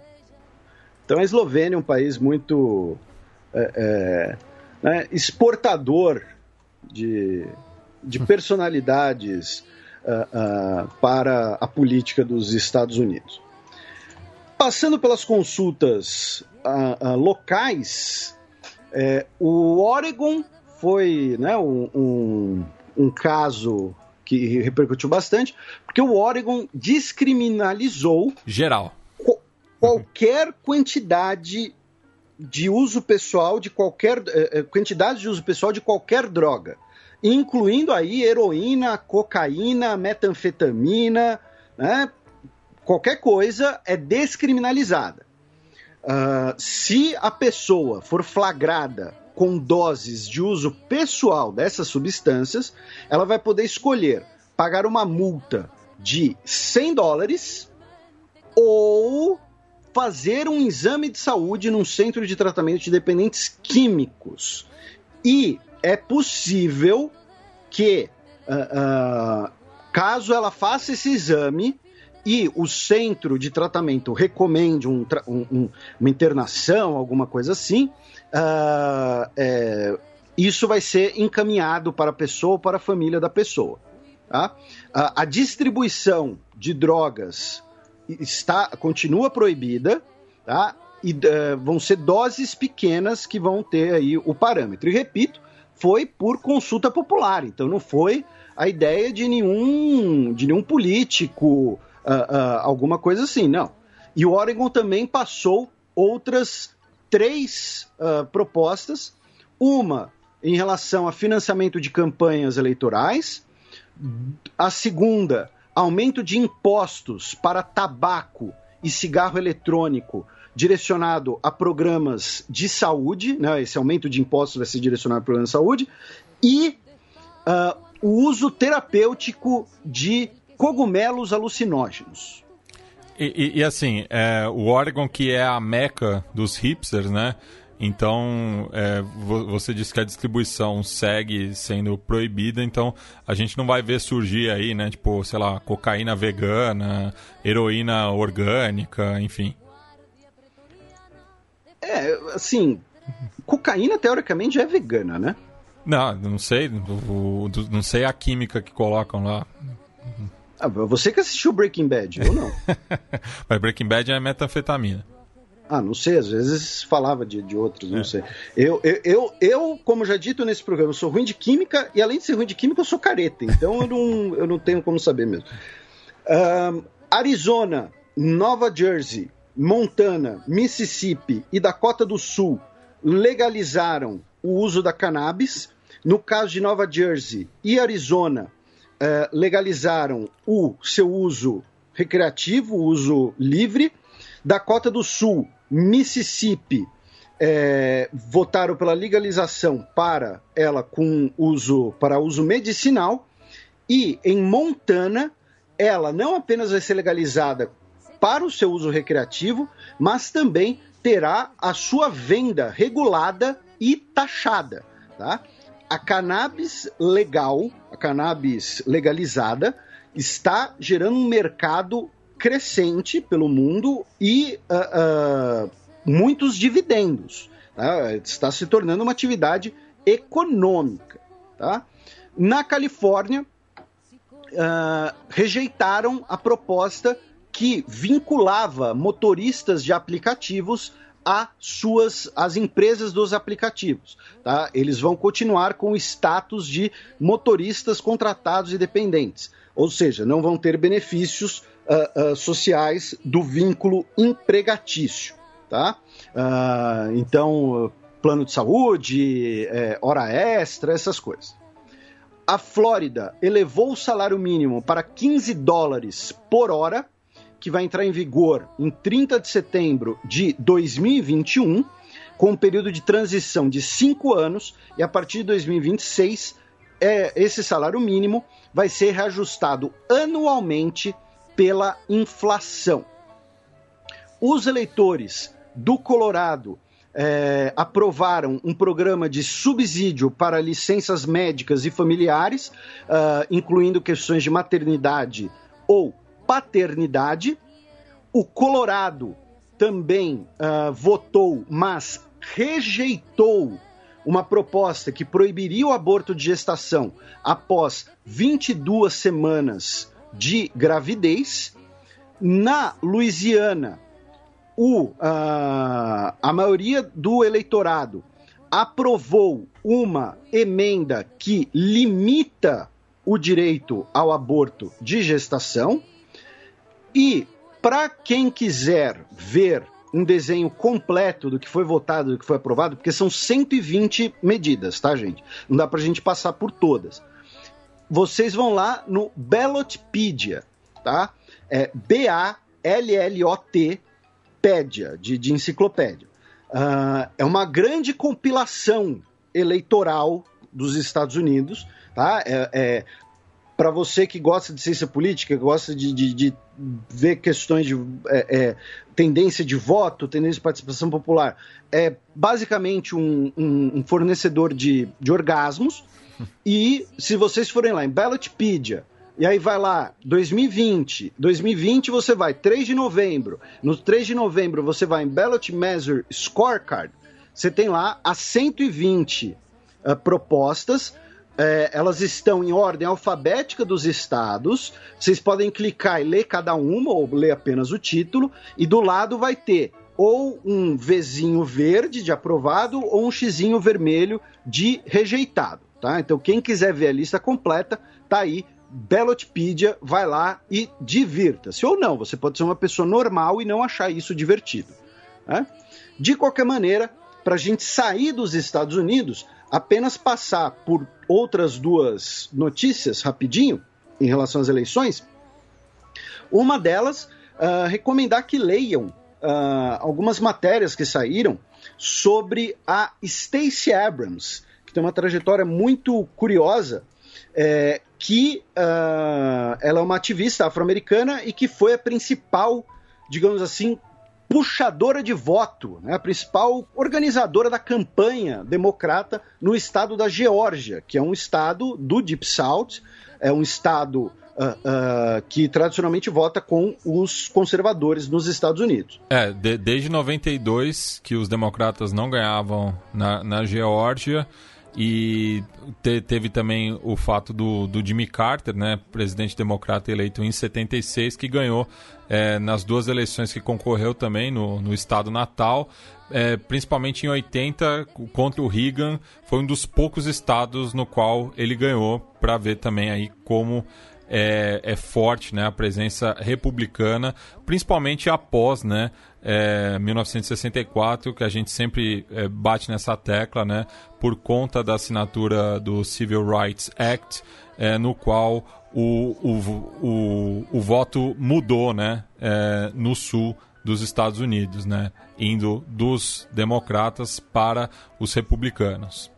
E no caso da Stacey Abrams, é, acreditam que ela ajudou a registrar mais de 800 mil votantes.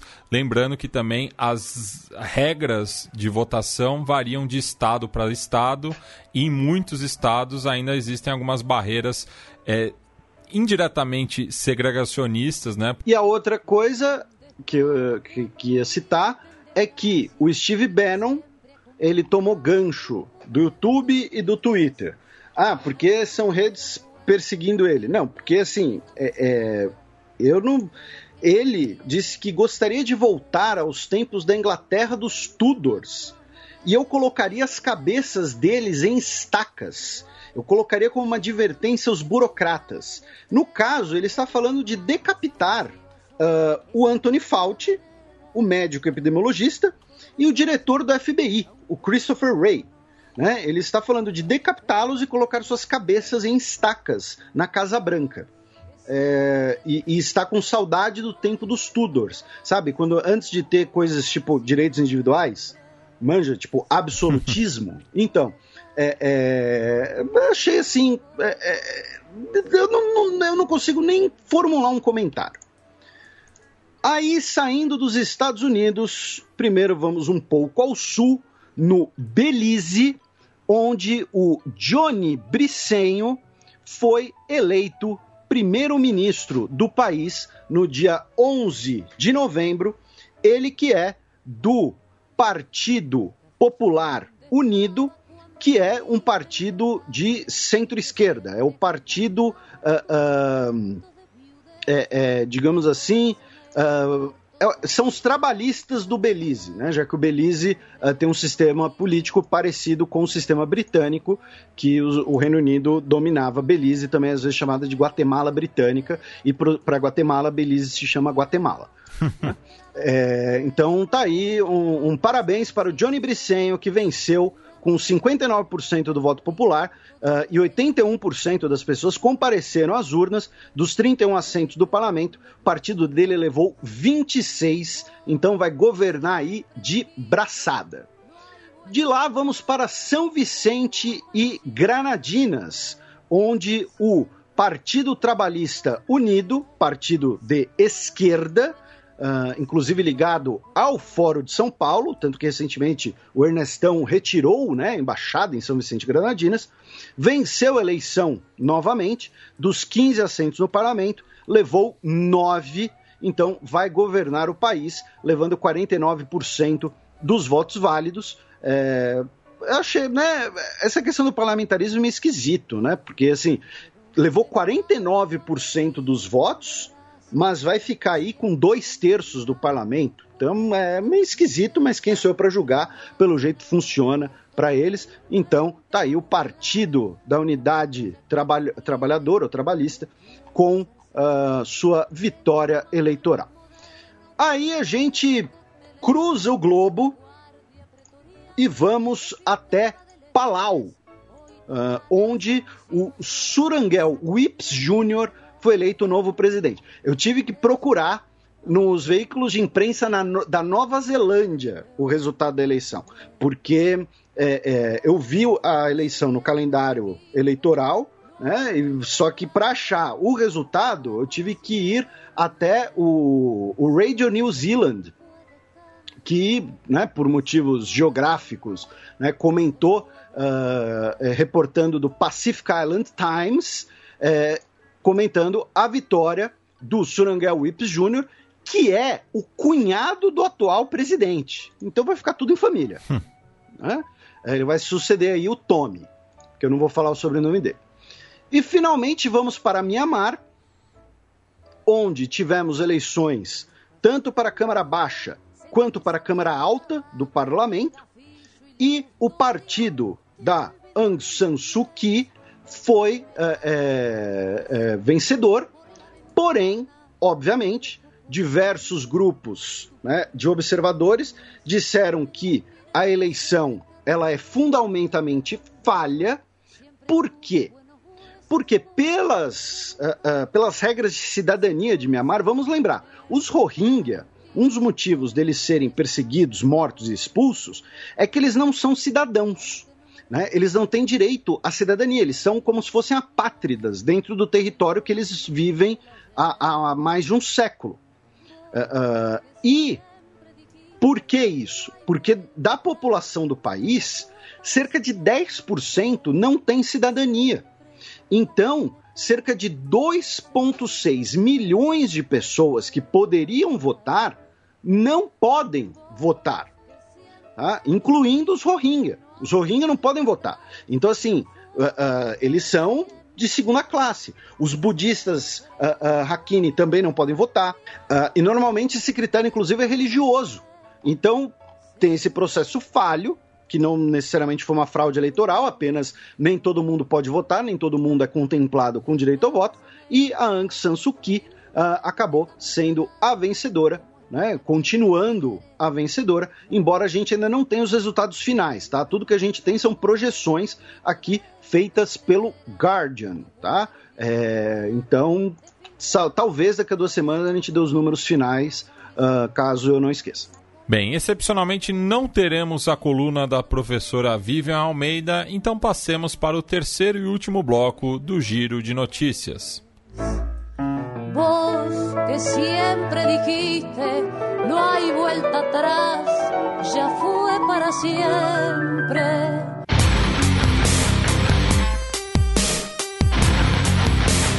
Giro de notícias.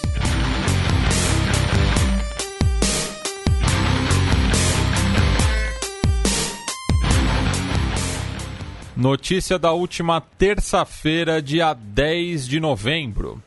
Defensor da independência palestina, Saeb Erekat, morre aos 65 anos. Isso, ele faleceu de Covid-19. Ele foi internado no dia 18 de outubro, uh, estava internado desde então, morreu no hospital em Jerusalém. Uh, ele era um possível sucessor, inclusive, do Mahmoud Abbas, na liderança da, uh, da autoridade palestina. Ele foi um dos negociadores lá dos acordos de Oslo, no início da década de 1990, que a gente até mencionou uh, anteriormente aqui.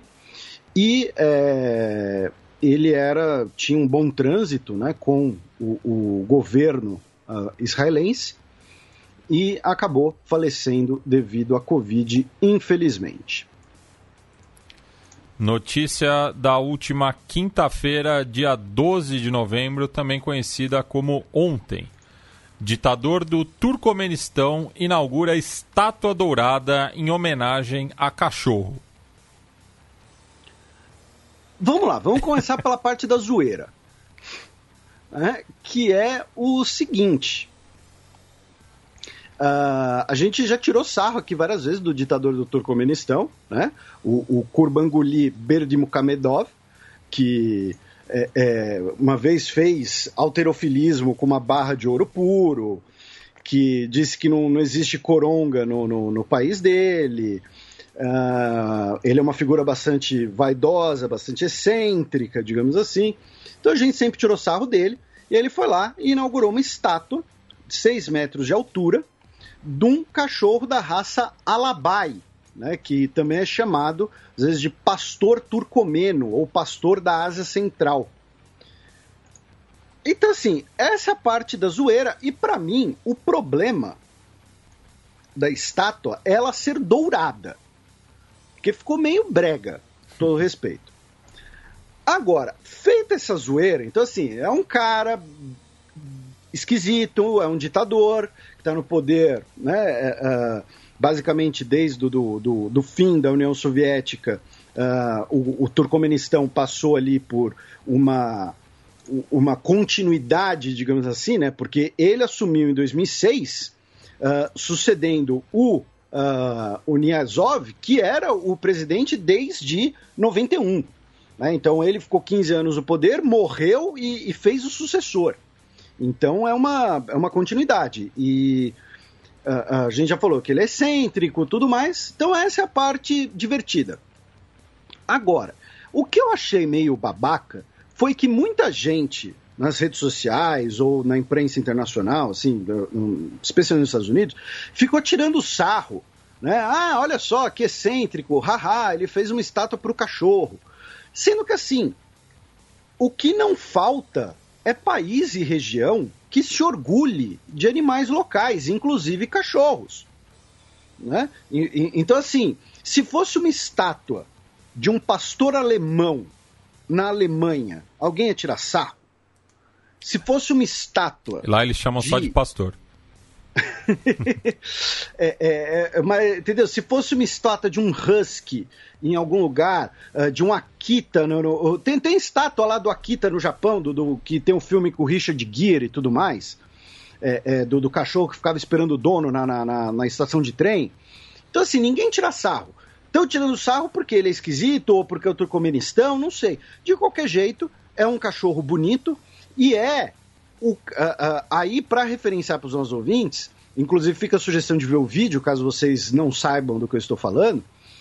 Uma vez ele deu um filhote dessa raça para o Putin de presente. E ele pegou o filhote assim pela goela, levantou como se fosse um troféu. E o Putin vai e tira o bichinho da mão dele, do tipo, o seu visigodo, trata direito o, o bichinho e, e pega e, e, coloca ele no colo. Então é aquela raça que é o pastor turcomeno, ou pastora da Ásia Central, ou o alabai. Mas assim, a parte da, da, de tirar sarro da zoeira eu achei meio, em alguns momentos, que meio que passou do limite por um certo. Uh, uh, Exotismo. Lá, é. Colonialismo, não, não sei. Entendeu? A, o, os Korg da Rainha Elizabeth todo mundo conhece. E o cara não pode fazer isso. Como eu disse, o problema para mim é que a estátua é meio feia porque é dourada. É meio esquisito, mas né, aí é gosto estético também. Então é isso. Uh, uh, e, e tá aí o, o Alabai. Também na última quinta-feira, acordo comercial asiático deve ser assinado neste final de semana é o acordo da parceria Transpacífico, que foi negociado durante o governo Obama e o Donald Trump saiu, e aí foi renegociado como a parceria econômica uh, regional que vai unir a ASEAN, a comunidade de, de nações do Sudeste Asiático, a China, o Japão, Coreia do Sul, Austrália, Nova Zelândia, um terço da população mundial e quase um terço da economia mundial.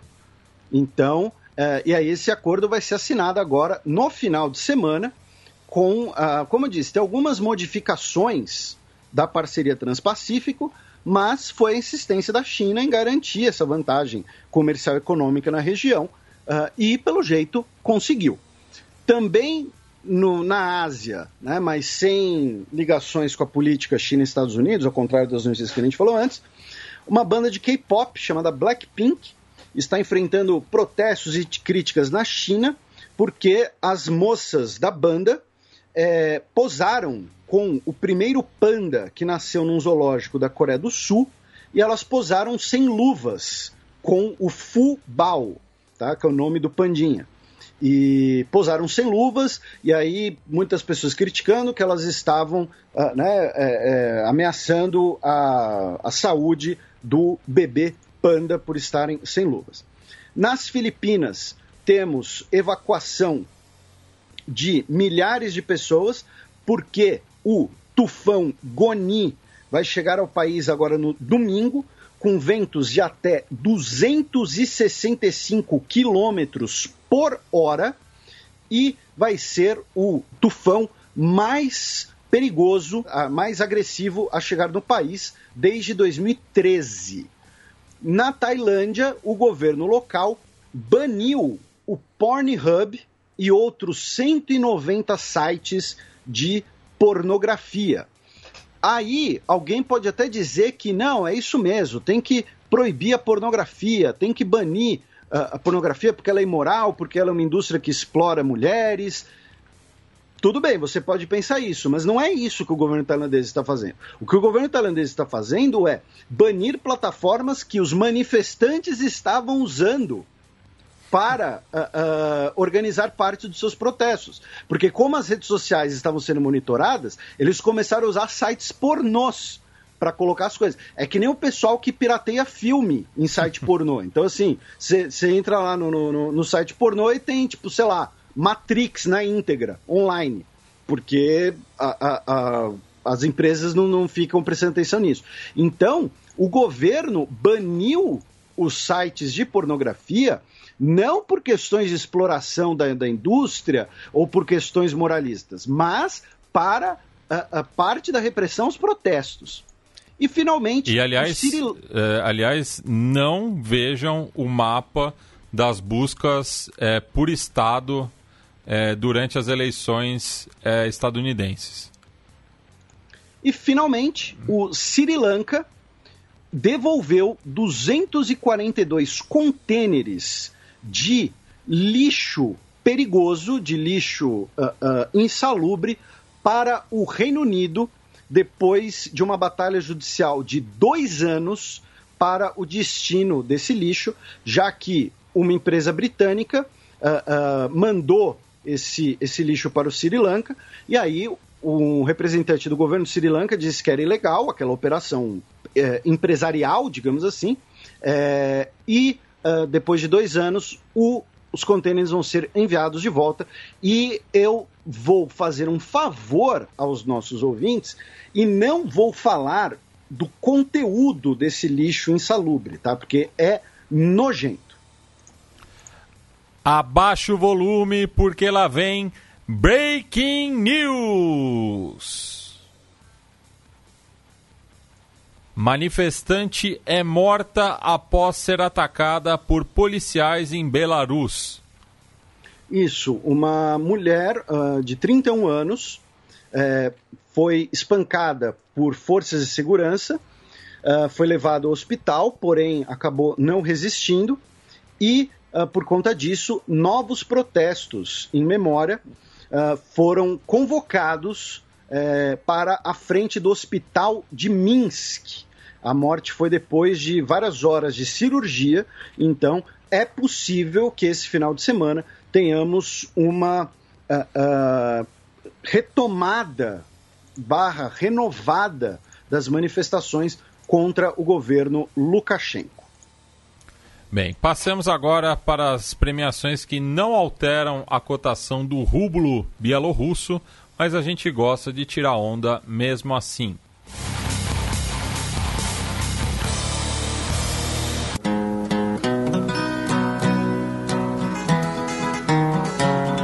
Os peões. A bullet from the back of a bush took Medgar Evers' blood. Bem, Felipe, quinzena cheia, né? Então a gente vai de 4x4 a começar pelos peões isolados, no caso, apenas países, né? É, na 4x4 a gente zoa. é, fui, fui longe agora. Nossa, hein? eu tava pensando é... mais na novela, mas você já mandou um cat aí, né? É, eu não, eu não conheço muito de, de novela, peço, peço desculpas. Nem sabia que tinha uma novela com esse nome. Uh, mas, é, pelo isolado, então vai para Peru, em crise, Armênia, em crise, Etiópia, em crise, e Costa do Marfim, em crise. Todas as crises de origens e efeitos diferentes, porém, ainda assim, crises. Bem, e como é tradição do programa, os peões promovidos vão para. Peão promovido vai para Joe Biden, novo presidente dos Estados Unidos, Johnny Bricenho, novo premier do Belize, Ralph Gonçalves, novo premier de São Vicente Granadinas, e Surangel Whips Jr., novo presidente de Palau. Bem, passemos agora para as dicas culturais. Sheriffs, the soldiers, the governors get paid. DJ Monster. The Almighty. DJ. The time has come. Sétimo selo.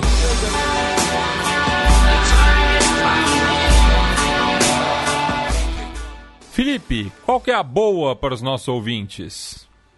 Eu vou dar duas opções, como a gente está fazendo aí nesse, nesse esquema novo. Uh, uma delas, uh, e, e, assim, eu vou tentar não repetir com as efemérides, né? Porque as próprias efemérides já podem inspirar os nossos ouvintes.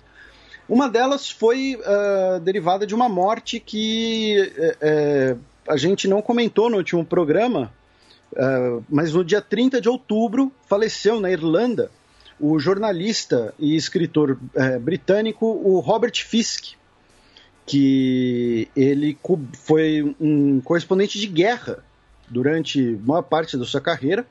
É, ele foi um do, uma das poucas pessoas é, que entrevistou Bin Laden, inclusive, um dos poucos ocidentais que entrevistou Bin Laden mais de uma vez. E ele tem uh, diversos livros, incluindo um, né, o The Age of the Warrior, que é uma compilação das colunas dele. Uh, tem outros mais conhecidos, um só sobre o Líbano, a Grande Guerra pela Civilização e tudo mais.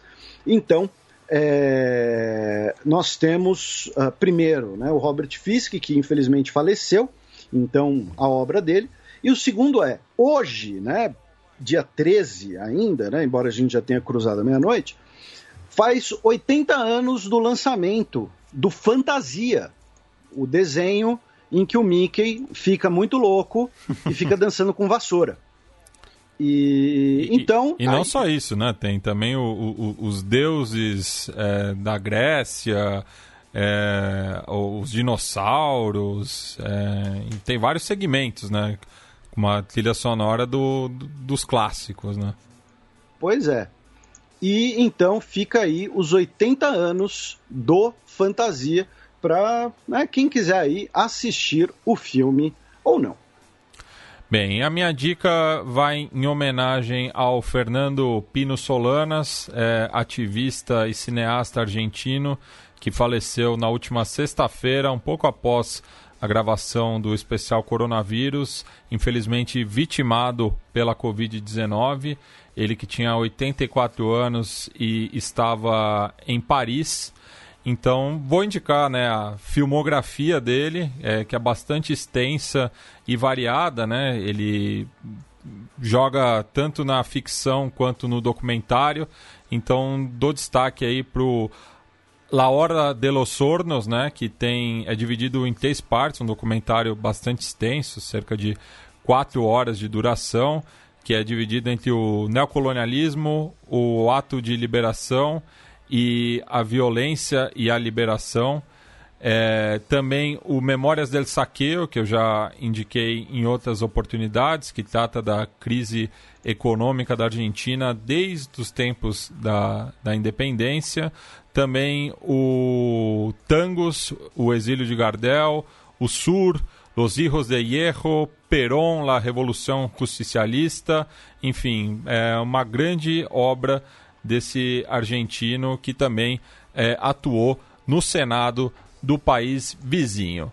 Felipe, temos considerações finais, recados dos nossos ouvintes?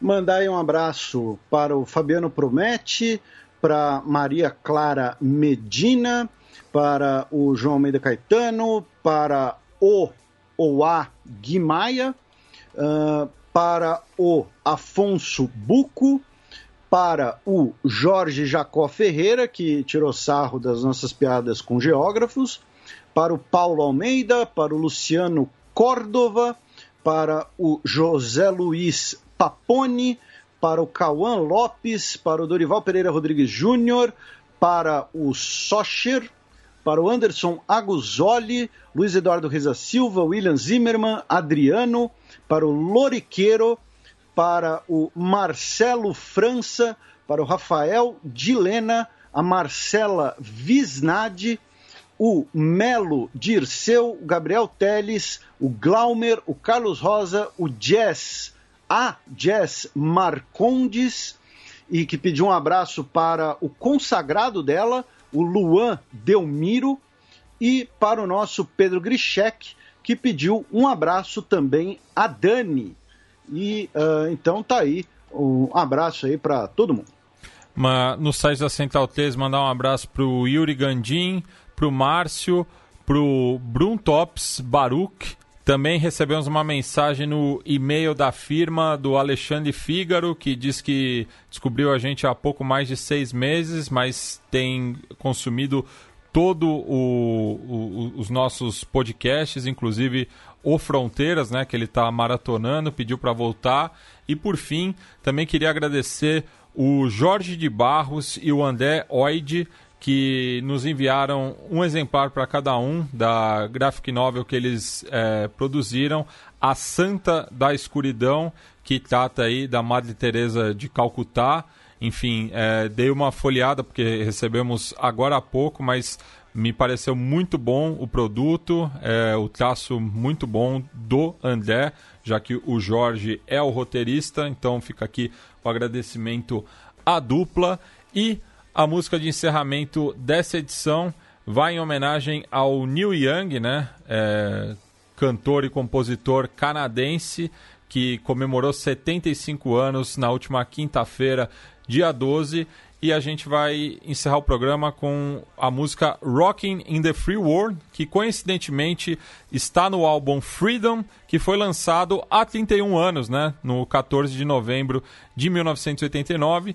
E é uma música ali é, do final da Guerra Fria que acaba é, fazendo uma crítica tanto a, ao bloco socialista, mas também à administração do George H.W. Bush. Então, é uma música aí que ataca os dois lados e desde então ela tem sido utilizada é, bastante né, nos contextos políticos dos Estados Unidos, apesar né, do Neil Young ser canadense, mas fez boa parte da sua carreira no país vizinho.